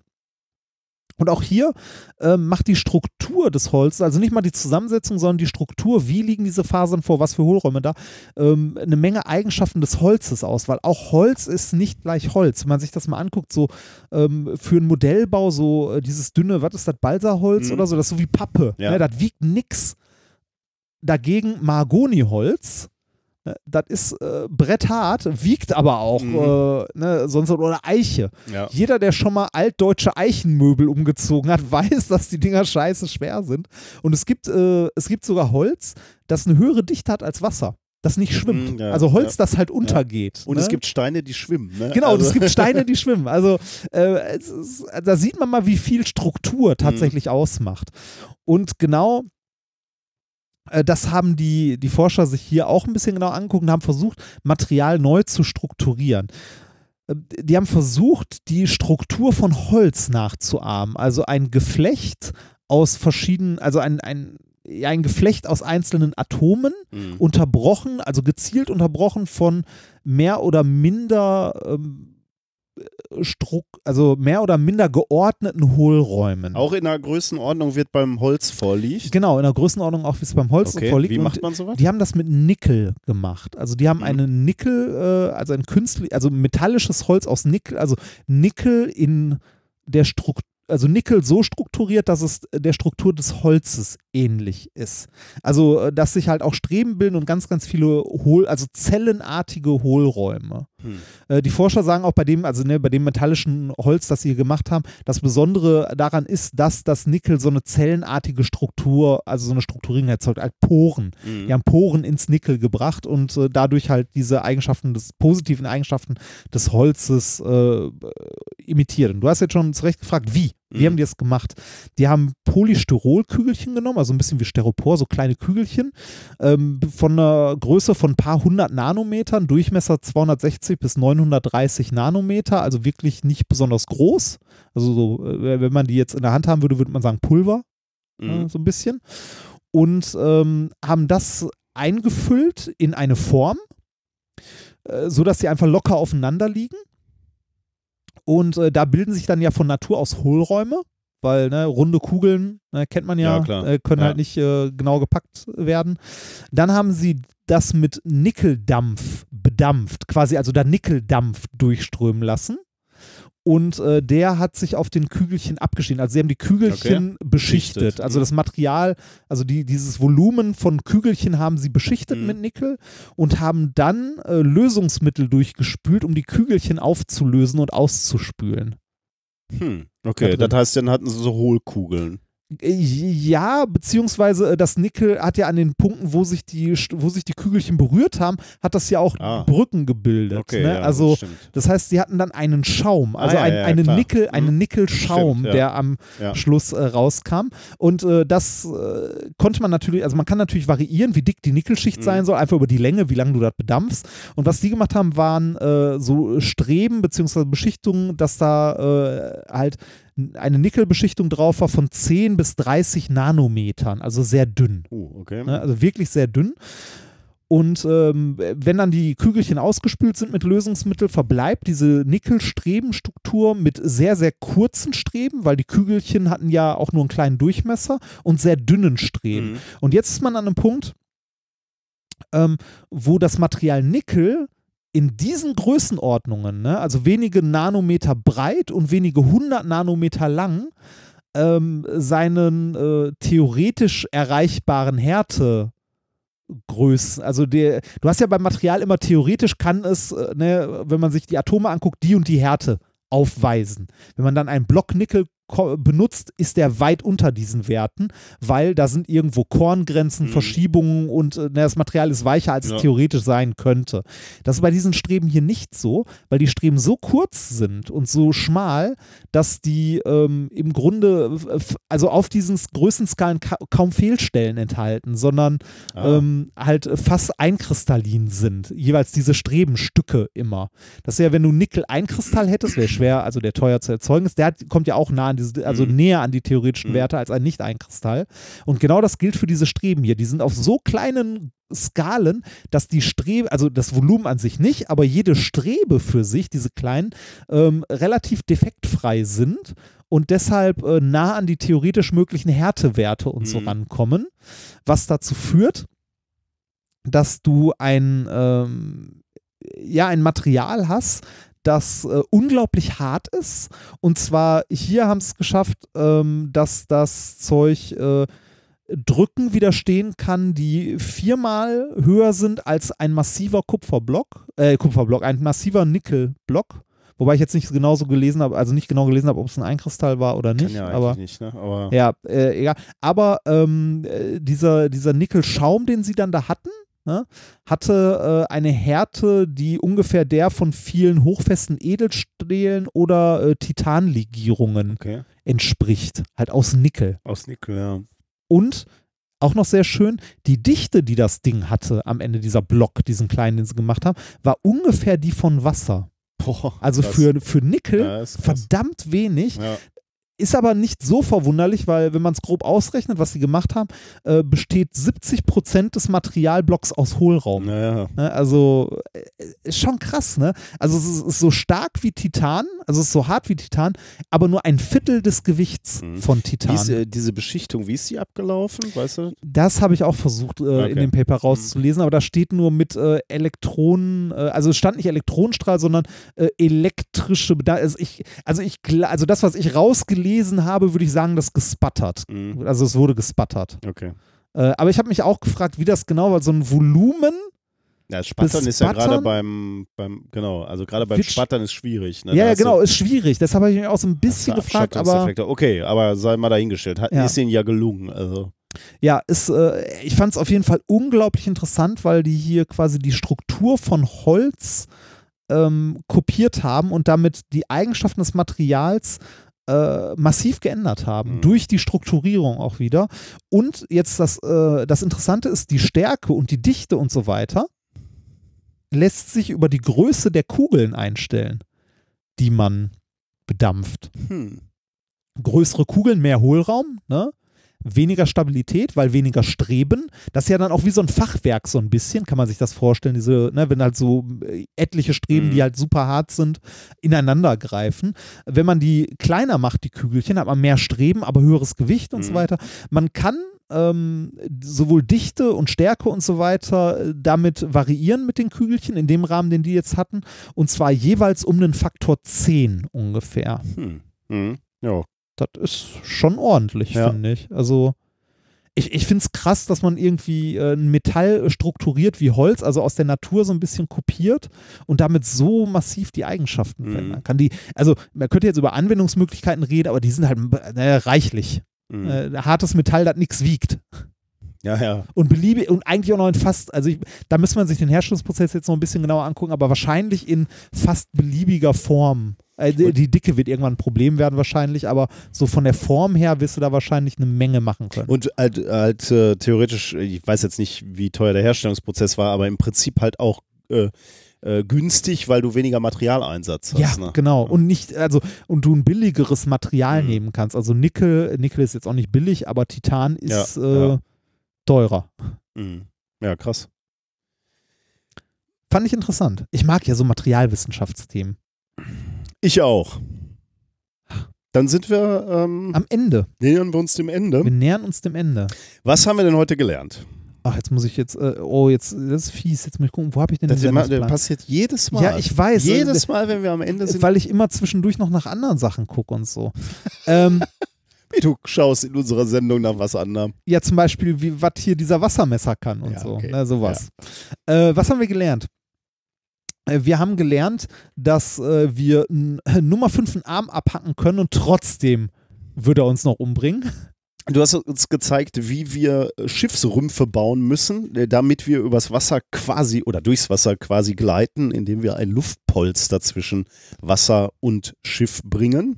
Wir haben gelernt, dass das Universum Vollgas gibt, heute noch mehr als damals. Man könnte auch sagen, das, Uni das Universum ist so, also das Universum wird so fett heute, ne? das wird noch breiter, also noch schneller, noch breiter. Ja, genau. Ja, Das Schicksal von uns allen. ja genau. Ähm, und du hast uns doch gezeigt, wie wir neue Materialien herstellen, indem wir metallisches Holz herstellen quasi. Ach, Wunderbar. Spät ist es wieder geworden. Ja. Aber, Aber- ich, muss sagen, es hat mir wieder Ja, mir außerordentlich Spaß Spaß gemacht. Also man, man ist ja manchmal schon etwas erschöpft. Ne? Wir haben heute Nacht etwas Das wenig stimmt. geschlafen, weil wir noch, ich weiß nicht, wann, wann bist du eingeschlafen? Zwei Weiß ich Uhr oder so? Ja, irgendwie so um den Dreh. Und heute Morgen um 8 wieder aufgestanden. Heute Morgen um acht, ja, früher aufgestanden, weil wir um acht schon ja, stimmt, um 8 frühstücken waren wir waren. schon frühstücken. Um, um acht standst du schon am Pancake-Automat. das stimmt. weil wir ja schon um 10 bei den Rocket Beans sein wollten. Yep. Also es war ein bisschen anstrengend, dann sind wir aus Hamburg zurück ins Ruhrgebiet gefahren und jetzt aufgenommen, aber es macht immer Spaß, Ja, mit dir über Wissenschaft zu Dafür sprechen. kann ich jetzt bestimmt bis 8 oder 9 Uhr schlafen und morgen mich dann in den Zug nach Aachen setzen. und trotzdem haben wir Bock morgen. das wird, äh, ich, also auf morgen freue ich mich auch tatsächlich ein bisschen. Ich bin, äh, ich, ich, Ey, ich finde es ich find's komisch, weil wir in einem Hörsaal ja, sind. ich, bin, ich weiß nicht, wie ich da bin so- sehr kritisch. Ja, ich weiß nicht, wie da so die Stimmung ist. Also das Ambiente ist ja jetzt schon so komisch, weil Hörsaal. Ne? Das Ja. ist so Uni und Ja. eigentlich würden wir ja lieber in so Clubs und so. Aber Aachen stand da irgendwie so vor der Tür. Naja, gucken wir mal. Ähm, aber ich bin gespannt, weil äh, doch mehr Leute, also wir haben ja immer gesagt, wir haben äh, also ne, wir haben ja gebettelt, dass bitte Leute nach Aachen kommen, weil das scheiß Ding so groß ist. Und wir, wir können uns ja immer auf euch verlassen. Ja, und äh, es ist es ist nicht voll, aber es ist voller, als wir befürchtet haben. ne? Also Da ist es wieder, die, die Latte, über die wir Angst- gesprungen, ja, genau. gesprungen sind. Ja, es, äh, wir, wir freuen uns, dass doch, ein, dass doch ein paar von euch äh, sich erbarmt haben, uns in Aachen zu besuchen. 600 Leute. Ja, kommen, es sind ne? viel, ich glaube, aber da passen nicht, 1000 irgendwas rein. 900, Ja, oder glaub ich, 900. Ja. nee, ist super. Ist super gut. Äh, freut uns tierisch, weil das macht dann wieder richtig Spaß. Äh, wir, wir hatten irgendwie so die Befürchtung, da passen ja, wie du so schon sagst, 900 rein. Und als wir das erste Mal Angst hatten und äh, gejammert haben, da waren wir, glaube ich, bei 20 verkauften Karten oder 50 oder so. Das, da, da war echt, da war Holland in Not. Ähm, das hat meine Oma immer gesagt. Warum ist eigentlich Holland in Weiß Not? ich nicht. Aber So, du, du kennst das, auch, Ja, ich kenne das auch. Äh, äh, ist das wegen Hochwasser oder Wahrscheinlich. äh, Wahrscheinlich. äh, sind Deutsche da einmarschiert? Und deshalb- oh, dann ist es, dann sollte man da mal drüber nachdenken. Des, deswegen gucke ne? ich gerade. Da ist Holland in Not Redensartenindex. Mal gucken. Mhm. Was haben wir denn hier? Ähm, Warum ist Holland in Not, wenn man nicht aus dem Quark kommt? Aha. Hm. Oh. Das ist, ähm, ja? Hast du schon was gefunden? Nee, habe ich nicht. Du? Nee, ich äh, suche noch. Äh, ich hatte gerade, dachte ich, was gefunden zu haben. Hätte ich auch gedacht, aber ähm, das ist die. äh, Es ist jetzt natürlich hochgradig, ähm, äh, hochgradig äh, interessant für unsere Zuhörer. Nee, aber das müssen wir jetzt noch rausfinden. Warum ist. Holland in Not? Oh Gott, da darf ich gar nicht sagen, äh, von welcher Fachseite ich das gefunden habe. Ist ja auch ist es die. Bild? Ja. äh, hier hab ich. Okay, finden wir jetzt so schnell nicht. Ne? Also warte mal hier, die Antwort muss schon einige Jahre auf dem Buckel haben. Vor einigen Jahrhunderten hatte mal jemand die Idee, die Deiche zu zerstören, damit die Eroberer aus Spanien ihr Ziel, die Niederlande zu erobern, vergessen konnten. Die Deiche waren kaputt, der Eroberer hatte, was er wollte, auf andere Art und Weise erreicht und Holland war in Not, in Anführungszeichen. Okay. Stand knapp zur Hälfte des Landes unter Meerwasser. Es folgten Hungersnöte und erneut Kampf mit der See um Acker- und Weideland. Äh, ich glaube, diese Zeiten waren die spanische, äh, spanischen Erbfolgekriege, muss aber nicht stimmen. Der Rest Hm, schon. Okay. Ja. Na gut. Okay, Ja, hast gelernt. Genau. Das, wenn Holland in Not ist, können wir in Aachen an den Strand. okay. Man sagt unseren Auftritten ja Ka Katastrophencharakter nach, aber das wäre natürlich Nein, ein ich, bisschen mag, hart. ich mag die Niederlande. Meine Ich Familie kommt ja aus den Niederlanden. Du bist Holländer? äh, zu, quasi? zu, einem winzigen Stück ja. Meine, äh, meine Oma hieß noch äh, Van Haren. Echt? Also ja, meine, meine Uroma kam aus den Niederlanden. ich habe auch äh, einen, einen Zweig, der Ja. daherkommt, Beuting. Beuting. Die Familie Beuting kam daher. das klingt äh, so ein bisschen nach Piraten. Ich, ich mag dieses Bild, ja. Und wir haben Rum auf Segelschiffen. ja, geschmuggelt. Ähm, Amazon Kauf der Woche. Ihr habt wieder äh, unsere Affiliate-Links äh, genutzt, um die Produkte zu kaufen, die wir äh, vorgestellt haben. Unter anderem habt ihr diesmal auch dabei ein Buch gekauft, was mir gut gefallen hat. How to Speak Wookiee. Ein Star Wars äh, Buch. Ähm, für 11,99 Euro. Ich glaube, es ist eher ein Scherz. Also man lernt, glaube ich, nicht wirklich Wookiee. Äh, aber ich mochte die Beschreibung von dem Buch. Da steht nämlich drauf, also ich glaube, es ist Englisch. Ich weiß nicht, ob es dafür eine deutsche Version gibt. Everyone's been there. You are playing holo chess with a Wookiee and things get out of hand. You've done something to offend, uh, offend him, but you don't know what. How can you defuse the situation? Better yet, how can you make sure you never end up there again? Ähm, also ein Wookie-Buch, ich glaube, ist eher so ein äh, schönes Geschenkebuch. Und was ich da, dann in dem das geht ja Zusammenhang. noch weiter, ne? Ja, ja. Das so hier. With intergalactic travel easier than ever, wikis can now be found on nearly every planet in the galaxy. Bla bla bla. Ja, ist witzig. Ja. Und was er auch noch gekauft hat, ist ein Star Wars Kochbuch. Cantina, 40 Rezepte aus einer weit, weit entfernten Galaxis. Ähm, klingt auch wirklich gut. Ähm, leckere Milchshakes von Tatooine, wolkenweiche Soufflés von Bespin, schmackhafte Seetarteletten von Naboo, Jetstars, unvergleichlicher Käsekuchen von Coruscant oder Lava-Schokoladenkuchen von Mustafa zaubern auch dem düsteresten Raubein der dunklen Seite der Macht ein wohliges Lächeln aufs Gesicht. Das Buch Sprich wie ein Wookie gibt es übrigens auf Deutsch. Echt? Ja. Na gut. Aber das mit den Rezepten klingt auch. Klingt Ist nicht nett. schlecht, ne? Ja. Ist, glaub, sind, glaube ich, schöne Geschenkebücher für den Nerd, der schon alles hat. Ja, das glaube ich auch.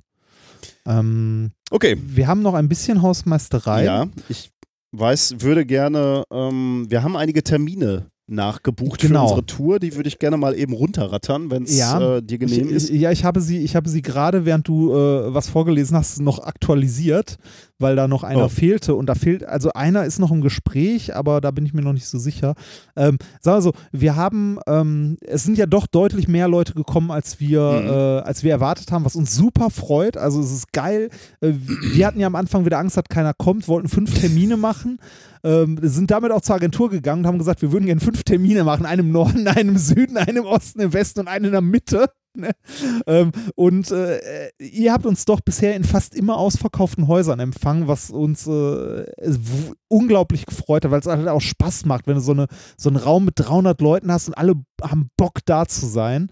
Äh, und Und das war bisher immer so. das war bis ne? jetzt immer Die so. Leute ne? hatten immer genau. Bock, wir war hatten immer Bock. geil. Super geil. Und äh, weil es uns so viel Spaß macht äh, und äh, viele von euch noch gefragt haben, ob wir nicht auch mal dahin kommen oder hier hinkommen, haben wir äh, uns äh, mit der Agentur nochmal zusammengesetzt und äh, ein bisschen in die Zukunft geplant und zwar fürs Ende, also für Ende des Jahres. Also ein bisschen Sommerpause. Und dann haben wir gesagt, wir machen Ende des Jahres äh, nochmal weiter, weil wir das auch schon oft gefragt wurden. Es ist keine neue Show, es, Ja. ist, das, es ist die gleiche Show, die wir jetzt auch machen. Vielleicht setzen wir uns in der Sommerpause mal hin und, äh, weiß ich nicht, äh, überarbeiten mal das ein oder andere Experiment, was nie klappt. Aber im Wesentlichen geht es um die Aber im gleiche Wesentlichen Show. Also ist wenn, es die gleiche Show. Kauft kein Ticket, wenn ihr glaubt, ihr seht was Neues oder komplett Neues.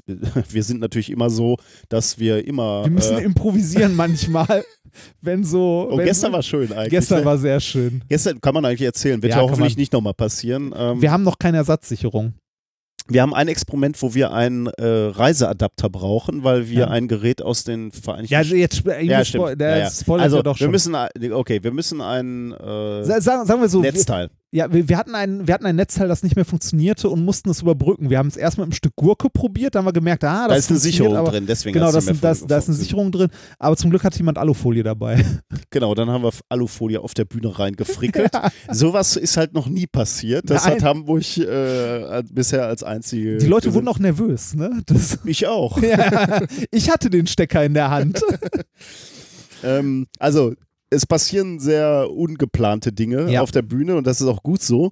Aber ähm, im Wesentlichen werden es die gleichen äh, Ja. Shows sein. Genau. Äh, Ich sag mal so, ne, äh, jetzt in näherer Zukunft, aber die sind eh ausverkauft. Stuttgart 23.03. und 24.03. in Karlsruhe gibt es, ich, noch ein paar Karls- Tickets. Ne? Karlsruhe ist, also Stuttgart ist ausverkauft tatsächlich, aber Karlsruhe gibt es noch Ja. Tickets. Und jetzt sage ich nicht die Termine, sondern das könnt ihr einfach auf unserer Webseite äh, gucken. Es geht Das los am 20.09. in Potsdam und jetzt kommen Termine, die sich daran anschließen. Guckt einfach nach, wann die sind und ob die für euch passen. Wir sind in Potsdam, wir sind in Dresden, wir sind in Braunertal, wir sind in Hamburg wieder, wir sind in Berlin nochmal, wir sind in Darmstadt, Münster, Oldenburg, Hamm, Essen, Lübeck, Rostock Und Köln. Und Köln. Hättest du die Seite aktualisiert, hätte Köln noch dabei gestanden. Ich habe es mir in meine Notizen kopiert, Ah. deswegen hätte ich nichts äh, Ja. aktualisieren können. Also wir, wir sind nochmal in eurer Nähe, falls ihr nochmal Bock habt, uns zu sehen oder uns zum ersten Mal sehen wollt. Kommt bitte. genau. Guckt einfach schön. mal auf minkorrekt.de, auf minkorrekt live und äh, da seht ihr, was es an Terminen gibt und guckt mal, ob ihr Bock habt. Genau. Wir haben Bock. Wir haben immer Bock. Äh, das war Minkorrekt Folge 137 vom 12.02.2019. Gerade während der Show habe ich übrigens gesehen, oder während der Sendung, während der Aufnahme hat bei Twitter nochmal einer angemerkt, dass wir immer 2018 noch gesagt haben. Also doch nicht nur einer. Nachher wird uns noch vorgeworfen, wir wären rückwärts gewandt. um Himmels Willen, wir doch nicht. Wir beenden die Show wieder äh, mit DJ Florian, der, der wieder ein äh, Highlight aus dem Bereich der Pädagogik äh, Musik ähm, gefunden hat. Der Sound heißt Superwaves. Es geht nochmal um Wellen. Wir haben ja heute auch ein bisschen über Wellen gesprochen, Das nämlich stimmt. beim, beim Licht und beim Experiment. Es geht um Superwaves. Äh, ist wohl eine Parodie auf den äh, Song Superbass. Und es ist eine Lehrerin. Und äh, es ist insofern ganz interessant, kann man sich das Video mal kurz reinziehen oder äh, zumindest mal reinklicken. Sie hat eine Perücke auf, sie bewegt sich albern, sie tanzt albern. Sie macht dann auch diese, diese Robbe so auf dem Boden, weißt du so, aus, aus dem Ach Gott, Breakdance. ja. Und sie kann es eigentlich nicht. Ja. Ähm, also es sieht alles so ein bisschen, äh, Ist es gewollt schlecht oder? ich glaube, es ist gewollt schlecht. Und das, das Schöne ist, die Kommentare sind unglaublich gut. Also es sind jetzt nicht so viele, sind ein paar Schülerinnen wohl ja, oder aber Schüler positiv. von ihr. Und positiv, die, da, da schreiben, schreibt eine Schülerin, ah, ich habe äh, in- im nächsten Jahr bei Ihnen äh, Physik oder so, ich weiß nicht mehr genau, Mhm. äh, ich freue mich schon und andere sagen, das ist meine Lehrerin. Also sie sind total, die, die muss unglaublich beliebt sein. Also so ein bisschen wie wir. Wir machen uns ja auch lächerlich und trotzdem. Aber wir sind beliebt dabei, man mag uns dafür. ja, genau. Das, Ähm, das, das äh, war ja tatsächlich so, wir, wir hatten ja einen Termin jetzt, äh, ich glaube es war Mainz, war es Mainz? Weiß nicht mehr, wo wir gefragt haben am Anfang, da waren auch irgendwie äh, 500 Leute in der Halle und wir haben gefragt, wer kennt denn unseren Podcast? Und da war es die Hälfte knapp. Also die Hälfte der Leute, die da war, kannte uns nicht. Mhm. Und plötzlich ist uns aufgefallen so, fuck. das, die Hälfte der Leute, die uns äh, gesehen hat, äh, kannte uns nicht. Und ich hatte das Bedürfnis zwischendurch immer mal wieder zu sagen, dass wir wirklich auch ernsthafte Forschung machen. Also wirklich ernsthafte Das Grundlagenforschung an der Uni Das machen. hast du mir sogar in der Pause Ja. äh, gesagt hinter der Bühne im Backstage-Bereich. Äh, wir sollten gleich nochmal erwähnen, Ja. dass wir echte Physiker sind. das, war, das war schon ein bisschen hart. Wenn du, wenn du das schon einforderst, ne, das ist wirklich schlimm. Ja, das war hart. Okay, wir enden mit diesem Song. Ähm, du bist jetzt erstmal im Urlaub, ne? Ähm, ja, oh, wir müssen mal, wir müssen mal gucken, wie wir das mit der Aufnahme machen. Ja, ich, äh, ich wurde. Aber eigentlich, du bist zwei Wochen weg, ne? Ja, ich komme am 28. wieder. Das ist, äh, also ich bin, ähm, ich bin ziemlich genau zwei Wochen weg, aber ich fliege ja auch erst am, äh, am 13. 28, das sind ja fast, ja, okay, das sind zweieinhalb Wochen, ne? Okay, hm. Ja, das ist so, eins, zwei. Naja, äh, also äh, ich bin zwei Wochen im Urlaub, aber wie gesagt, ich fliege erst am 13. Und dann sind es genau eins, zwei Wochen. Also ich dachte, du äh, fliegst am Dienstag. Du hast immer gesagt, einen Tag nach deiner Disputation. Oh ja, stimmt. Ich fliege am Dienstag. Nee, ich fliege einen Tag vorher. Du bist ein Entschuldigung. Chaos-Typ. Ne? Da, der Du würdest mich sowas von wahnsinnig machen. Ja, frag mal meine Frau. Ähm, Ähm, okay, also ich werde in den zwei Wochen auf jeden Fall eine Sendung vorbereiten. Wir können ja mal gucken, ob wir irgendwie Kann mal gucken. Also äh, ich schau mal, ob ich in. Äh, sonst, sobald du wieder da bist. Ja, ich schau mal, ich schau auch mal, dass ich was vorbereitet bekomme. Ich habe ja lange Flüge vor mir, ohne Mhm. Internet. Ja, Aber. bereite ähm, mal vor, dann machen wir spätestens, wenn du wieder da bist, nehmen wir Ja. sofort auf oder. Aber äh, ich, ich, ich schau mal, äh, also ich guck mal, dass ich was vorbereitet kriege, ob wir das, äh, den zwei Wochen Rhythmus beibehalten bekommen. Also be- bekommen wir bestimmt irgendwie hin. Ich weiß nicht, wie die Internetversorgung aussieht, Ja, da ja. wo ich bin, aber äh, schlechter als hier kann das auch nicht sein. bitte. Ähm, und ich schau mal, ob ich irgendwie am Flughafen eine SIM-Karte organisiert bekomme. Als ich in Mexiko war, ging das mit einer SIM-Karte übers Handy ja auch erstaunlich gut. Gut, dann ähm, Es war mir eine Freude. bis bald. Tschüss. Ciao.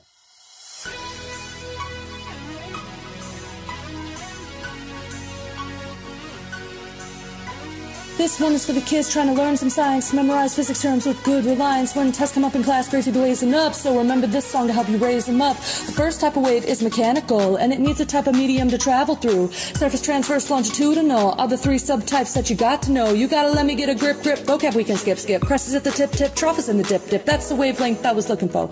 And yes, you gotta label your units, bro. Said, excuse me, but there's still more to try. The amplitude means how high, like how pelicans fly. I mean, we still need to get the frequency, guys. It tells us how fast all these crests go by. Oh, yes, I did, yes, I did. Somebody please tell him who the heck I is. I am Miss Landall. I wake the class up, teach them stuff, then raise the grades up. waves that can make things vibrate. They're not made of matter, they're only energy. Can't you feel that boom, ba-dum, boom, boom, ba-dum, boom wave? Got that super wave. Boom, ba-dum, boom, boom, ba-dum, boom wave. That's that super wave. Boom, boom, boom, ba-dum,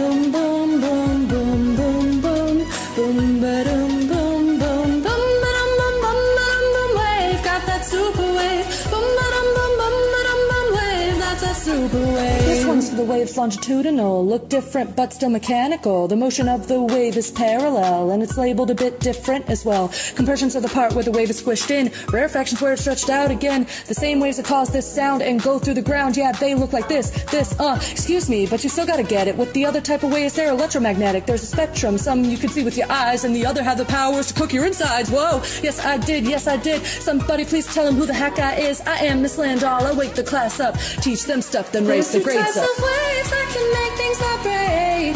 They're not made of matter, they're only energy.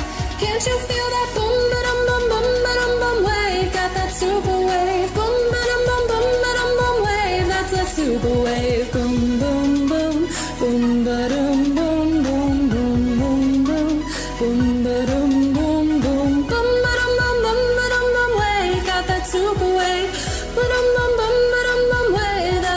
That super wave. See, I always fear that you will not study. No, no, no, no, no, no, you'll study. No, no, no, no, no, don't go away. Hey, boy, you got this physics stuff down okay. Don't you hear that sound wave coming your way?